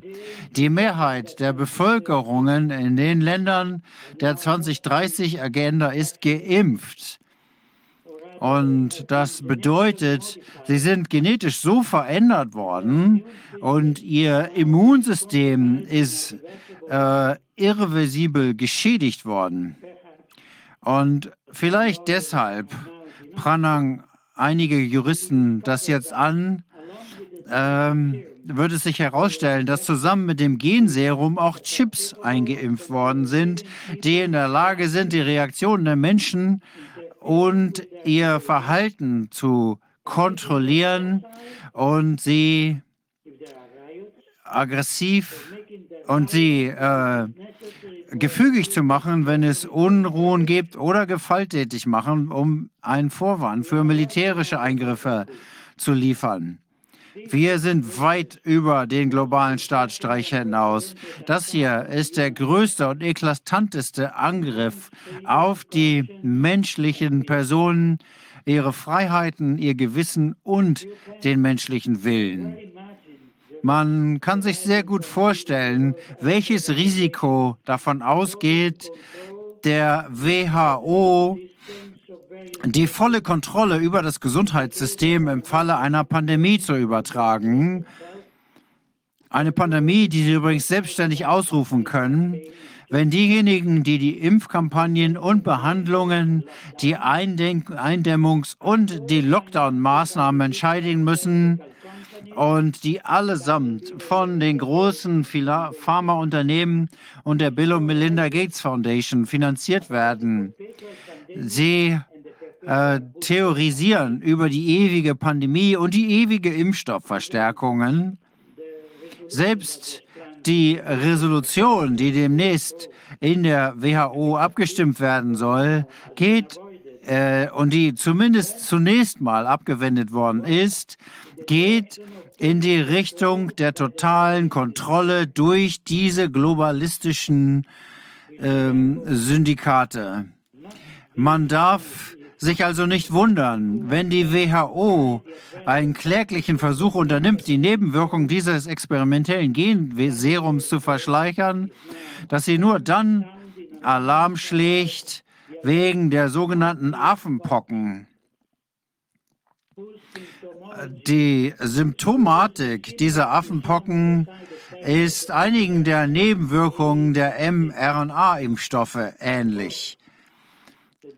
Sowohl die WHO als auch die Europäische Medizinagentur EMA, die zu 75 Prozent von Big Pharma finanziert wird, haben gezeigt, dass sie in einem eklatanten Interessenskonflikt stehen und vollständig von der Pharmaindustrie abhängig sind. Was die russisch-ukrainische Krise betrifft, wurde das, was eine Friedensmission zur Beendigung der ethnischen Verfolgung der russischen Minderheit sein sollte in der Ukraine, die von neonazistischen Extremisten verfolgt sein wollten, ist absichtlich und schuldhaft in einen Krieg verwandelt worden. Putins wiederholte Appelle an die internationale Gesellschaft, das Minster-Protokoll einzuhalten, sind auf, Torte, auf taube Ohren gestiegen. Und warum? Warum? Aus dem einfachen Grund, dass es eine exzellente Gelegenheit war. Zunächst mal sollte, war es eine Möglichkeit, künstlich eine Weltenergiekrise auszulösen, um die Umstellung auf alternative Energiequellen zu erzwingen, mit allen damit verbundenen Möglichkeiten Geld zu machen. Und wie man ohne eine Krise, wie könnte man sonst ohne eine Krise die Gas- und Ölpreise so erhöhen und das rechtfertigen, um in die Unternehmen und Einzelpersonen in den sogenannten ökologischen Übergang zu zwingen, den nie jemals haben wollte, der ihnen von elitären Bürokraten aufgezwungen wird. Und das Zweite, dass die äh, russisch-Ukraine-Krise eine gute Gelegenheit ist, Unternehmen kontrolliert und rücksichtslos zu zerstören, die als nützlos oder schädlich für die globale Wirtschaft der multinationalen Konzerne eingesehen wird.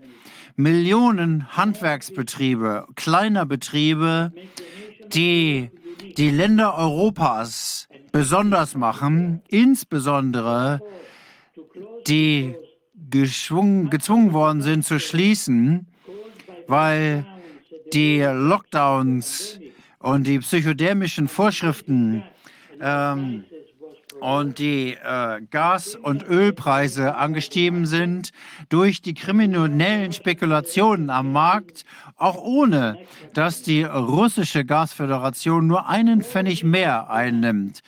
All das wurde von der Europäischen Union auf Geheiß der NATO ähm, durch Sanktionen herbeigeführt, die an diejenigen weitergegeben wurden, die sie verhängt haben. Die Auslöschung der traditionellen Wirtschaft ist nicht die unglückliche Folge eines unerwarteten Konfliktes, sondern es ist die vorsätzliche kriminelle Umsetzung einer Planes, eines Planes einer globalen Mafia, die im Vergleich zu der im Vergleich die traditionelle Mafia ein wohltätiger Verein ist. Der Nutzen dieser subversiven Organisationen Operation kommt den multinationalen Konzernen zugute, die Unternehmen und Immobilien zu Konkurspreisen aufkennen, kaufen können und auch den Finanzinstituten, die von wucherischen Krediten von Millionen von neuen Armen profitieren.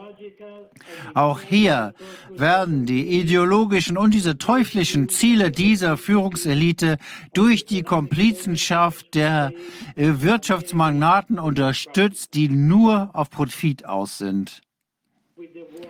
Mit dem Krieg hat die Kriegsindustrie und die nicht minder florierende IT- und Söldnerindustrie die Möglichkeit bekommen, lukrative Geschäfte zu machen, in denen sie die Politiker, die für die Lieferung von Waffen und von Fahrzeugen in die Ukraine gestimmt haben, großzügig entlohnen können.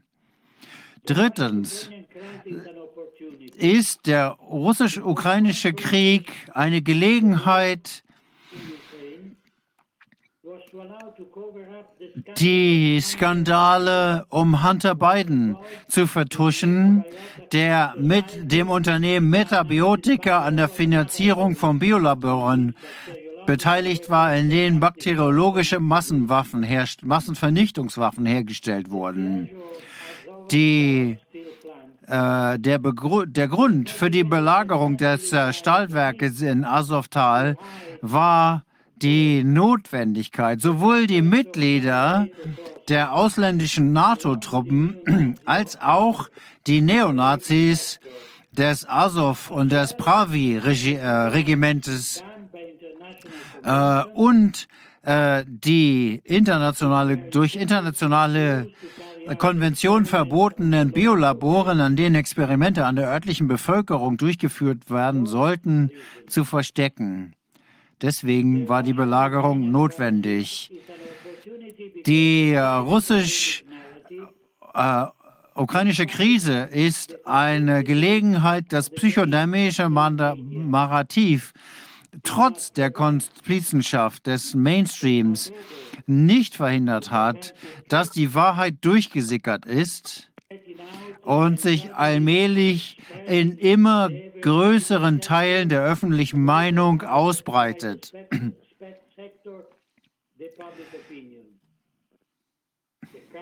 Die Krise in der Ukraine war als sehr ausgeklügeltes Massenablenkungsmanöver gedacht, um zu verhindern, dass die zunehmend unkontrollierbaren Nachrichten über die todlichen Auswirkungen des Versuchsserums und die katastrophalen Folgen der von den Staaten während, während des pandemischen Notstands ausgerufenen Maßnahmen an die Öffentlichkeit gelangen.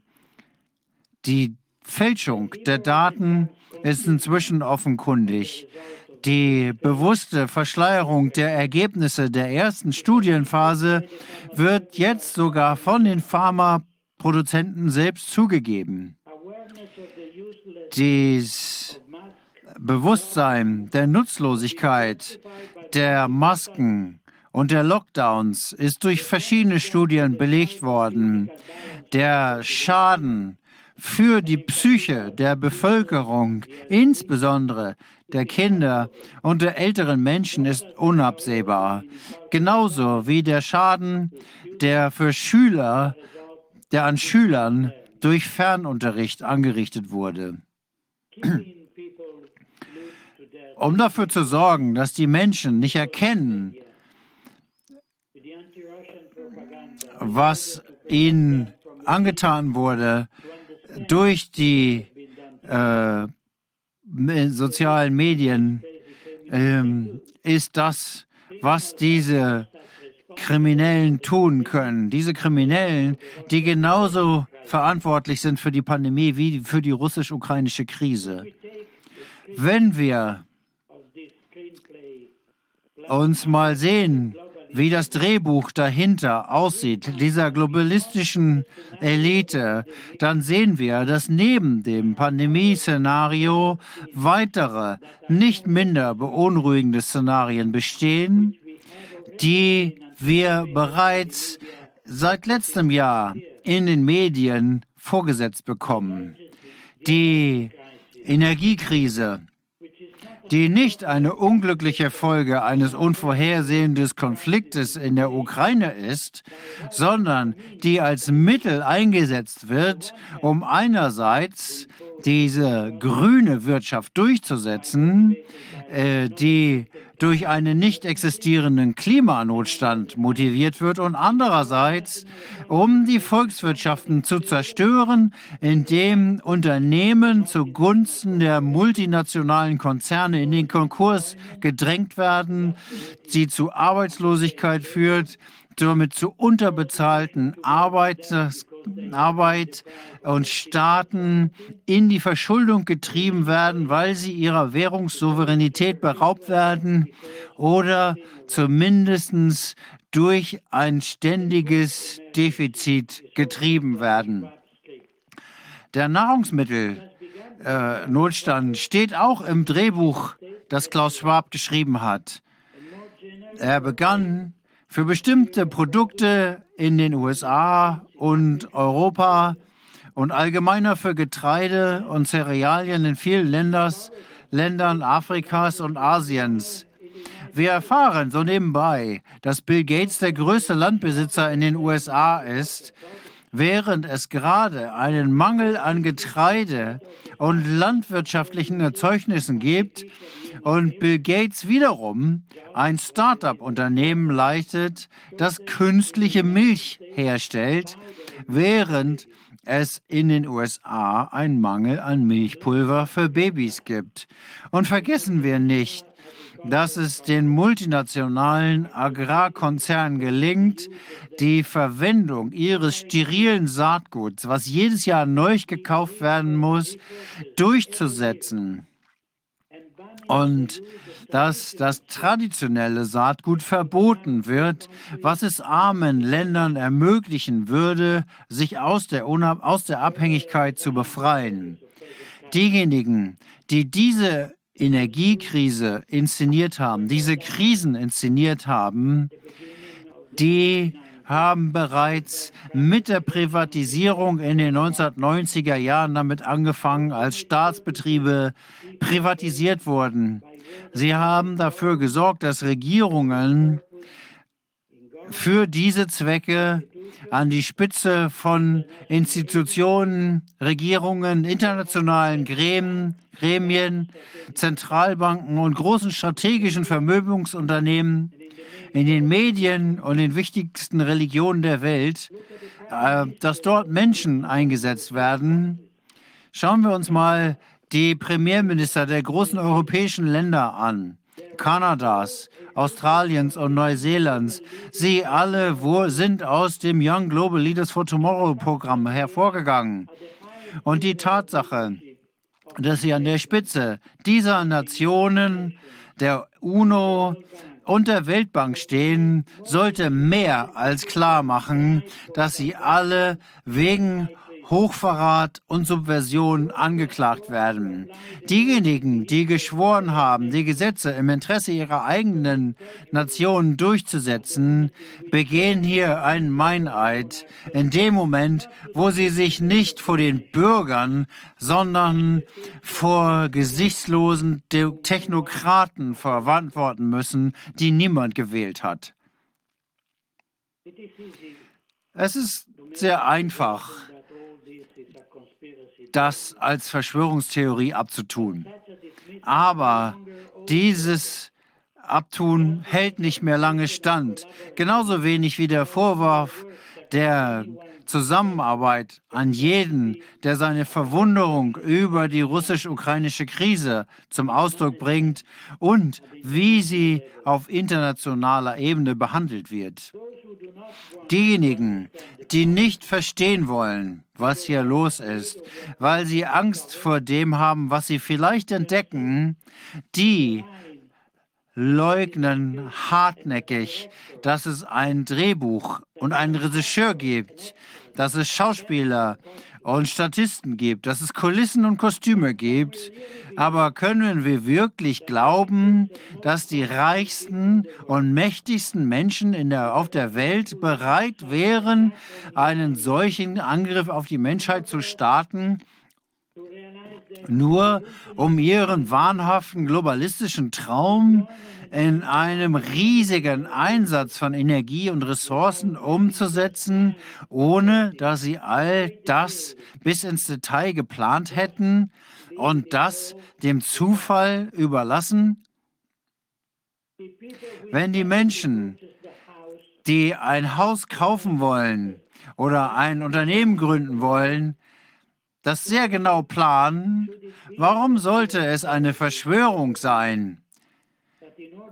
Dass um diese Energie hier der Elite Lügen und Betrügen, zu lügen und zu betrügen möglich ist. Und ich möchte darauf mit einer Analogie antworten, wenn Sie mir gestatten. Ich würde sagen, dass unsere Haltung gegenüber den aktuellen Tatsachen jemandem entspricht, der ein Puzzle aus Tausenden von Teilen zusammensetzen will, ohne dass er weiß, wie das Bild, was er zusammenpuzzeln soll, aussieht. Diejenigen, die dieses globalistische Puzzle zusammensetzen, tun das genau, um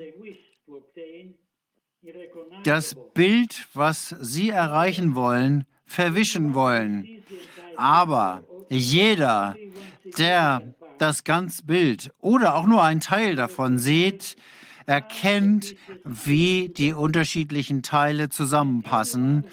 Und jeder, der das ganze Bild erkannt hat, weiß auch, wie das Schweigen und die Duldung von den Regierungen und sogar den Oppositionsparteien zu verstehen sind, wie die Komplizenschaft von Ärzten und Sanitäten, ähm, die in die Verbrechen verwickelt sind in den Krankenhäusern, zu verstehen ist, die Komplizenschaft von Bischöfen und Pfarrern, die so weit sogar gingen, dass sie den nicht geimpften die Sakramente vorenthalten haben. Wenn große Teile dieses Puzzles deutlich sichtbar werden. Und das ist genau das, was jetzt passiert. Wenn das passiert, dann wird es immer einfacher, die übrigen, die übrigen Teile einzusortieren. Und dann werden Klaus Schwab, George Soros, Bill Gates und die ganzen anderen Verschwörer die Flucht ergreifen müssen, alleine um nicht gelüncht zu werden. Vielen Dank. Exzellenz, das ist die beste Motivation, die ich mir vorstellen kann, die internationalen Prozesse anzustoßen, die bald erforderlich sind, um sicherzustellen, dass hier äh, Gerechtigkeit gesprochen wird. Vielen, vielen Dank für diese ähm, tiefen Einblicke, die Sie mit Ihren Antworten auf unsere Fragen gegeben haben. Wir können äh, kaum erwarten, Ihre Antworten auf unsere weiteren Fragen nächste Woche zu hören. Aber äh, wir können Ihnen wirklich nur alle äh, danken für diese ganz klaren Worte, denn genau das brauchen wir.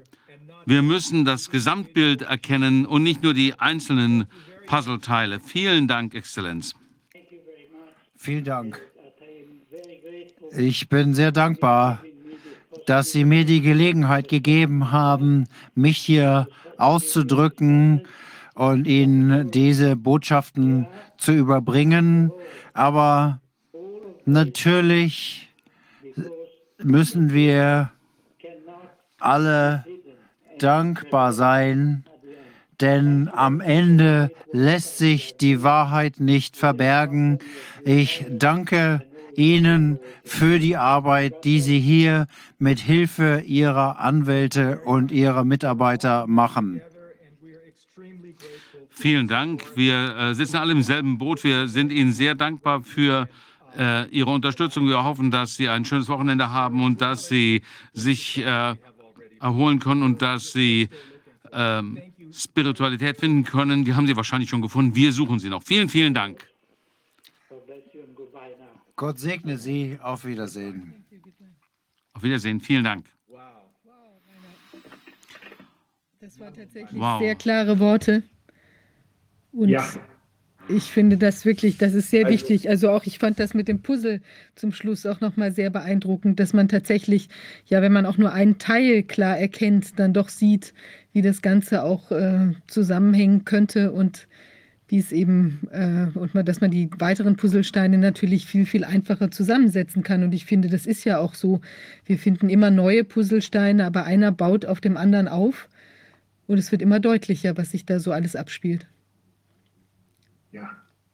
Ähm, wichtig, dass, die, ähm, dass das, was wir von den Experten schon gehört haben, letzten Endes im Detail durch seine Einschätzung bestätigt wird. Im Detail. Er sieht das so wie das, was wir an kleinen Teilchen gesehen haben. Er sieht das ganze Bild natürlich schon. Er hat auch noch viel weitergehende Erkenntnisquellen als wir. Ähm, aber ich kann nur sagen, das war unbedingt notwendig. Äh, damit erreichen wir noch sehr viel mehr Menschen, als das bisher mit den kleinen Puzzleteilchen der Fall gewesen ist. Ähm, denn dieser Mann hat ja ein enorm hohes Ansehen. Da können die in ihren, ähm, in ihren äh, Wikipedia-Fälschungen machen, was sie wollen. Ähm, der kommt absolut authentisch rüber. Was soll man noch anders sein, wenn man in seiner Position sich hinstellt und äh, sagt, jetzt spreche ich. Wie siehst du das, Wolfgang? Ich finde, sein Mut ist das beste Argument auch dafür, ist das beste Argument für den wahren Inhalt seiner Worte wenn jemand in seiner Position so redet, dann weiß er, dass er es machen muss. Und dann äh, ja. habe ich höchsten Respekt davor. Ja. Junge, Junge. Also ich finde das überaus beeindruckend, überaus beeindruckend. Das zeigt uns aber auch, das ist die Motivation, muss unsere Motivation sein, das weiterzumachen, was wir machen und natürlich auch erst recht, ähm, jetzt sehe ich das auch langsam immer klarer, erst recht äh, die äh, rechtliche Seite weiter zu pushen. Ich glaube zwar nach wie vor, dass wir am Ende in Anführungsstrichen nur noch Trümmer zusammenfegen müssen, weil hier wird schon noch eine höhere Macht dazwischen funken, aber äh, wir sollten das auch deshalb tun und deshalb weitere Rechtsstreit da, wo es Sinn macht, ähm, inszenieren, in Gang setzen, ähm, um zu zeigen, wir sind dran, wir kriegen euch und das werden wir. Also ich finde auch bemerkenswert, ich meine, die Affen, die Affenpocken, wir haben da ja heute, heute Mittag noch einen Ad-Hoc gemacht, also ähm, Ulrike Kämmerer, Wolfgang und äh, ich haben dann nochmal zu den Details gesprochen, auch zu diesen ganzen Déjà-vu-Aspekten, die das jetzt hat. Und ich finde wirklich, also wenn wir diese Vorarbeit jetzt nicht gemacht hätten und all die vielen Menschen dazu beigetragen hätten, dass wir eben wissen, wer hatte Patient Nummer eins in, äh, also bei Corona und bei den Affenpocken und wie hängen diese ganzen zusammen, Tipmolbiol, Roche und so weiter, wie, wie ist das alles organisiert, was gibt es für äh, veritable äh, Impfschäden und wie gleichen Sie jetzt, was er auch ja noch gerade nochmal angesprochen hat, den, den angeblichen oder tatsächlichen äh, Symptomen von den Affenpocken. Also ich finde diese ganze, was da jetzt so zusammenkommt und was man dadurch auch sehr, sehr schnell äh, quasi einordnen kann. All das wäre überhaupt gar nicht möglich, wenn wir uns nicht so vor so langer Zeit und so viele Menschen sich nicht von so vor, vor so langer Zeit schon angefangen hätten, damit zu beschäftigen. Und das, glaube ich, macht es auch dem der anderen Seite viel schwerer, jetzt mit irgendwas rauszukommen, was dann ein, eine, wieder eine völlig neue Überraschung ist, wo jeder sich ganz neu reinfuchsen muss. Und ich glaube, das ist wirklich wichtig, dass wir hier dieses gemeinsame Wissen zusammengetragen haben und ähm, jetzt alle viel schneller sehen können, was sich da abspielt. Ja, ich denke, das ist auch gut, dass wir, dass er ja keine Angst gehabt hat, die Funktion dieser politischen Krise jetzt äh, in der Ukraine äh, bei Namen zu nennen und die, die Profiteure dieser Krise auch zu nennen. Das fand ich also auch sehr wichtig. Und es ist schade, dass wir keine, dass wir die, dass die politische Diskussion auch in der Opposition dass die äh, so tabuisiert ist und dass wir plötzlich, sehen noch, nur noch Leute, Politiker mit verklebten Mündern in, im Parlament. Auch wenn sie keine Maske aufhaben, sagen sie nicht mehr, was sie eigentlich denken, glaube ich. Es ist, ein, es ist eine schlimme Situation und es kommt mir schon so vor, als leben wir fast in einem Totalit als leben wir in einer totalitären Situation. Und das, ist, das muss ganz schnell aufhören. Wir sind ein demokratischer freiheitlicher Staat und wir haben die Menschenrechte, wir haben unsere Verfassung und da bestehe ich darauf, dass wir die einklagen und da bestehe ich darauf, dass wir die uns nicht nehmen lassen von diesen Menschen, die ganz andere Dinge im Kopf haben. Unser Grundgesetz ist fantastisch und da will ich für kämpfen. Das habe ich von Anfang an gewollt und jeder, der in der Bundeswehr ist, der schwört da drauf. Jeder Polizist schwört da drauf. Jeder Beamte schwört da drauf. Na los, dann lass uns das machen.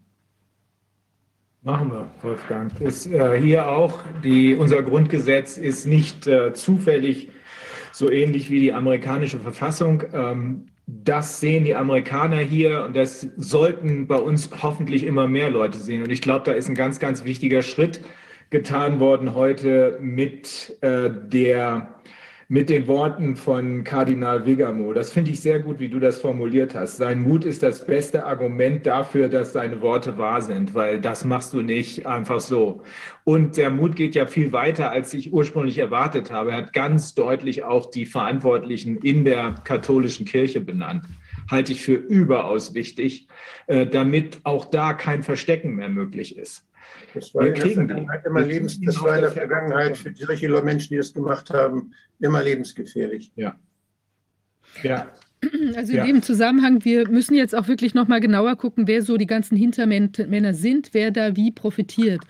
Und ähm, wir werden da jetzt auch äh, ja. ein paar Fragen formulieren und, und sagen wir mal Entitäten, über die wir gern mehr wissen wollen. Und wir wollen alle Zuschauer auch auffordern, da mitzumachen. Also sich wirklich, wer Zeit hat, mitzurecherchieren. Wir werden das auf dem Telegram-Kanal äh, posten, wen wir uns genauer anschauen wollen äh, oder welche, welche hm, Strukturen, welche Firmen, wir, wo wir auch gern noch mehr darüber wissen wollen. Und ähm, also da würden wir, wollen wir um Mithilfe bitten, dass man mit uns recherchiert und dass wir gemeinsam hier alle unseren, äh, wie will man sagen, Hirnschmalz zusammenstecken, äh, zusammenwerfen, wo wir, äh, um, die, um die Hintermänner auch noch stärker zu entblößen. Ja, also das werden wir posten auf dem Telegram-Kanal. Also wer will und da mitmachen möchte, bitte abonnieren, dass man auch abonniert, also informiert bleibt, was wir, was wir so tun wollen. Und ich denke, da ist es also hilfreich, wenn wir uns da alle zusammen verbinden, nochmal mit unserem äh, Wissen. Wir haben jetzt auch nochmal sehr interessante äh, Bilder bekommen von historischen Begebenheiten. Da werden wir auch jetzt näher in die Recherche gehen. Ähm, wirklich sehr, sehr interessant. Und ich glaube, aus all diesen Dingen wird sich letztlich, äh, wird sich, wie will man sagen, die Schlinge noch enger um den Hals legen.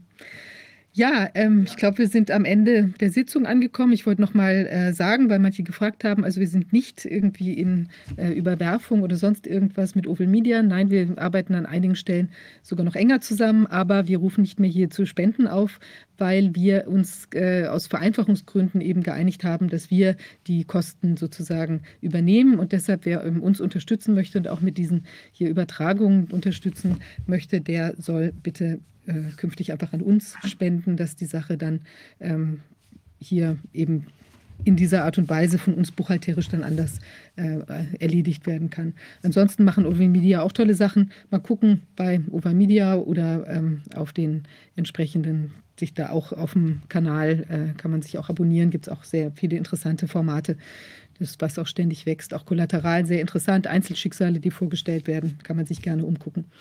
Ja, ähm, wir haben auch, äh, glaube ich, eine neue Bankverbindung. Bitte auch mal gucken äh, auf der Webseite, beziehungsweise die, ähm, äh, weiß nicht, ob es jetzt eingeblendet ist oder so, die, dass man da dann bitte auch gegebenenfalls einen Dauerauftrag umstellt. Ja, wir sind, wir nehmen von dem Geld nichts für uns selbst. Es kommt alles der Sache zugute. Und es ist aber wichtig, dass wir da auch afloat und unabhängig bleiben, damit wir überhaupt unsere Arbeit fortsetzen können. Und die wird sich noch weiter intensivieren. Gibt es noch was zu sagen, Rainer? Haben wir noch was zu zeigen?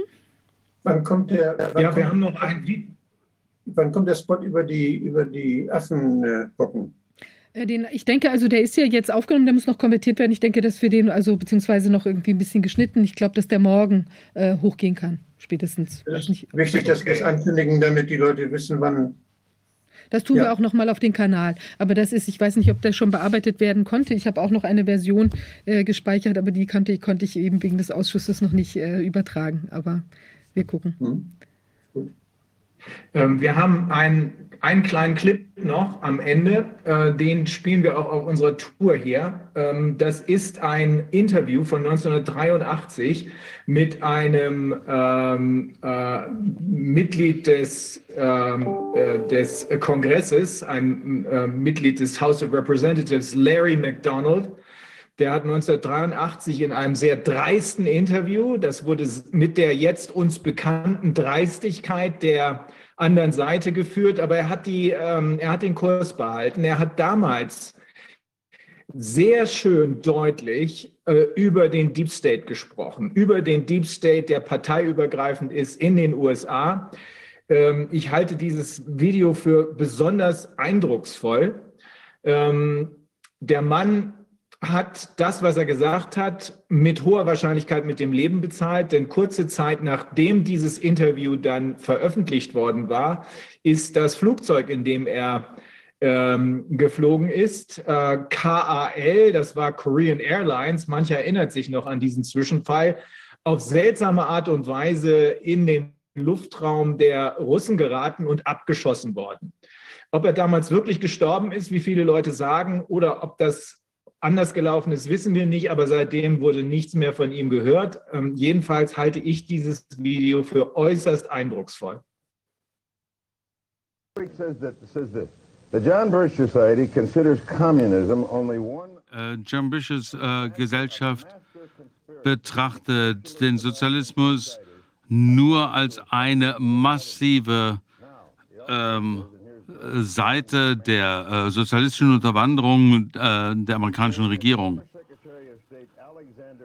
Der ehemalige äh, Außenminister Alexander Haig und ein anderer, äh, anderes ehemaliges Regierungsmitglied sind zwei dieser äh, Mitverschwörer, äh, die Weltregierung an sich reißen möchten. Das klingt doch sehr lächerlich, oder? Naja, Tom, ähm, als äh, langjähriges Mitglied äh, dieses äh, Apparats ist Ihnen wohl klar, dass es äh, in diesem Land einen äh, Versuch gibt, uns gegen ähm, Kommunismus zu äh, verteidigen.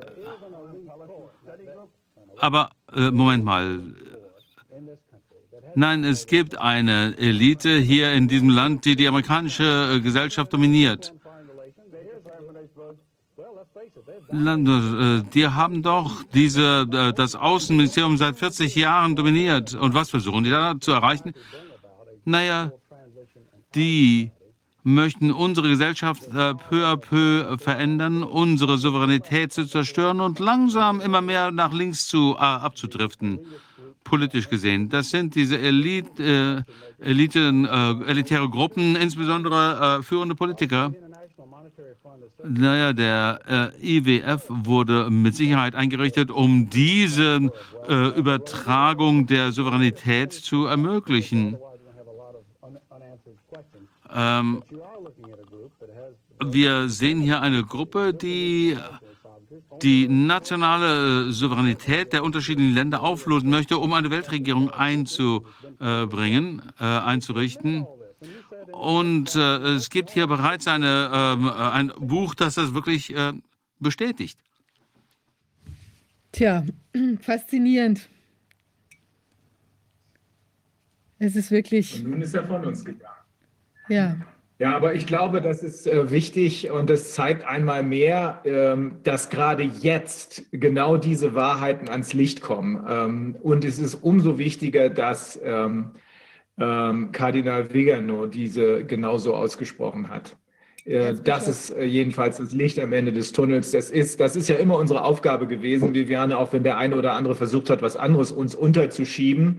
Äh, aber unsere Aufgabe, die nicht irgendjemand, sondern wir uns selbst gestellt haben, weil nur wir darüber entscheiden, was wir tun.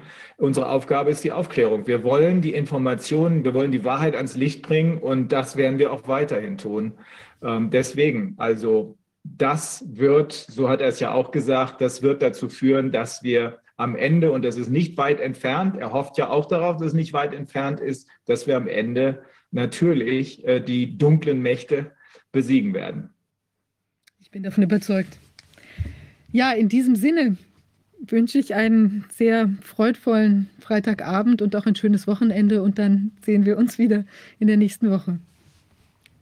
Bis okay. dahin. Tschüss, Wolfgang. Tschüss, Vivian. Tschüss. Ciao, danke, Wolfgang.